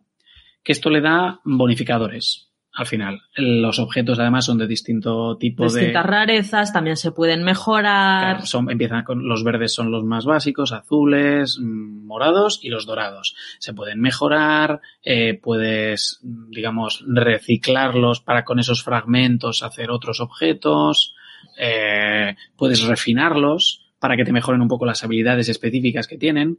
Los objetos suelen dar un bonificador de, a, a los atributos, Atributos. ¿no? Pues a la fuerza, a la destreza, a la concentración o habilidades especiales. Bueno, pues esto simplemente es para ir mejorando un poco las cada uno de los objetos. Y ya Mm, está. Y luego el resto, a ver, ti- tiene más detallitos, ¿vale? Si cambias, pues si lo cambias, entonces digamos que el comandante tarda un tiempo en volver a acostumbrarse a ese arma. Bueno, entonces hay como un indicador del 100%, del 60%, en Sí. cuánto tiempo, pero bueno, ya, ya son demasiados detalles que no creemos Y lo que sean importante relevantes. también es el vigor. El vigor es vital. El vigor es la energía disponible que tienen para hacer cosas. Sí. Entonces, pues por ejemplo, esto, cada vez que mm, con el ejército van a atacar algún sitio, pues les cuesta 20 de vigor. Moverse de aquí a otro sitio, pues también les cuesta X de vigor. Hacer... Mandarlos a hacer entrenamiento. Hacerles a- a mandarles a hacer entrenamiento o a recolectar materiales, etcétera, pues cualquier actividad con los comandantes les cuesta vigor. El vigor se va recuperando con el tiempo, el máximo se puede aumentar con, Con el anillo. con el anillo, con, con, con una de las, digamos, habilidades del anillo, o la velocidad a la que se recupera también se puede mejorar. Pero bueno, al final, eh, si tiene 150, cuesta 20 cada uno, pues cuando ha hecho 8 acciones, pues ya, ya está, tienes que esperar. Tienes que esperar X minutos o X horas a que se vayan recargando las acciones. Entonces, a veces hay que jugar mucho con mando a 5 y voy haciendo como, un, como una rotación. Si, ataco cuatro veces con el mismo, se me cansa. Pero claro, si ataco con este, luego ataco con este, luego ataco con el otro, mientras estoy haciendo una acción, el otro poco a poco va recuperando, no, no tanto, pero un poquito, y cuando llega el momento de atacar, tengo frescos, digamos, los ejércitos y los comandantes más poderosos. Esto es un poco de, de estrategia. Y bueno, respecto a los comandantes, en principio lo tenemos, ¿no? Antonio pregunta si se juega contra la máquina. Eh, se juega sobre todo contra otros jugadores. O sea, Pero también este- contra la máquina. también contra la máquina. ¿vale? La máquina pues eh, tiene determinadas... eh, Sí. pero es sobre todo contra otros jugadores. Sí, pero por ejemplo hay sitios donde, por ejemplo, la facción de Run, eh, si tú vas a Run y Run en este caso no es un jugador, pues aquí tienes eh, como campamentos, campamentos suyos, que tienes que ir derrotando si quieres conquistar. Que, que son, son como, sí, bots, por así decirlo, ¿no? Son jugadores neutrales de Run. Ellos no te van a atacar, salvo que tú les plantes tropas al lado, pero eh, si quieres conquistar ese territorio, pues tienes que ir derrotándolos. Pero mm, son más reactivos. O sea, si tú les atacas, te pegan. Si te acercas, te pegan. Pero no van a, no van a montar un ejército para atacarte a ti. ¿Vale? O sea, son, son facciones defensivas. Pero sí, sobre todo, esto es un, sobre todo un jugador contra jugador, facción contra facción. Sí. hemos hablado un poco ya de cómo se reclutan las tropas, de los ejércitos que llevan los comandantes, incluso de formarlos y de cómo se curan. Pero también una de las cosas eh, importantes que hay que recalcar es eh, que te tienes que coordinar al final con tu alianza o con tu, ¿cómo lo- se llama? Como- con tu comunidad Sí, tu y con tu facción. Tu facción. Porque las capitales importantes, cuando, o sea, uno, uno de los objetivos básicamente para conseguir territorio es conquistar las capitales. Sí. Y para conquistar una capital no es sencillo, no es yo voy con mis 20 comandantes y me la conquisto. No, hacen No, falta cientos Mucho, y cientos mucho. y cientos de ataques y muchas tropas. Sí, sobre todo porque además estará bien defendida. Claro. Por ejemplo, la capital de los enanos es Erebor. Entonces, Erebor en sí ya tiene pues unas murallas de 20 millones, un nivel de defensor de 50 con ejércitos. Eso significa que hay que derrotar 45, 45 ejércitos. ejércitos. Si yo mando tropas y derroto un ejército, bien, pero hace falta que otras 44 personas hagan lo mismo. Si uno de esos ejércitos no es derrotado, pues hay que mandar otro para derrotar ese para ejército. derrotarlo. O sea, hace falta mucho, mucho, mucho, mucho. Pero claro, esto, por ejemplo, Erebor eh, está rodeada de montañas, entonces no puedes atacar por el norte. En este caso, todo esto que hay al sur de Erebor son fortalezas de comandantes enanos de distintas, de distintas comunidades de enanos que están defendiendo Erebor. Si alguien quiere conquistar Erebor, primero, Primero tiene, tiene que que derrotar y destruir todas y cada uno, o por lo menos tiene que abrirse camino Entre todas estas Hasta todos estos. facciones. hasta todas, Entre todos estos fuertes. todos estos fuertes. Entonces, bueno, nosotros hemos sido testigos de cómo eh, los elfos conquistaron Minas Tirith. Y luego de cómo Gondor reconquistó Minas Tirith y expulsó a los elfos. Y puso una muralla enorme de comandantes, ¿no? De, de fortalezas de comandantes para defenderla de nuevo. Entonces, ves, en este, en este caso, eh, los elfos controlan Ithilien, pero tenemos aquí la fortaleza, ¿vale? De Minas Tirith, la capital de Gondor, súper protegida. Rodeada Claro. por todas partes. Estas fortalezas, eh, en principio, están vacías. Si tú ves que te van a atacar, entonces metes ejércitos en la fortaleza o incluso en la capital. Pero claro, eh, si no hay una buena coordinación de facciones dentro de la facción, pues es muy difícil. Eh, también hemos visto, pues eso, eh, ataque a las 8, se ve, juntan 20 personas y oye, aquello no cae ni, ni de blas. Porque además es cuando empiezas a atacar, eh, estos una hora hay- hay para- un tiempo para que se recuperen. Sí. O sea, hay un tiempo que hace que, oye, los defensores como que se van recuperando. Si no, si no consigues destruirlo todo en este tiempo, se reinician, ¿no? Es como que reciben refuerzos. Nadie sabe de dónde, ¿vale? Esto es uno de esos puntos de, Autogénero. vale, se autogeneran otros 50 ejércitos. O sea, aquí en este, en este mundo mueren millones y millones de soldados, ¿vale? O sea, si tienes un poco el, la lagrimita fácil, no. Bueno, lo bueno es que, comen- comenta Antonio, hace falta un cónclave para organizarse, batalla previa a la batalla real. Bueno, eh, el tema es que hay como, ¿dónde Mm. Chats. están? Hay chats Sí, que en el que hay- tú tienes el chat de comunidad, lo que sería, comentábamos también en otros Tu eh, juegos, tu alianza. Luego hay un chat de facción. Aquí hablan todos los enanos de todas las comunidades enanas. de este servidor, este ¿eh? O sea, servidor. hablamos de esto un servidor concreto siempre. Y aquí el mundo, aquí es donde podemos, mira, aquí están los elfos, podemos ponerles a parir, podemos picarnos Sí, sí. con los elfos. Precisamente, no, precisamente en el chat de mundos donde a veces la gente se va de la lengua y entonces dicen, ah, pues no sé qué, me está insultando, ya dicen que no sé qué. Y de repente es como, ¿por qué nos atacan? ¿No? Alguien dijo no sé qué y se enfadaron y tal. Bueno, pues es lo que pasa con las comunidades y con la gente que oh, se, se crece o que directamente es troll o que, Sí. bueno, lo que quiere es tiene mucho tiempo libre. Bueno, Pero bueno, básicamente donde te, donde Sí. te pones de acuerdo es en el Sí. chat de, de facción. Y luego también tienes una lista de amigos, ¿no? de gente, digamos, que te ha pedido amistad, que pueden ser de, pueden ser de cualquier facción. Y bueno, pues esto si quieres hablar con, concretamente con alguien de forma más concreta. Puede ser alguien de tu facción, puede ser otra persona. En plan, oye, no me ataques. Te llega, te, te llega un elfo, te ataca, tú localizas y todo, y dices, oye, ¿por qué me estás atacando? Bueno, como sea. Em, vale, llegados a este punto vamos a hablar del tema de Qué bonitas. movimientos. Pero qué bonitas Minas Tirith. Pues conquístala.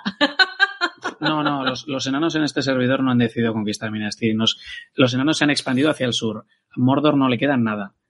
El día que conquistamos Barad-dûr, y a los dos días me parece que cayó además el, el Monte del Destino, fue como... oh. Pero claro, también es que estábamos un poco bloqueados. Mira, aquí, mira el Monte del Destino, aquí echando humo. con un dragón, porque hay un dragón ahí arriba, nadie lo sabe. Se está quemando las Se alas. está quemando las alas con la lava. A ver, el aspecto gráfico es bastante, es bastante bonito. Es chulo. Y vamos a hablar ahora del mapa, la gestión de recursos, eh, movimiento de tropas, Sí. quizás. Movimiento de tropas. Sí. Vale. Eh, tus tropas no se pueden mover libremente, ¿vale? No puedes mandar tus tropas de, que están en la montaña solitaria. Oye, las mando a Gondor a ver qué pasa. Tardan dos horas, pero están en Gondor. No. Aquí hay un tema que es, digamos, el área de influencia. Que está, por un lado, las provincias que controla tu facción. Si has conquistado, digamos, la capital de la provincia, eso facilita el, el movimiento por ella. Porque si no la conquistas, es como estás en territorio enemigo. Es más difícil moverse por ella. Si te derrotan, tardas más en volver. Bueno. Y además, lo lejos que estás de tu fuerte, no, de tu capital, ¿no? la capital mía como jugador, o de los fuertes que voy construyendo. Nosotros tenemos eh, una capital. Esto nos genera un círculo que es el área de influencia de esta capital. Perdón, adicionalmente podemos construir fuertes. Esos fuertes nos generan otro área de influencia, ¿vale? De X casillas. Entonces, yo puedo mandar tropas libremente a las casillas, ¿no? digamos, de mi área de influencia. Pero si me salgo fuera, ya es que no puedo mandarlas. O puedo mandarlas solo si la provincia es de mi facción, gastando eh, pericia. Pero claro, cuesta mucho. Entonces, lo normal para poder, digamos, moverte libremente es ir haciendo una red de fuertes que te permite mover a los ejércitos. Los fuertes, además, empiezan, me parece que con dos ejércitos, los puedes ir mejorando pagando dinero, porque la cantería es cara, ¿vale? Pagando dinero, vale, pagando dinero del juego, o sea, oro, no metiendo dinero de real, ¿vale? Hasta un máximo de seis. Entonces, si tú quieres que un ejército vaya a una zona concreta, tienes que mandarlo al cuartel más cercano que te genere ese área de influencia. Pues aquí vosotros podéis ver en el mapa que estoy compartiendo, pues eh, un Los montón de fuertes. sí, los, distintos fuertes círculos son, que claro, hemos ido montando. los fuertes son los puntitos estos verdes y alrededor de cada uno de los fuertes pues hay un círculo que es el área de influencia donde te permite llegar los héroes que estén basados en Sí. ese fuerte. Entonces esto lo que requiere es pues ir haciendo como una especie de Carretera Sí, una de carretera. fuertes para poder moverte a lo largo del mapa. Claro, porque esa es otra. Eh, tú no puedes moverte a una casilla concreta. Tú solo puedes moverte a una casilla que esté adyacente a una casilla que ya controles. O que controle a alguien de tu comunidad.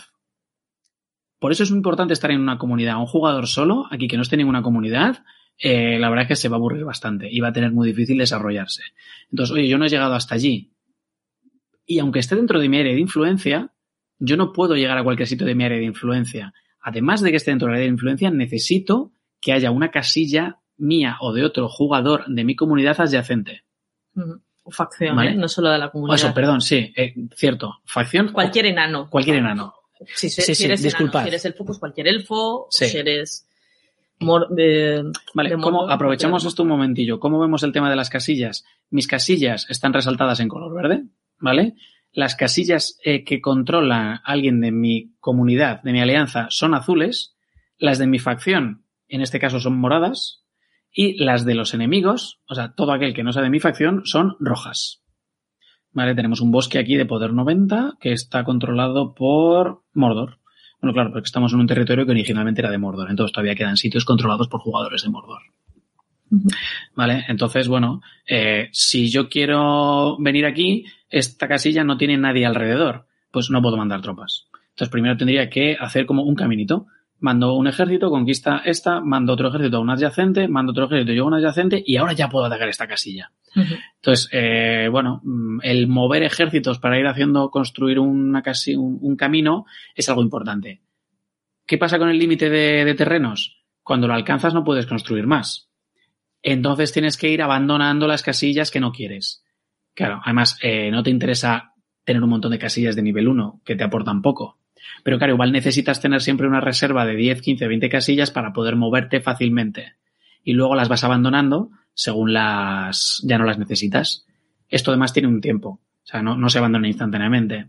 Me parece que es media hora y si has construido un fuerte, pues tardas eh, una hora el fuerte y otra media hora la casilla, digamos, que contiene el fuerte. El fuerte no se puede construir en ningún en un sitio concreto, o sea, donde quieras. Tienes primero que poseer la casilla y luego construyes el fuerte. Eh, la capital se puede mover, ¿vale? Sí, Hay eso unos también es importante. Sí, es otro de esos cosas, eh, bueno, digamos que necesita el juego, ¿vale? Eh, tú tienes que generar primero como una, un- un- una matriz de 3x3, tener nueve casillas que consiga que poseas, que todas tus tropas estén en algún sitio concreto que no estén por ahí moviéndose y tener un objeto concreto que te permite transportar tu capital. Claro, nosotros al principio teníamos la capital al lado de Erebor, según, eh, digamos, fue avanzando el juego y nos fuimos expandiendo como facción de enanos hacia el sur, pues claro, cada vez me nos costaba más mm, mandar a las tropas, si te derrotan las tropas tienes que volver, mandar los refuerzos, entonces lo normal es ir moviendo tu capital, no tu Hacia cuartel, dónde está la acción. tu asentamiento, me parece que el término en el juego es el asentamiento, hacia dónde está la acción. También por un tema de tiempos, Mm. de un tiempos para mover tropas. Sí. Y esto es sobre todo. Sí, porque también eh, las casillas, bueno, eh, tema de recursos, ¿no? Sí. Ya vemos pero- quién posee los recursos. Bueno, al final hay cuatro recursos en el juego. Eh, tenemos la madera, tenemos la piedra, tenemos el metal y tenemos el grano. Cada uno lo necesitas para mejorar ciertos tipos de, de construcciones. O para reclutar, las Reclutar tropas. tropas requiere siempre mucho grano y además otros recursos. Entonces, bueno, eh, los bosques te generan una casilla de bosque de poder 150, pues te da 150 de poder a la hora. El poder es lo que metes en el anillo, ¿vale? Anillo de poder. Y además nos genera 880 unidades de madera a la hora. Una casilla de menos poder, pues nos genera de- de- del mismo material, ¿no? De, de árboles de madera, pues nos genera menos cantidad.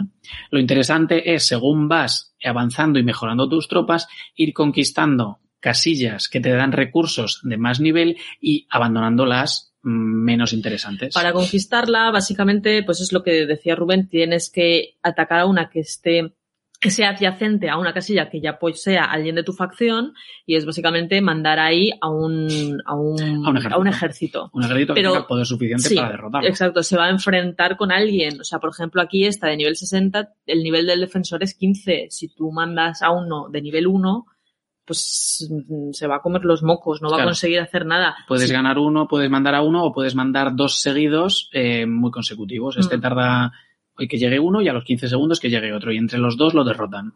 Eso es. eso es. Nosotros el máximo son casillas de nivel, casillas de recursos de nivel 300, creo que es lo más alto. Hemos conseguido conquistar algunas mandando tres, creo que cuatro ejércitos. Cuatro ejércitos de poder alto. Mm. Entonces, bueno.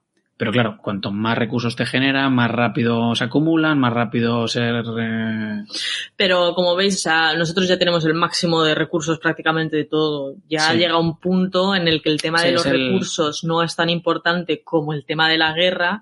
Y el tema de los recursos y el desarrollo y conquistar Muy territorio y importante es importante al principio sobre todo. Al Luego final, ya- lo que es importante quizás es generar, tener, o sea, generar mucho grano, que es lo que te permite, claro, cuando estás en guerra vas a perder un montón de unidades. Lo que quieres es que eh, poder regenerar unidades continuamente. Entonces necesitas mucho grano. Pero bueno, mm, los, los recursos son importantes, sobre todo al principio. ¿Qué más hay? Eh, los ríos no se pueden atravesar, ni las montañas. Hay algunas zonas de que son cruces fluviales, que primero tienes que conquistar el puerto, ¿vale? Para una vez que con- conquistas el puerto, entonces ya puedes ir a otra zona. Pues eso, un río, pues no se puede cruzar. Entonces, una vez que controlas el cruce, puedes atacar al otro lado del cruce y ya puedes Y ya acceder al otro lado. acceder al otro lado. ¿vale? Hay montañas que son infranqueables. Esto, por ejemplo, para entrar en Mordor, tuvimos que dar un rodeo del copón. Al final tuvimos que entrar por la puerta negra. Porque, claro, eh, porque es, es muy complicado. No como, como enanos. Eh, para conquistar otras casillas, pues sí, eh, si están muy metidas en montañas, pues es muy difícil acceder a ellas. Eh, ¿Qué más tenemos por aquí? Bueno, también eh, hay como unidades neutrales. Unidades neutrales eh, que hay repartidas por el mapa, que son bueno, pues, gente que hay por ahí a la que puedes atacar. Le puedes atacar, eso te puede dar una pequeña cantidad de recursos, objetos de bonificación, de estos Sí, que te, algunos aceleradores, como vemos aquí. te generan experiencia. Entonces, estos sí. Y son experiencia de comandante. experiencia de comandante. Entonces, un- una, una opción también buena es como, vale, no tengo nada que hacer o Y me tengo voy, el vigor a tope del comandante. tengo el vigor a pues voy tope. a, Pues venga, voy a mandarlo, venga, a ataco a, ataco a estos caballeros de Rohan, ataco a estos orcos, ataco a, bueno, las unidades que haya más o menos en esa zona, de distintos niveles. Eso le genera, pues eso, experiencia para mejorar sus habilidades, eh, recursos, este tipo de cosillas. Y también de vez en cuando aparecen balrogs y Ah, aparecen dragones sí. así sueltos en los que... Sí, pues, hay un evento de estos que son eh, un evento durante 12 horas o durante 24 en el que, bueno, la facción puede atacarlo y la gente que consiga haga más daño. más daño consigue beneficios. sí. Pero en nuestra experiencia son demasiado difíciles para los beneficios que da. Sí, son, de- son muy difíciles como para conseguirlo tú solo y probablemente a lo mejor pues tampoco te compensa Mm, tanto. Sí, pero es muy gracioso que estás en medio de unos campos de cultivo de Rohan y de repente, oh, aparece un Balrog. Y Sí. tienes ahí el Balrog. Si queréis saber si tiene alas o no. Vale, sí tiene alas, ¿de acuerdo? Aquí, aquí van al, al, al canon de la película, ¿de acuerdo? Lord Finel matando, matando balrogs no te gana nadie. Sí, pues hay, hay, hay eventos de estos de Balrogs y de dragones. Eh, no sé si hay de algo más, la verdad. Nosotros hemos visto de, de Balrogs y de dragones. Oh, aquí tenemos una casillita que es una guarida montañosa donde hay unos dragoncitos dando vueltas. Esta es una de las casillas que si conquista a alguien de la facción malvada, a esa persona le permite reclutar dragones. En este caso, mm, lo ha conquistado alguien de una facción de enanos, entonces, bueno, pues le genera, digamos, el poder por tenerla, pero no puede reclutar dragones. Qué pena, porque la verdad es que reclutar dragones como enano me molaría. bueno, estos son... Sí. No son dra- dragones, dragones, son más... Bestias saladas. Sí, son bestias saladas. Vale, eh, aquí son dragones, pero bueno, claro, ¿cuántos dragones hay? 15.000 dragones puedes tener. Bueno, otro de los puntos un poco no temáticos, pero que han considerado necesario pues para aumentar un poco la jugabilidad y el entretenimiento.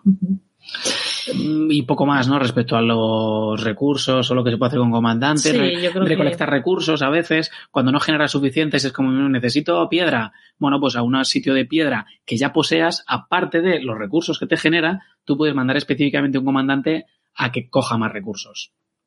Bueno, pues a veces se, se puede A minear. A minear, sí. A minear. Vale, temas de temporada. Esto yo creo que es im- importante o interesante, ¿no? O sea, la temporada cuando empezó, pues se, se, se ponen determinados objetivos. Objetivos, sí, como por etapas. Entonces, Exacto. el primer objetivo de esa temporada era, se ocuparon 60.000 celdas de terreno en este servidor. Entonces, cuando se alcanza, claro, o sea, es, ocupar 60.000 celdas es entre todo el mundo, todas las facciones. Bueno, pues a todo el mundo le dan 200 gemas y mm, unos bonificadores. Y se desbloquea el siguiente.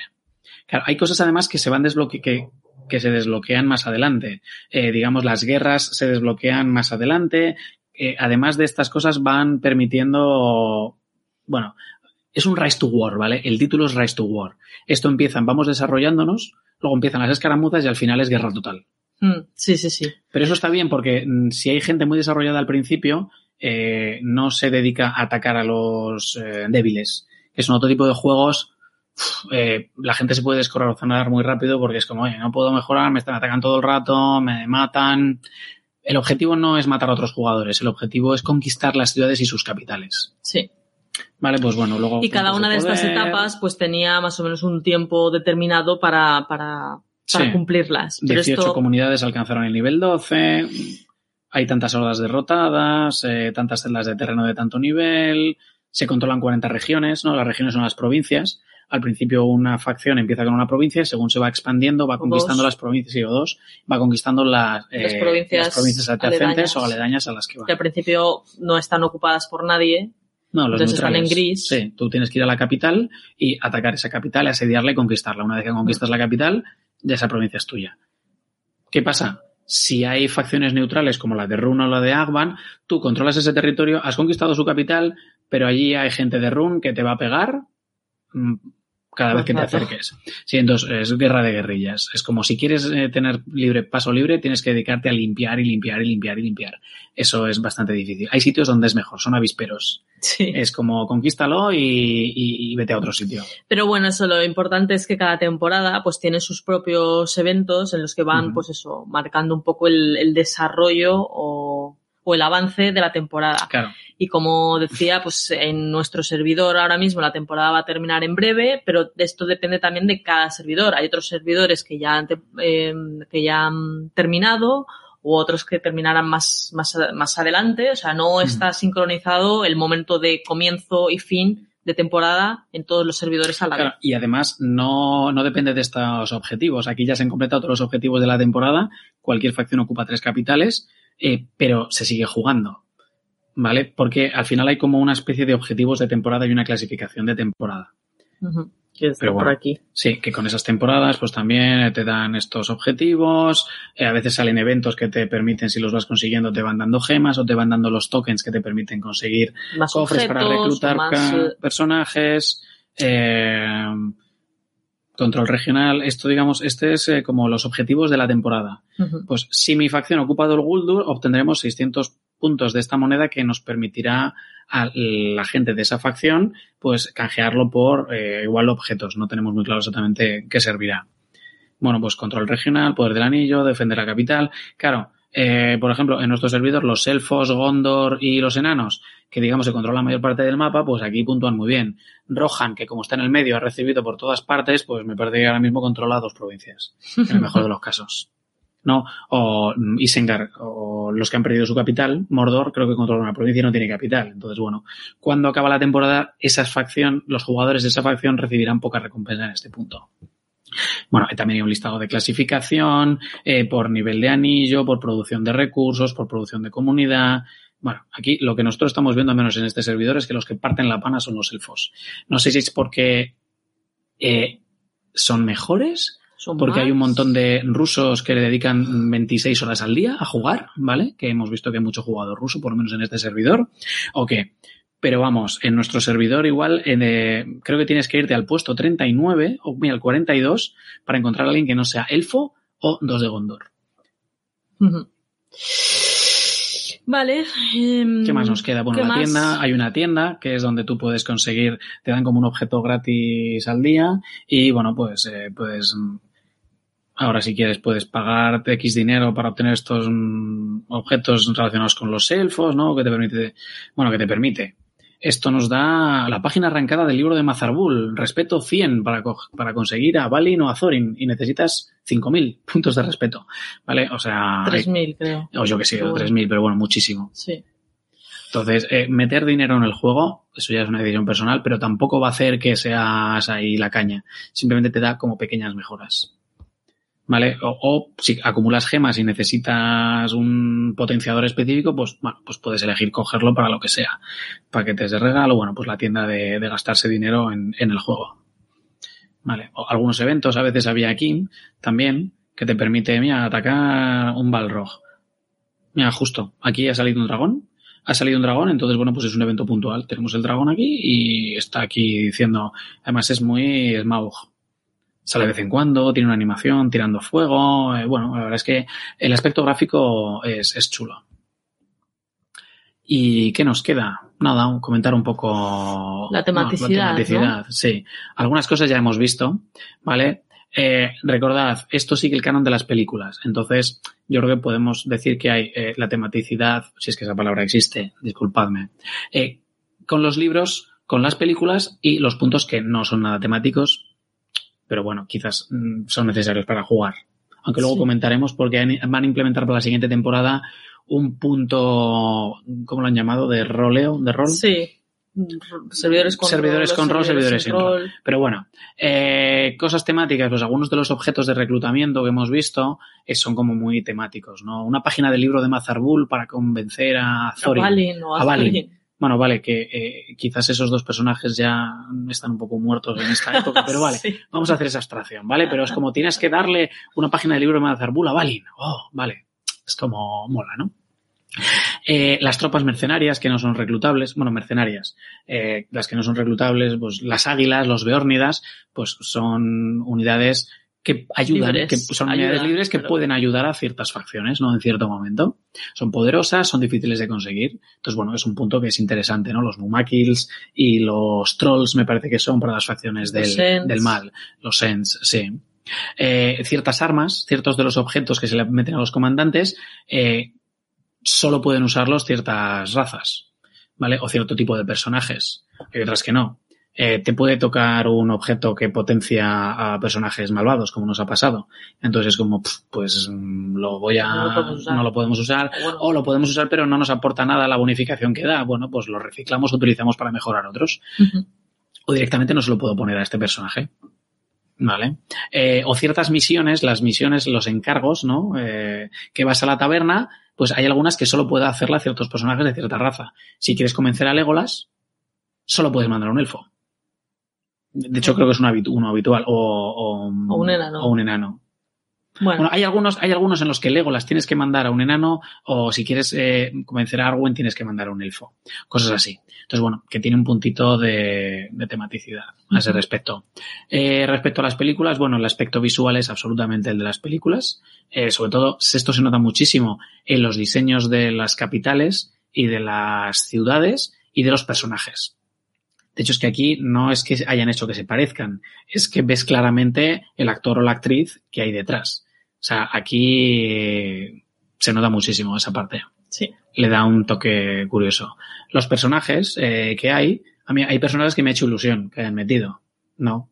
Irgon, por ejemplo. Bueno, Irgon. Irgon, no sé. O sea, son personajes que salen en las pelis de una manera un poco secundaria, pero bueno, han decidido meterlo como, han decidido meterlos como, como personajes para que sean comandantes.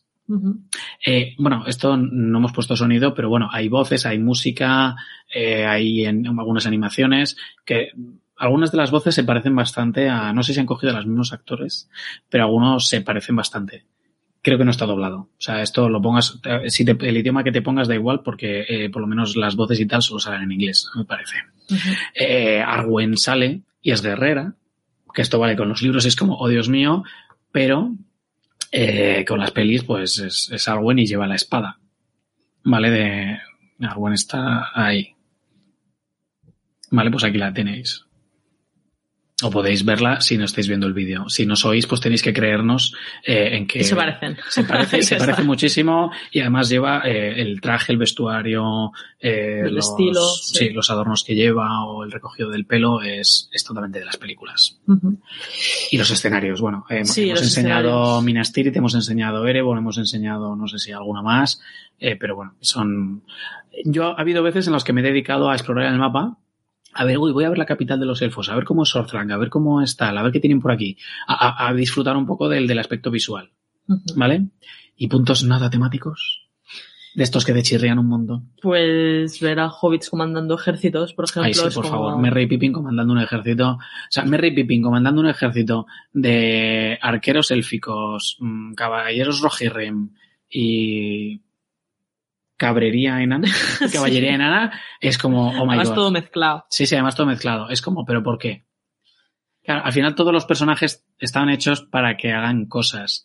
Eh, algunos tienen, por ejemplo, Merry y Pippin son muy buenos eh, con el tema de las misiones, con el tema de los encargos. Pero claro, si los necesitas también pueden comandar un ejército. No lo hacen igual tan bien como Gandalf o también como Faramir al mismo nivel de desarrollo ¿no? y de habilidades, pero también lo hacen. ¿Qué es creíble? Pues más bien poco. Hmm. Pero bueno, el tema de combinar unidades. Vale, yo me puedo creer que Gandalf sea capaz de eh, unir a un ejército de Rohirrims, Gondorianos y Elfos y comandarlos a la batalla. Pero ¿veis a Haldir comandando infantería enana? Uf. O a Eowyn llevando arqueros élficos y cabras enanas. sí. No sé, no sé. Pero el juego te permite. Pero bueno, te lo permite. Te permite reclutarlas y te permite mezclarlos. Luego están las bonificaciones y las cosas, digamos, que son óptimas. Pero poder puedes hacerlo. Entonces, algunas duelen, ¿eh? Aquí ya es como yo quiero jugar en plan temático o yo quiero jugar a ganar. Entonces, claro, yo sé, sé de gente que solo hacía unidades, que además lo, lo decían. No, no, yo es que si mi comandante es enano, solo llevo unidades enanas. Tengo un comandante élfico y para eso estoy reclutando elfos. Pero bueno, pues eso son limitaciones que te autoimpones. El tema de los anacronismos, ¿no? Tener a Gilgalad con Galadriel, con dos Gandalfs y con Aragorn. Bueno, pues vale. Y todos en la taberna.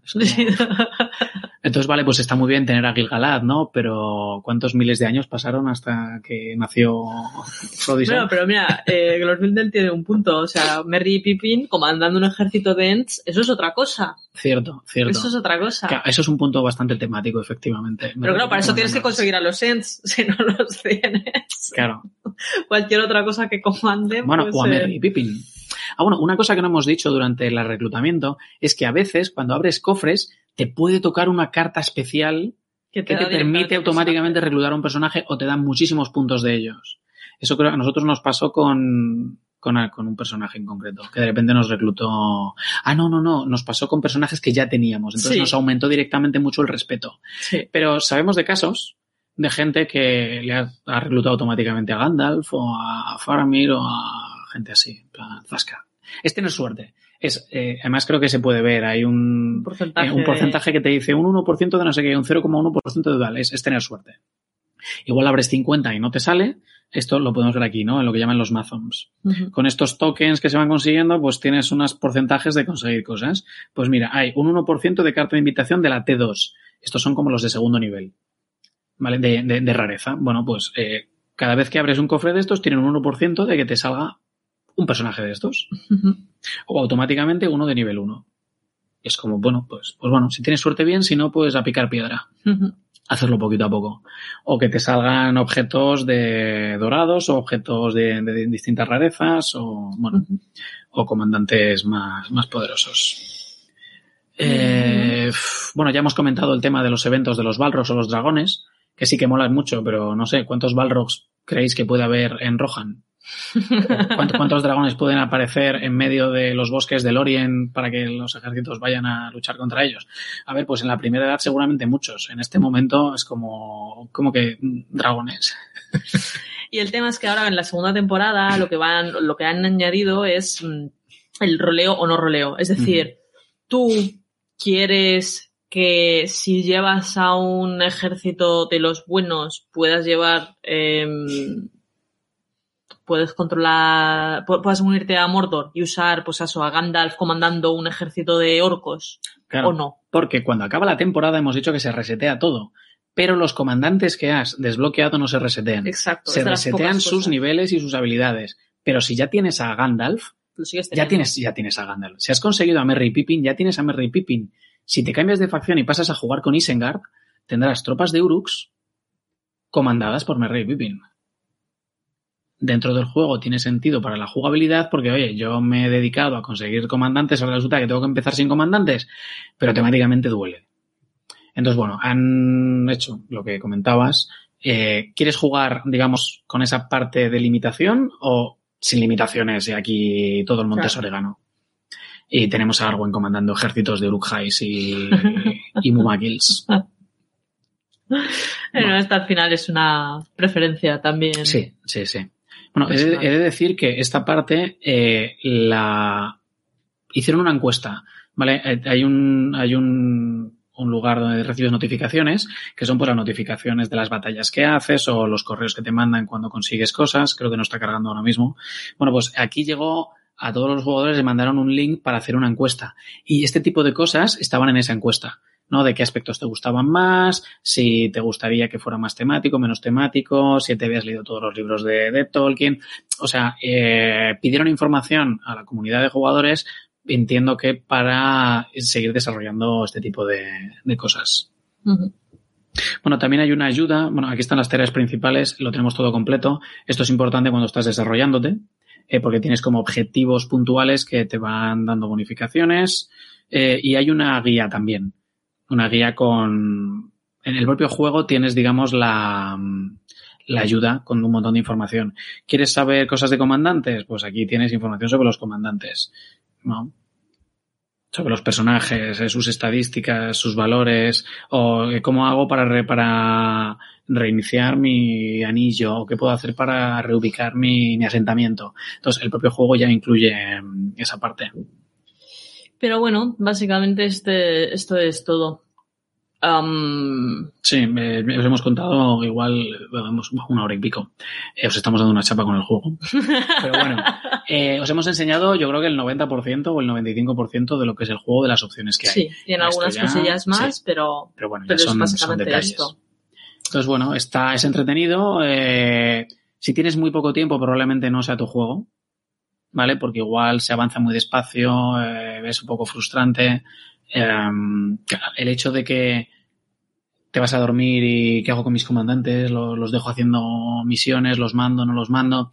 Es un juego que son juegos, ese tipo de juegos requieren, consumen mucho tiempo. Si lo tienes y estás dispuesto a gastarlo, fenomenal. Si no, pues igual no es tu juego. Pero bueno, está, está bien que ese tipo de juegos que ya hemos dicho, que ya existían, ¿vale? No están inventando nada, eh, que tengan la ambientación de esos otros anillos, pues es, es interesante, es, está bien. Probablemente con una ambientación genérica de, de fantasía, pues yo al menos no me pondría a jugar. Pero bueno, como era de eso de los anillos, pues está entretenido. No sé cuánto tiempo más jugaremos, probablemente la segunda si la hagamos, nos pasaremos a alguna otra facción, no sé si a en malos o a... Sí, no lo sé. Probaremos con otros seguramente. otros. Pero mm, también yo creo que a mí personalmente el tema de estar Pendiente, reiniciando todo el Ah. rato, no, bueno, sí, estar pendiente, pero estar reseteando todo el rato, o sea, porque claro, consigues muchas cosas, ¿no? Y nosotros al principio estábamos súper metidos, Muy eh, enganchados. muy, muy enganchados, conquistando territorios y demás. Ya cuando tienes uf, todos los territorios, ya tienes el cuartel construido al máximo, ya pues eh, sí, pues queda la parte de, de- de guerra y de, De pelearse. conquistar y que no solo depende de ti, también depende de todo el resto de la facción, etcétera. Entonces, pues, Claro. pues bueno.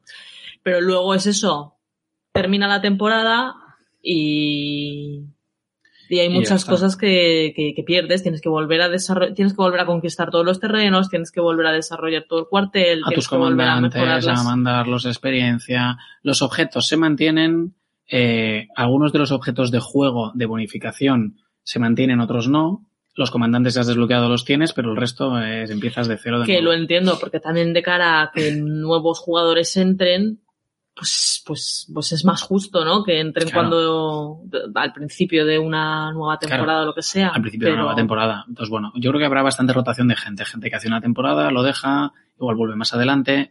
Eh, también el problema, hemos dicho que es un juego de equipo.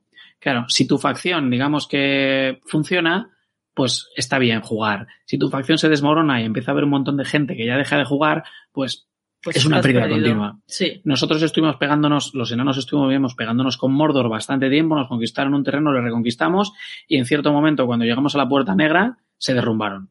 Y se derrumbaron fue que ya prácticamente no había defensas. Desaparecieron. O sea, mandaban, pero ya, ya era, era, la desbandada. Entonces, claro, yo pienso ahora, estar jugando con Mordor, pues tiene que ser bastante aburrido, ¿no? Porque es como, Claro. pff, ya me han quitado todos los territorios, eh, esto está todo el pescado vendido, pues eso no, en, en, en el, ¿no? En términos deportivos son los minutos de la basura. El resultado ya está, esto no me entretiene tanto, pues ya pff, estoy esperando a que termine la temporada. Entonces sí, el reseteo de temporadas, pues tiene sentido desde el punto de vista, ¿no? Claro. Rohan dejó de ser relevante, no sé, es que mm, A mitad de a mitad de temporada, temporada, casi. a mitad de temporada es que le dieron por todas partes. Lo- hubo un momento, Isengar empezó a atacar y conquistó Gondor. No, Gondor, la verdad es que en este servidor eh, fue atacado por los elfos, fue atacado por Isengar, pero luego se han recuperado, reconquistaron Minas Tirith y ahora están atacando. Y bueno, aquí como los elfos y los enanos hicieron un pacto, o eso nos han contado, y nunca nos hemos peleado, pues bueno, podéis ver que hay una bonita frontera de elfos y de enanos, donde mm, es como de aquí para acá y nosotros nos metemos en lo tuyo y tú en lo nuestro. Mm. Pero claro, esto es porque en este servidor los elfos y, enanos, eh, los, los elfos y los enanos han decidido no pegarse. Seguro que hay otros servidores donde ha habido palos desde el día uno. Hombre, por aquí estaba comentando Juan Cavida que en el servidor 9 eh, Mordor está petándolo muy fuerte. Claro, bueno, claro. Pero sí, pues. cada Alianzas, al final Mordor no tiene por qué luchar contra Gondor si no quiere. Gondor y Mordor hacen un pacto de no agresión y deciden expandirse al norte. Y ya está. O, bueno, pues este es el juego. Este es el juego. Señor de los Anillos, Rise to War, eh, juego bélico de dispositivos móviles, tablets o en el ordenador a través de, bueno, las aplicaciones que te permiten jugar con estos juegos e instalarlos. Consume bastante tiempo, es entretenido, tiene cosas que no son nada temáticas, otras que son muy interesantes y nada. Ya está. No sé si nos veremos en la próxima temporada. Mordor arrasó con todo. Mordor arrasó con todo, ¿no? Muy, muy de Mordor, por otra parte. Sí, sí, Mordor arrasó con todo. no respetar a nadie. No respetar a nadie. Aquí la verdad es que en- nuestro servidor ha habido un equilibrio entre tres facciones. Hay tres que prácticamente han desaparecido y tres facciones que, que están más o menos equilibradas en cuanto a poder. Y veremos la temporada siguiente. la siguiente temporada, pues sí. Lo bueno es que cada temporada será diferente. Así que nada, pues si tenéis alguna pregunta, comentad. Y si no,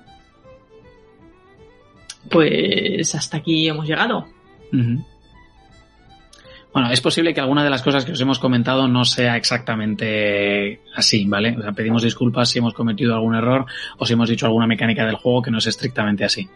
Pero bueno, eh, le hemos dedicado sus orillas, pero sobre todo lo que queríamos era enseñároslo, dado que es bastante reciente ya. Digo que se lanzó el 23 de septiembre, ¿no? O sea, son dos meses.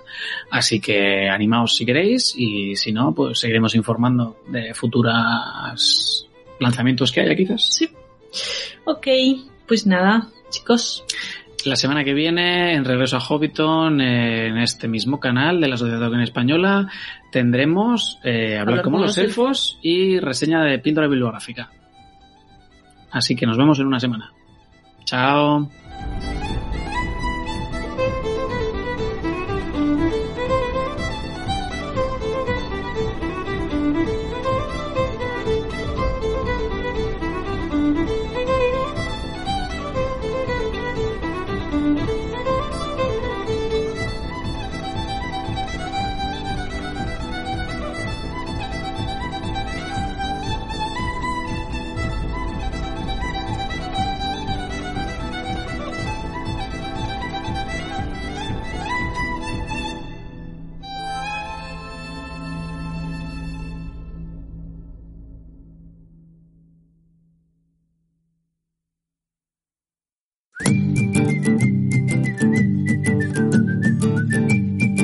Hemos llegado al final de nuestro programa y toca despedirse, pero vamos a saldar una deuda pendiente, porque nos comprometimos en Regreso a Hobbiton a leer aquí el ganador y los finalistas de los premios Bilbo, los premios de microrelato que la Sociedad Tolkien Española organiza en Twitter.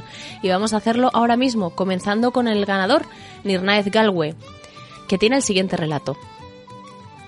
Dormitaba en un recodo umbrío del tornasauce, no iba a ser la peor consecuencia del pesado segundo desayuno, pues una raíz se desplegaba sigilosamente en busca de su tobillo. Extrañas criaturas habitan en Arda, y no solo los hobbits desayunan dos veces. Finalista Miriam 013. Papá, ¿por qué siempre cuidas el jardín cuando es de noche? Sam dejó la regadera en el suelo y miró a su hijo. Sonrió con el corazón vibrando por los recuerdos. Yo llevaré el anillo. El eco de una promesa. Porque así es como empiezan las grandes aventuras. Arien Vega. Siempre hablaba con cariño a las manzanas que acababa de recoger. Decían que eso, además, les daba mejor sabor. ¿Cuál fue su sorpresa al descubrir la respuesta a sus halagos? Casi se cae del sillón cuando el gusanito se asomó simpático saludándole de vuelta. Nictato. Estel, ¿cuánto tiempo? Ahora me llaman Trancos. Me gusta, me recuerda a aquel niño zanguilargo y desgarbado. Esa capa, esa espada, esa barba de tres días, espantarás a todos. A los enemigos. Y a algún amigo. No al vencedor del dragón, espero. A ese, nunca. Cristian Peláez. Le regalaría la pluma y el tintero, a él se los entregaron en su aniversario, pero siempre prefirió la agricultura y su pipa. Ella, en cambio, siempre tuvo predilección por la poesía. Para él aquello no era un simple mazom, y ella se sonrojó risueña al aceptarlo. Eagle Fry Free. Arrancó la más bella flor del jardín y se la entregó como muestra de su amor. Ella se molestó, pues aquella no era razón suficiente para mutilar un ser vivo. En ese instante comprendió cuán diferentes eran la mentalidad de los elfos y la suya propia. Y con esto terminamos los relatos de los premios Bilbo y ahora sí que toca despedirse. Habéis escuchado música de Alex Pérez Mansergas compuesta especialmente para este podcast del grupo Innerlands de Blue Jay Studio y de Katie Adelson. Las portadas, como siempre, de nuestra artista Nai. Y nos despedimos ya, último programa del 2021. Soy Elia Martel y ha sido un placer compartir con vosotros estas horas. Os recuerdo que os espero de nuevo en el año 2022 para compartir más momentos de Tolkien. Hasta pronto.